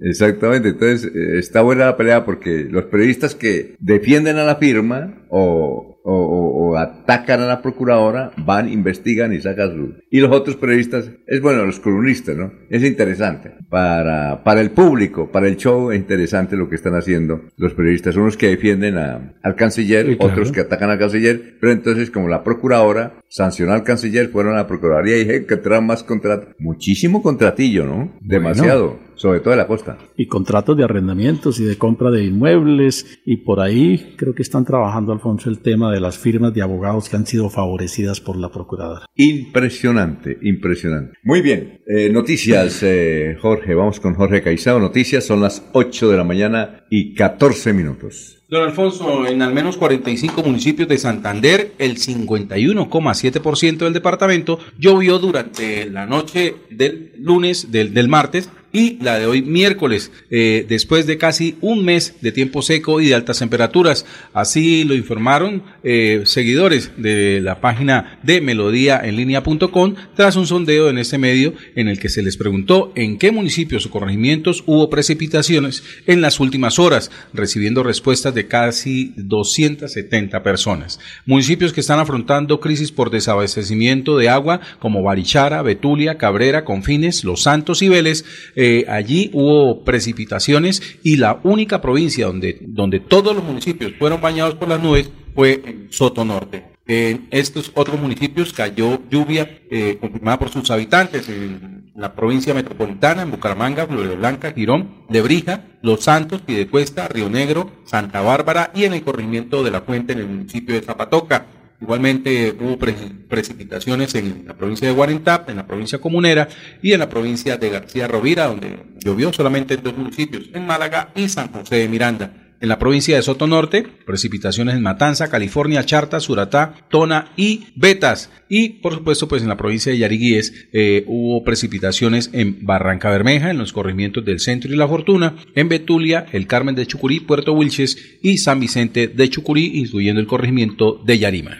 Son las 8.15, a ver Jorge. Pues don Alfonso, celebramos que el secretario de Infraestructura de Bucaramanga, algunos otros funcionarios y el alcalde personalmente recorrieron las obras inconclusas, que son 162 obras en Bucaramanga, de las cuales 45 están en estado crítico. 162. Hoy en la rueda de prensa a las 10 de la eh, mañana. No, hay otra a las a 3 las 3 de la tarde, pero 3 de la tarde tiene que ver con seguridad, con el ministro. A las 3 de la tarde es con 3 el ministro. con el ministro. Y a las 10 de, El No, en la plazoleta de... Pero hoy es- sí, hoy. Oye, ese- el tinto es con el ministro. El tinto es con el ministro y a las 10 de la mañana tiene que ver con la de Secretaría de Obras Públicas, de Infraestructura. Tomémonos un tinto.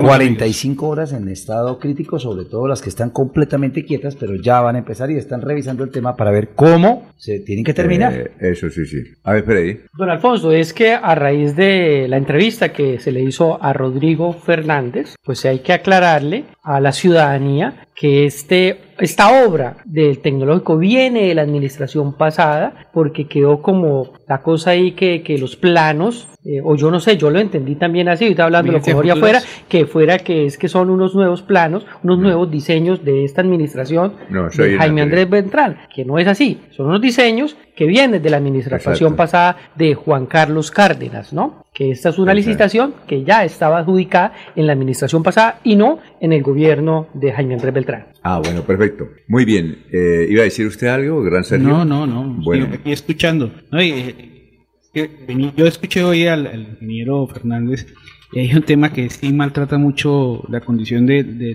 lo que sucedió con Rodolfo y hace referencia al tema de las ciclorrutas. Ese es un tema de improvisación muy fregado que yo entiendo que no, que no fue directamente ellos los que desarrollaron el diseño, sino que viene de unos recursos de internacionales, Internacional. pero fueron mal, mal- fue muy mal planificada. No que, mire, en Bucaramanga la primera la gente no hay una cultura para usar las ciclorrutas y no creo que la haya por razones de la temperatura y de, y de la condición geográfica de la ciudad. Pero sí hay que empezar a pensar en la posibilidad de que se han venido, han venido surgiendo nuevas, nuevas, nuevos métodos para transportarse mucho más eficientes que incluso que la bicicleta y menos dañinos también, con, bueno, tal vez menos dañinos con el ambiente que, que los vehículos particulares que todos usamos de combustión. Pero sí eh, hay que revisar el tema de cómo está la estructura urbana de la ciudad en el sentido vial, porque hay que optimizar lo que ya se tiene, mejorar algunas cosas y de alguna manera pues brindar la oportunidad a que eh, nuevas formas de transporte se puedan desarrollar, Sí. Pero no así como las improvisaron. Y voy a decir por qué se improvisaron. Y en esto y en esto y en esto quiero hacer una crítica muy fuerte y es que, por ejemplo, yo no entiendo, yo no soy ingeniero de vías, pero yo no puedo entender, por ejemplo, lo que hicieron en la calle 33. O sea, yo no puedo concebir primero un Calle 33 con 24 calle 33 entre la entre el Parque de los Niños y 24 la plaza y la Plaza Guarín y la carrera 24. la Plaza Guarín. Hicieron un, primero, una vía hacia un costado con un, con un separador gigantesco, con unos árboles, bueno, muy bonitos, eso, quedó- eso quedó bonito. Pero llega a un punto en que, eh, no recuerdo en cuál de las carreras, creo que la carrera 30, y, mm, como la carrera 30, por ahí, 32, una parte sí. de esas. 32. Creo que es en la 30. Se parte en dos. Y entonces la que el, va un carril aquí a la, a, la, a la izquierda y luego se transforma a la derecha y usted tiene que atravesar la vía de lado a lado con la ciclorruta y adicionalmente crea un problema donde usted Ajá. puede generar estrellados. El más delicado para mí es el, la ciclorruta alrededor de la glorieta de San Francisco. Esa ciclorruta está diseñada para matar gente. En serio, de frente se lo digo, es diseñada para matar gente. ¿Por qué? Porque es que va por el borde, el borde derecho lleno de cruces. Cuando hay ciclorruta no debe existir un cruce de- por razones obvias. Y, ahí, sí- y, y, y ni, y ni de cuento de esas ciclorrutas que tienen doble vía. O sea, usted mira para un lado pero no mira para el otro. Exacto. Miren que, eh, Sergio, a propósito de este tema, yo visité Quito, Ecuador,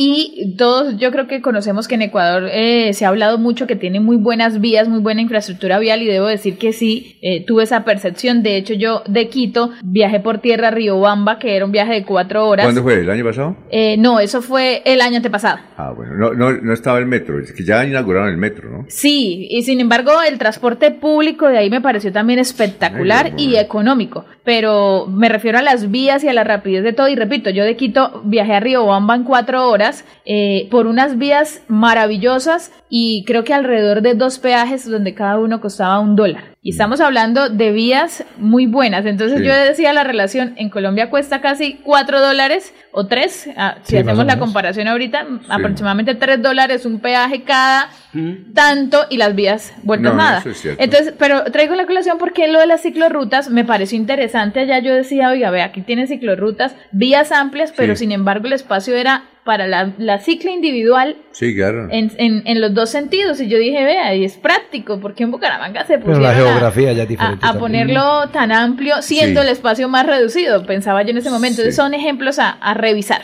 Bueno, aquí está Juliana Gómez que sencillamente nos va a hablar de movilidad. Hoy en Bucaramanga, ¿qué encontró? Encontró semáforos que no sirven, otros que medio sirven, ¿no? ¿Qué encontró, Así es.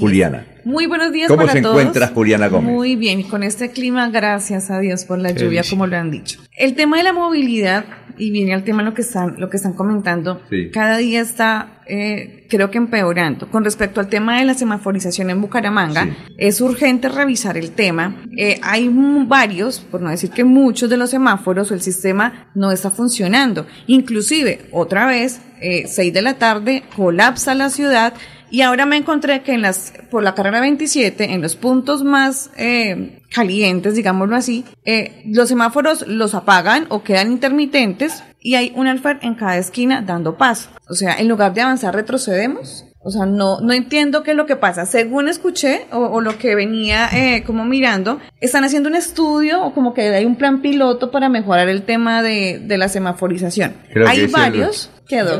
Ok, ok. Hay varios y estuve revisando qué pasaba con los contratos o lo que hay atrás de, atrás de todo este tema.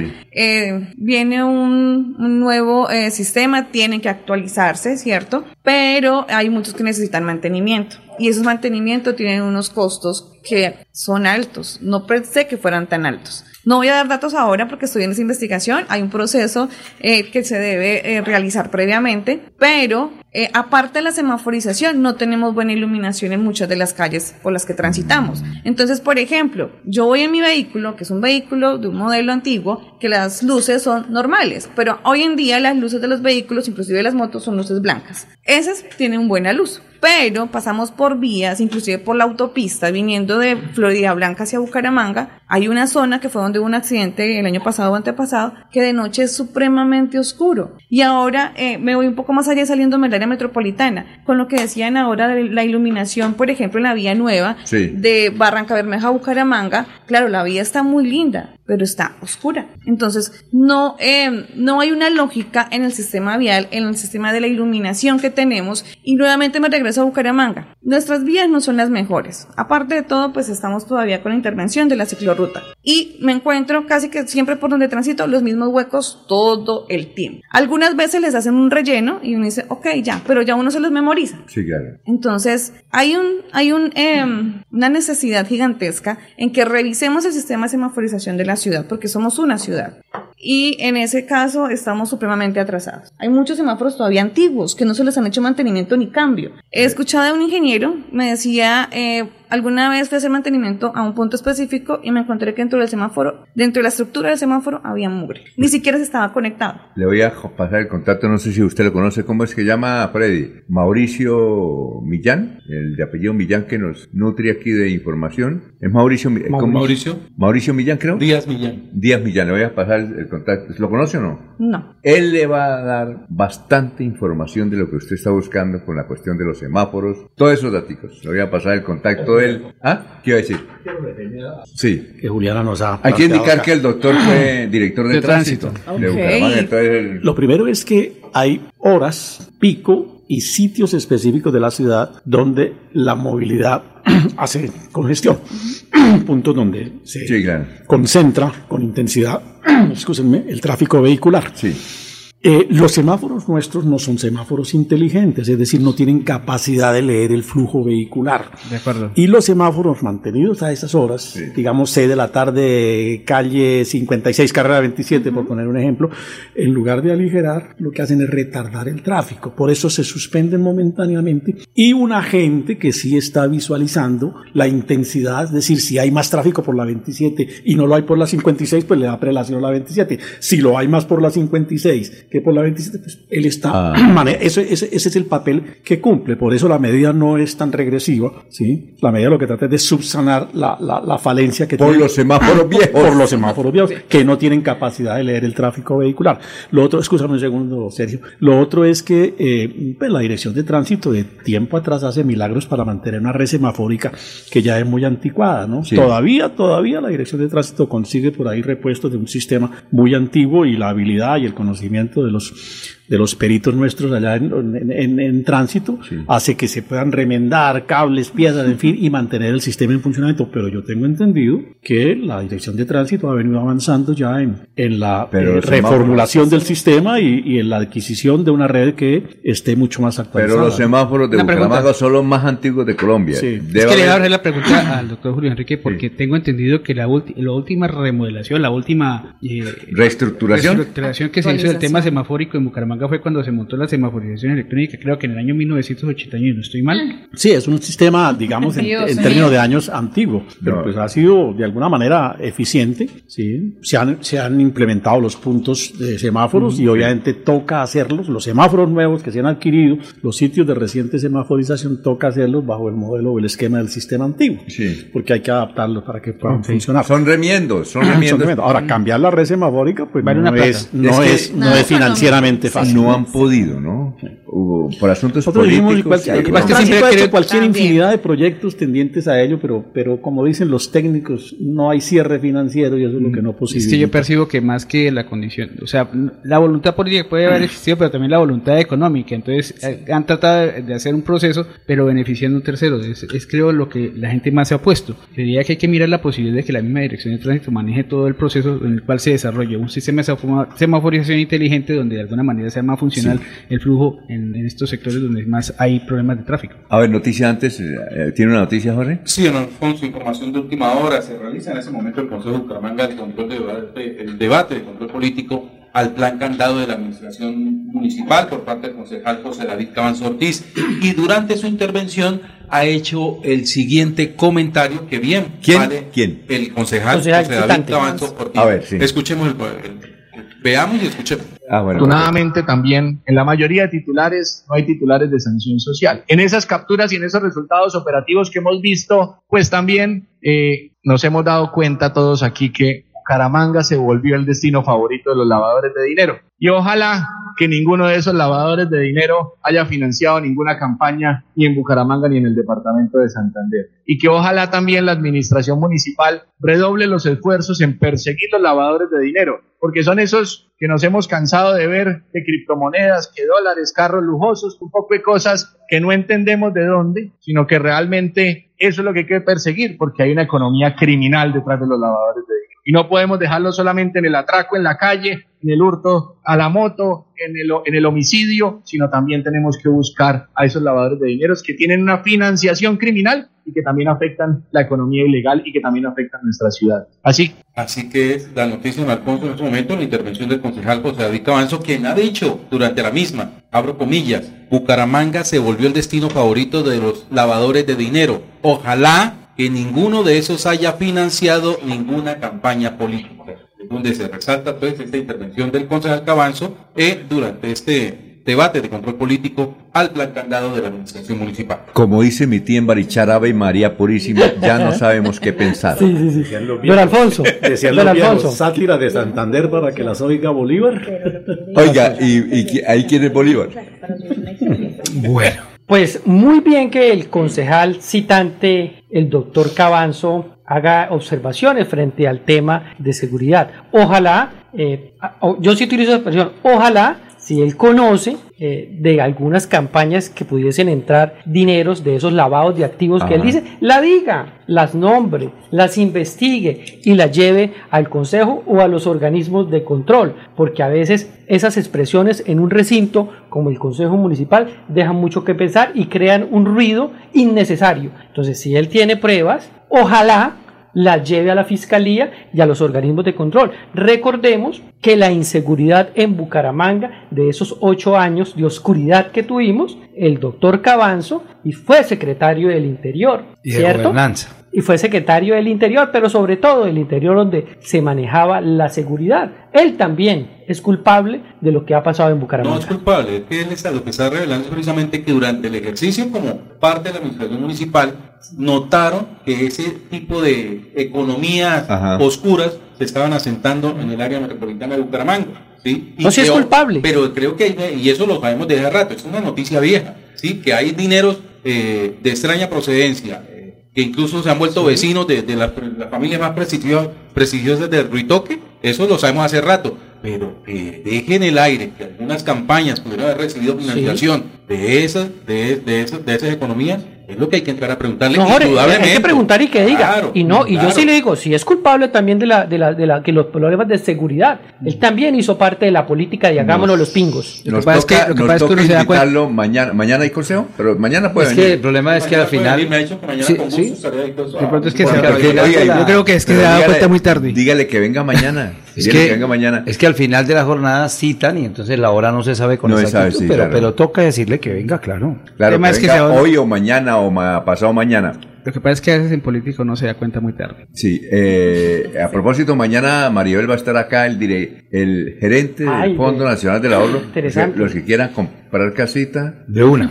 Yo Muy- tengo ya Además, la eh, cosa. no, y además, no importa. Usted puede tener, es que el fondo ahora le entrega crédito. Usted puede tener dos o tres casas. Puede ser del estrato 7, 8, no importa. de la- ¿En y hay una Ritoque? fase- Donde sea. No, no, no. Eh, eh, dice, dice don Alfonso, es que usted así tenga ya casa, Hay hay casa. una opción que también. Porque Es que- no, para, que ya para casa, no lo que no nada. Lo que pasa es que si usted tiene casa, pero lo que no tiene derecho es al subsidio. correcto. Pero Sí, el que no le- tiene casa y está en el Silven, por ejemplo, ¿sabe cuánto puede recibir en, en plata blanca eh, una persona que quiera casa, 60 millones en subsidio de una, de una vez. Hay que saberlo tramitar. Claro. Lo que pasa es que la gente no sabe tramitar y dice, no, lo que pasa es que eso no se puede. No, se puede. Me parece muy interesante. Y mañana va a venir el doctor no a entregar ilusiones ni nada, sino que el que quiera De- casa, que haga la vueltica. De entrada, don Alfonso, invitamos Sí. a todos los oyentes de Últimas Noticias que Claro. puedan dejar ya sus inquietudes, lo que le Claro. quieran manifestar, porque hay varias preguntas de Estoy esperando el promo. Mira, don Alfonso, y, Maribel.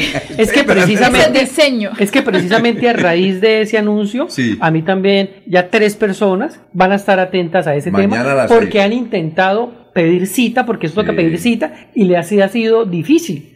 Más difícil que la cita de los pasaportes. Él le va a explicar cómo es que la gente no hace la vuelta. Porque No, pero se han metido y no- y no lo logran. Es que hay que saber, hay que tener paciencia y todo eso, con calma. Hacer las cosas y, bien. hacer las Alfonso- cosas bien y consiguen el billetico. Ojalá mañana nos regale unas 50 citas para nuestros oyentes. No, no, es que no hay cita, él va a explicar No, cómo. no, no, hay que hacer cita. No, no, no, hay que, no, él les va a explicar cómo, ¿Cómo? usted Bueno. fácilmente puede tener, hay que tener disciplina. Mire, y es de eso nos tiene que hablar algún día. Julianita, disciplina, sí. Julianita, Nos para va a cons- enseñar porque también. ella consigue las cosas. No, pero es que, don Alfonso, es que lo que yo estoy hablando de cita es para ir al Fondo Nacional de Ahorro para que lo El asesor lo atiende. Toca es con una cita previa. Lo otro de disciplina ya cuando usted empiece a ahorrar. Pero es la cita para poder ingresar a hablar con Tranquilo. los. Por eso es que viene mañana Bueno, el doctor. Y mira que hay un interés muy interesante, pero hay un elemento muy interesante que sería parte de este juicio y es que eh, hubo una reducción de las ventas de vivienda en, en Colombia en este último año Sí, claro. muy alto. Estamos hablando de que solamente se- va- eh, fueron válidas el 35% de las ventas frente al- a lo que sucedía en años anteriores. Y entonces, de alguna manera, creería que el gobierno está fortaleciendo o fomentando más el desarrollo de la venta de vivienda por una sola razón, y es que recordemos que es uno de, los, eh, de las fuentes de empleo más importantes de Colombia. Exactamente. Y vamos después a traer algún al que dirige el programa de vivienda de la ciudad de Bucaramanga. Un saludo para él que nos está escuchando todos los días. Para, exacto. ¿Alguna inquietud? No, que la, eh, a propósito del comentario de Sergio, la reducción no fue tanto en ventas, sino en construcción. ¿Y construcción por qué se redujo la construcción? Pues porque los constructores tenían un inventario alto y se dedicaron a sacarlo. Ok, muy bien. Bueno, perfecto. Bien, Julianita, qué pena que le interrumpimos. Retomando pero el tema, no, no, no, pero bien, última hora. Usted- Retomando el tema de usted es seguridad. tolerable. vial. A ver, cuéntese. Claro que sí. Yo quisiera preguntarle acá al doctor, que fue director de tránsito, ¿cómo se manejan las entidades públicas el plan estratégico de seguridad vial? No, no, no estaría en condiciones de, de dar No. la respuesta. Eso Bueno. forma parte de un comité, se elabora un plan, un comité. Cada municipio tiene su- operativo. cada ciudad tiene Sí, su- Y, y en el caso de Bucaramanga creo que es metropolitano, Ok. por manera que eso tiene una, una concertación. Nosotros sí hicimos estudios de puntos críticos de, por ejemplo, de seguridad en la autopista entre Bucaramanga y Piedecuesta. Ese estudio lo hizo la Dirección de Tránsito, lo dirigió el doctor Saúl Vergel, que era el director técnico de la Dirección de Tránsito. Ramón Saúl Vergel. Y le quiero decir que desde el año 2010 ese estudio dijo que hay 23 puntos críticos de alto riesgo en la autopista entre Bucaramanga y Piedecuesta. Lamentablemente, el tiempo ha demostrado que, Que sí es cierto, que hay- en esos, que hay puntos en los que es cierto porque ahí se han producido los accidentes. ¿Es el mismo Es plan, plan maestro de tránsito? No, no, es diferente. Es el plan de movilidad. Plan específico de- y de seguridad vial también. Y de ¿no? seguridad, ¿y por qué lo pregunto? Porque es que, digamos que el tema de la seguridad no solamente le corresponde a la entidad pública, sino también a la parte eh, tanto empresarial o, o todo el tema inclusive de unidades residenciales. Eso hace parte de, de todo el tema eh, que también eh, poco a poco hemos venido hablando de seguridad y salud del trabajo, salud ocupacional y todo eso. Resulta que hay algo muy específico que nos habla del Plan Estratégico de Seguridad Vial. Y estuve revisando y, me quedaron grandes preguntas que voy a trabajar en el tema y es cómo las entidades públicas a través, por ejemplo, del Consejo Municipal, Alcaldía, Gobernación, ese plan estratégico viene a partir de que una persona o empresa tenga un vehículo, ¿cierto? Un vehículo Sí. propio, un vehículo a nombre de su empresa y de ahí se empiezan a derivar yo cómo, desde, desde mi punto, empiezo a ser parte de lo que tenemos en la, eh, en la seguridad vial o en los temas viales de la ciudad y pues bueno, ya digamos que del país. Entonces, eh, quería preguntarlo porque cuando surgió, yo dije, ¿cómo lo manejan en las entidades públicas? Buena pregunta. Claro. De ahí salen también eh, algunos presupuestos y ya venimos a hacer la intervención en a quién le corresponde en la ciudad, por ejemplo, el tema de alumbrado público, pero de las vías. No sé si eso va incluido dentro de lo que tiene que ver con la parte de infraestructura o, o le corresponde tanto a la ciudad o al departamento, porque sí, de verdad, una de las grandes Ah, de las vías, por ejemplo, sí. Eh, ¿Quién le corresponde la autopista? ¿Quién le corresponde la vía Bucaramanga-Girón? Pues si la- alumbrado la, público. vía es nacional, pues el alumbrado debe estar a cargo de. No, pero de la, maneja la vía, ¿no? autopista es nacional, ¿no? Sí, claro, Sí, nacional. sí, Por ejemplo, la la vía, nacional, la claro. vía Bucaramanga-Piedecuesta, eso es a nivel nacional. Ah, sí, no sabía. No Y por que eso- sectores no se podría intervenir, o sea, eso sí o sí tiene que salir de recursos del gobierno nacional. ¿O eso le toca al electrificador de Santander? o? No, depende de quién maneje Bueno, eso, pero realmente, pero realmente... Exacto. Es mi- eh, eh, siempre me lo he preguntado porque como conductor, Comparto conductora, la, comparto la visión del doctor Julio. Realmente, realmente es una vía nacional. Deduzco, deduzco de que el alumbrado público de estas vías obedece netamente a la nación. Salvo, por ejemplo, las, Le toca las, vías, en vías, las, sí. vías, las vías municipales, me hago referencia a la carrera 33, a la carrera 27, que sí son vías locales, que son netamente de la ciudad, Ajá. corresponden al municipio de Bucaramanga. Ni creo que ni siquiera al área, es el municipio de Bucaramanga. y si le corresponde Porque no entiendo si no sé si el contrato de alumbrado público lo manejan a través del área o lo manejan directamente por, por local. Exacto, ¿a qué oficina le corresponde y a quién se le debería En el hacer caso de la Bucaramanga, el local. Bucaramanga sí tiene una oficina aparte que se llama la Oficina Alumbrado Público. Sí, y forma Ah, parte sí, de sí, planeación sí, municipal. Creo que es de planeación municipal. Y eh, existía oficina de alumbrado público. ¿Ha hecho alguna otra denuncia el doctor Cabanzo? Oiga, en- entró No. bien, se, se estrenó bien, ¿no? Entró, al, al menos, Además, produ- al las- menos provocó noticia. Está haciendo eh, el tema como es de seguridad, Sí. hizo alusión también a toda la percepción de seguridad y una presentación como amplia, de acuerdo a todas las imágenes que comienzan a llegar. Con de- láminas y de todo, ¿no? museo. Sí, señor. Y ahí está el secretario del Interior, Las ¿cierto? láminas que no sacó cuando era secretario del? Interior. Y, El caleño sí está ahí. Ahí Debe está, estar. ahí está el secretario del Interior. El caleño. En donde tituló realmente realidad sabemos porque versus percepción y pone en conocimiento los Primero, antes de hacer la defensa, hay que... No, no, vamos a preguntar, porque es que le estamos indicando que es caleño y no sabemos si nació, dónde nació. Así es bueno el La, programa. la pregunta es si defendemos gobiernos o defendemos la ciudad, porque son dos cosas distintas. Estoy de acuerdo. No, y repito. Habría que preguntarle también, esa, hacerle esa pregunta a Cabanzo. O amistades. Si es el Oiga. gobierno o la ciudad. Oiga, sí, pero eh, averiguemos. A ver, pregúntele que O sí. además, el doctor Cabanzo fue respaldado por empresarios. Sí, no, no, no, pero es bueno traer secretario del Interior de Bucaramanga Sí, y preguntarle con todo respeto, ¿usted conoce Bucaramanga? No.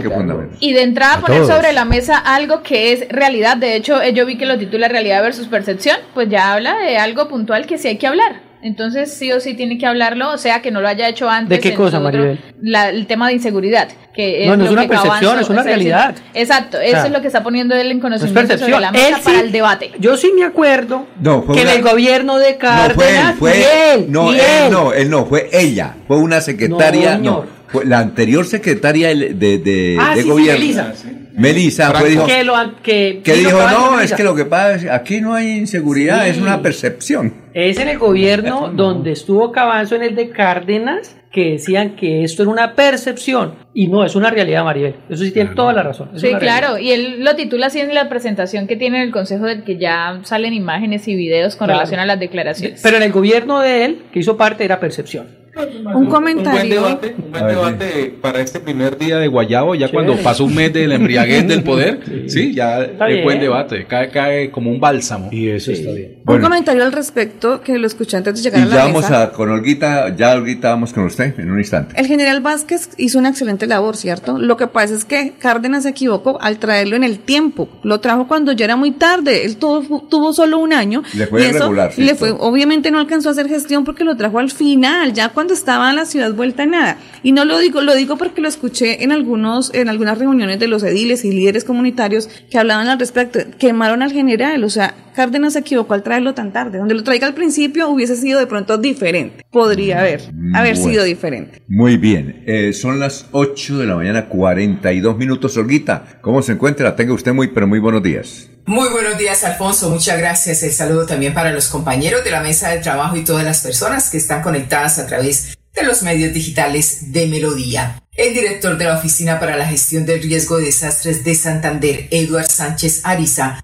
nos presenta un balance de los incendios forestales y las afectaciones que se han registrado desde el primero de enero de 2024 a la fecha. Pese a las lluvias que refrescaron o refrescan el clima, según pronósticos del IDEAN, continuarán las altas temperaturas. El balance que tenemos en el departamento de Santander es un promedio de 40 incendios que se nos han presentado desde el primero de enero a la fecha. Más de 1.145 hectáreas afectadas en diferentes municipios del departamento. En municipios con desabastecimiento de agua estamos al margen de los 18 municipios que ya han decretado sus calamidades por desabastecimiento de agua en las poblaciones. Para los próximos días, de acuerdo a los pronósticos del IDEAN, es que sigue estas altas temperaturas, siguen estos efectos del fenómeno del niño y pues tendremos problemas eh, de desabastecimiento de aguas y por supuesto estamos muy expuestos, muy vulnerables a que se nos sigan presentando incendios forestales. Desde la Dirección de Gestión del Riesgo del Departamento se continuará trabajando con los 87 municipios, articulando así una estrategia diseñada, efectiva y oportuna al momento de atender cualquier calamidad que se presente. Continúen con más en Últimas Noticias de Melodía. Un feliz miércoles para todos. Soy el Caballero. Está en Últimas Noticias de Radio Melodía. Buenos días, Alfonso, para usted, para los compañeros, igualmente para todos los oyentes, luego que se conociera un video divulgado en redes sociales donde se muestra a presuntos integrantes del grupo subversivo Segunda Marquetalia anunciando acciones en contra de bandas criminales en la región, se realizó un consejo extraordinario de seguridad en donde la alcaldía manifestó que se va a reforzar el control territorial por parte de las instituciones en los puntos de mayor riesgo.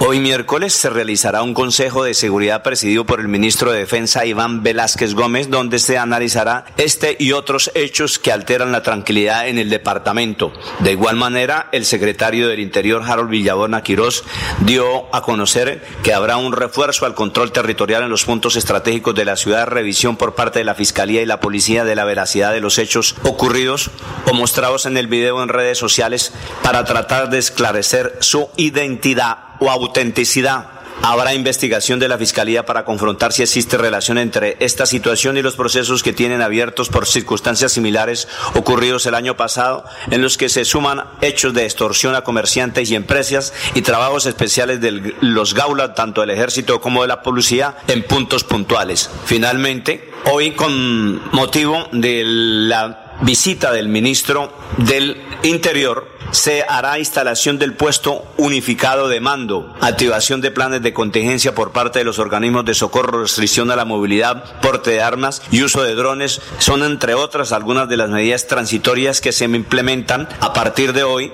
y hasta mañana debido a la visita del ministro de Defensa Iván Velázquez Gómez a Barranca Bermeja para presidir el Consejo de Seguridad. Noticia con la que amanece el distrito. Continúen compañeros en Melodía de Bucaramanga.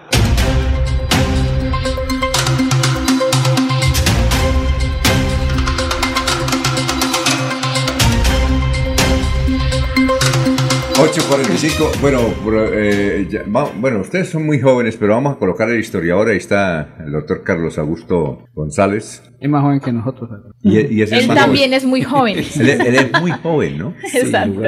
pero es un gran historiador. Pero de tener que, yo creo que ya, no creo que acá los 30. Sí, pero, pero le gusta mucho la historia. Es que uno, cuando dice historiador, se imagina viejitos. Viejitos. Y la historia no envejece. ¿Se acuerda ese programa Revivamos nuestra historia? Es maravilloso.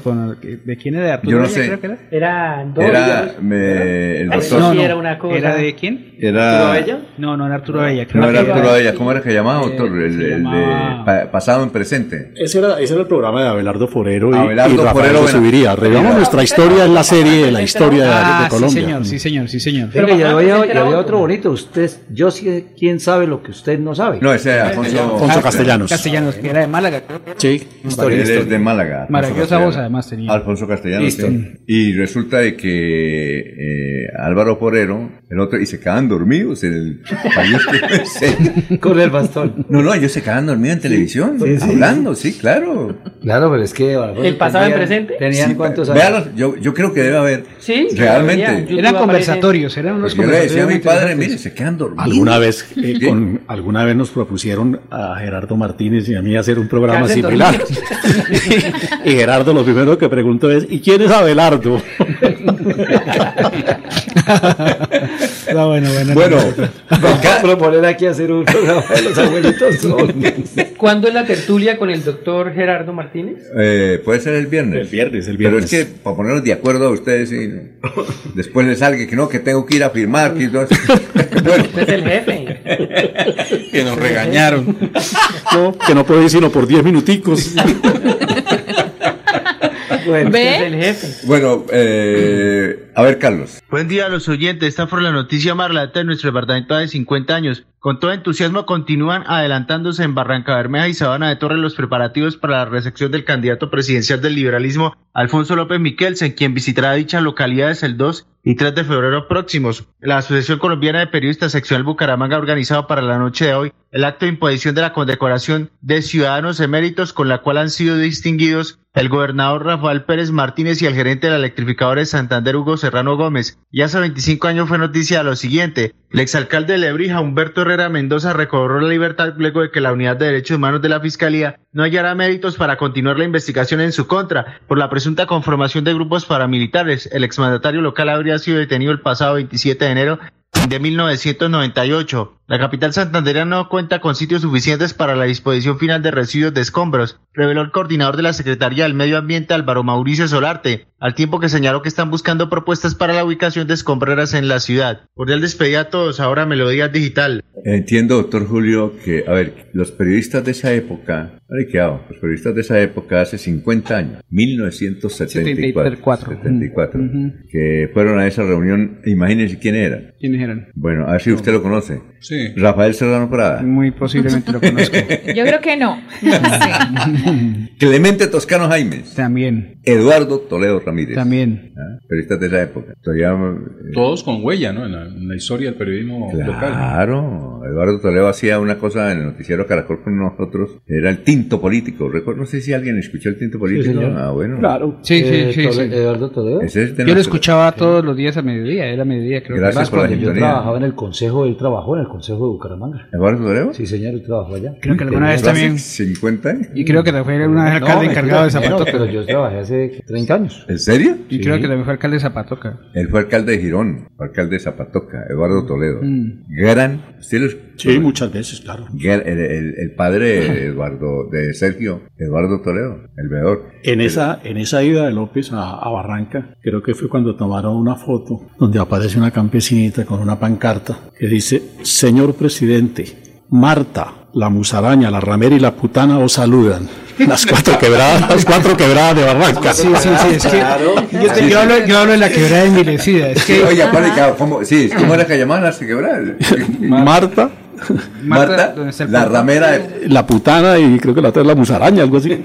Es que hay una historia, mire, en esa región, en Betulia nace una quebrada que se llama la quebrada del ramo. Yo, yo le digo que es la quebrada envilecida, que primero se llama la quebrada del ramo, pero, no, la que, no, se llama la quebrada del ramo, se convierte en la ramera y termina en la putana. Realmente son dos quebradas distintas. La ram- el ramo y la ramera son la misma quebrada y la putana está al, al frente, al otro lado del río, entonces por eso digo y termina en la ¿Y por putana. qué se llamará la putana?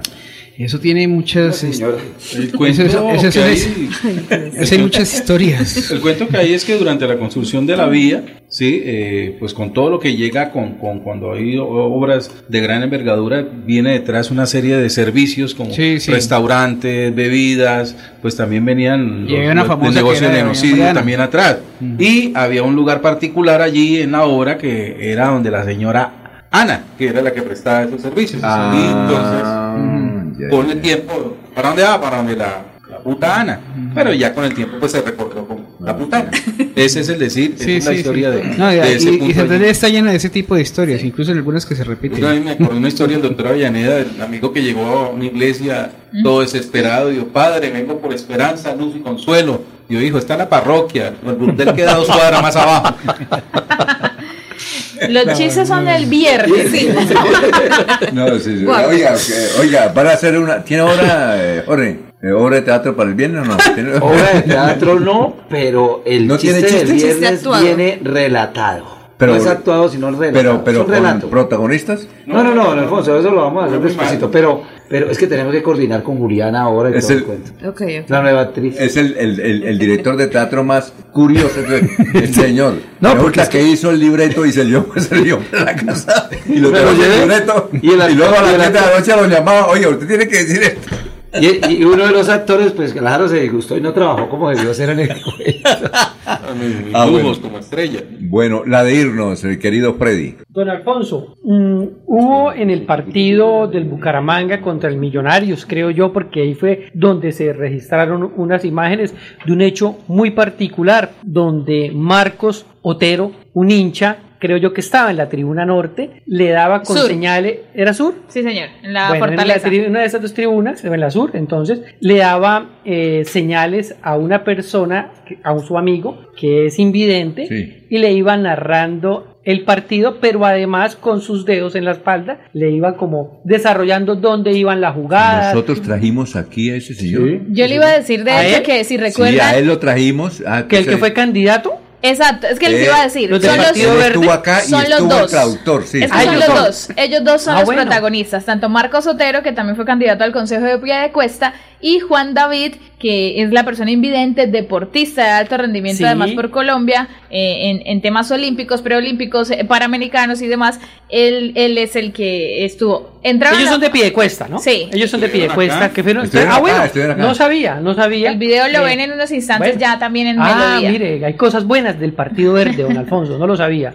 Sí. Y hay que, no lo sabía. Sí. Entonces sí me pareció una cosa muy particular que ya se había hecho pues en otros estadios, se ha visto Sí. en las redes sociales, pero me pareció un hecho por destacar. Ese, ese aficionado debían premiarlo por la FIFA. Es increíble, un invidente que ve el fútbol, Ama el fútbol. ama el fútbol y Eh, atrás juega le, fútbol. le están diciendo y le van narrando qué jugador y él se va imaginando. es de la selección Eso Colombia parece de para fútbol. un premio, eso es para, para llevarlo. Yo creo que si el presidente de la FIFA conoce ese asunto, yo creo que lo. Hay, No un, el de la hay, hay un premio en la FIFA establecido Sí, para sí. hinchas de eso. Ese es En una hincha- cosas, lo ganó recientemente un hincha, un joven ¿Argentino? muchacho, no, un- ¿No es de, Millonarios, que murió a los dos días, es decir, ya estaba programada su, Sí. su, su eutanasia y, y compartió con el equipo de Millonarios. ¿no? Entonces, Ah. a ese muchacho lo distinguió la FIFA. Pero de la FIFA, no de la Di Mayor, porque no lo sancionan. No, la FIFA. sí. Como sancionan a, a cuando entra el perrito y lo demás. Bueno, eh, Don Alfonso, están buscando 850 mil colombianos. Y no es la fiscalía, es la registraduría, porque es que tiene 850 mil cédulas listas para entregar y la gente no lo reclama. ¿De la No, nueva? ¿En serio? De las 850 mil. Ay, yo estoy ahí. 850 mil Ahí salen colombianos. cinco senadores, viejo. No, pues imagínese.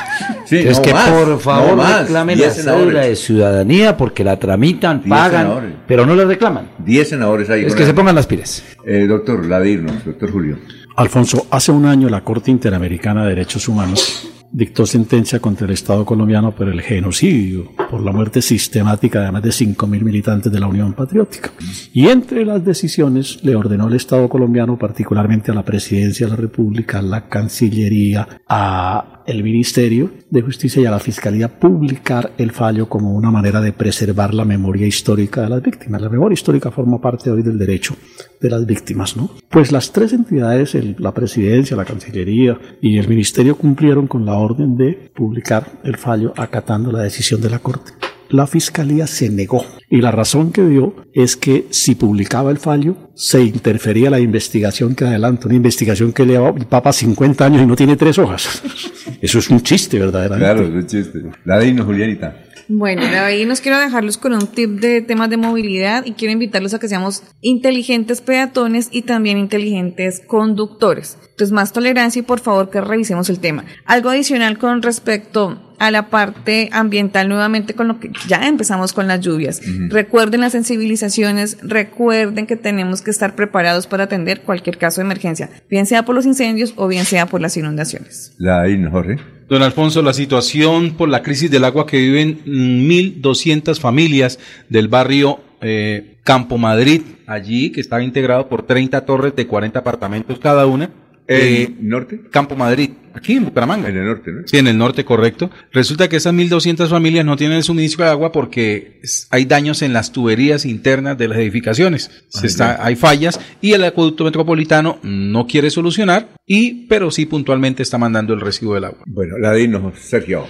Eh, se espera fenómeno de la niña en Colombia a partir de octubre, o sea que entramos el año con una gran sequía y vamos a terminar con un gran invierno. Bueno, la de irnos, Maribel. Para invitar a todos esta noche al Templo Sagrado del Fútbol Santanderiano, a la cancha Marte, porque hay fútbol aficionado, la gran final masculina sub-17 del torneo de la Marte entre eh, Santander, la selección Santander y Ranjai Fútbol Club. Hay talento en, esas, en estos equipos sub-17 que juegan hoy la gran final 6 y 45, pero en especial a las 8 y 30 de la noche será la gran final del torneo de la Marte de fútbol femenino entre Real Santander, el equipo profesional que será en la Liga Femenina del Fútbol Colombiano, y Pioneras de Santander, que ha reunido a varias futbolistas quienes hicieron parte también de, Atlético Bucaramanga en algún momento, así que está bastante llamativo este encuentro hoy 8 y 30 de la noche con la gran final del fútbol femenino del torneo de la Marte.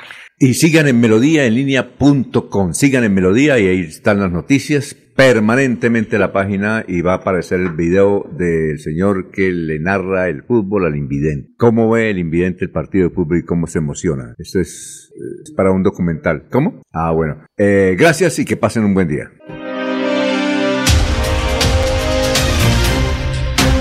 Últimas noticias los despierta bien informados de lunes a viernes en todas las áreas de la información regional, nacional e internacional. Un periodista de Últimas Noticias registra la información en melodíaenlínea.com. En Facebook y YouTube, Radio Melodía Bucaramanga. En Instagram y X, arroba Melodía en línea. Y nuestra aplicación Radio Melodía. Dirige Alfonso Pineda Chaparro.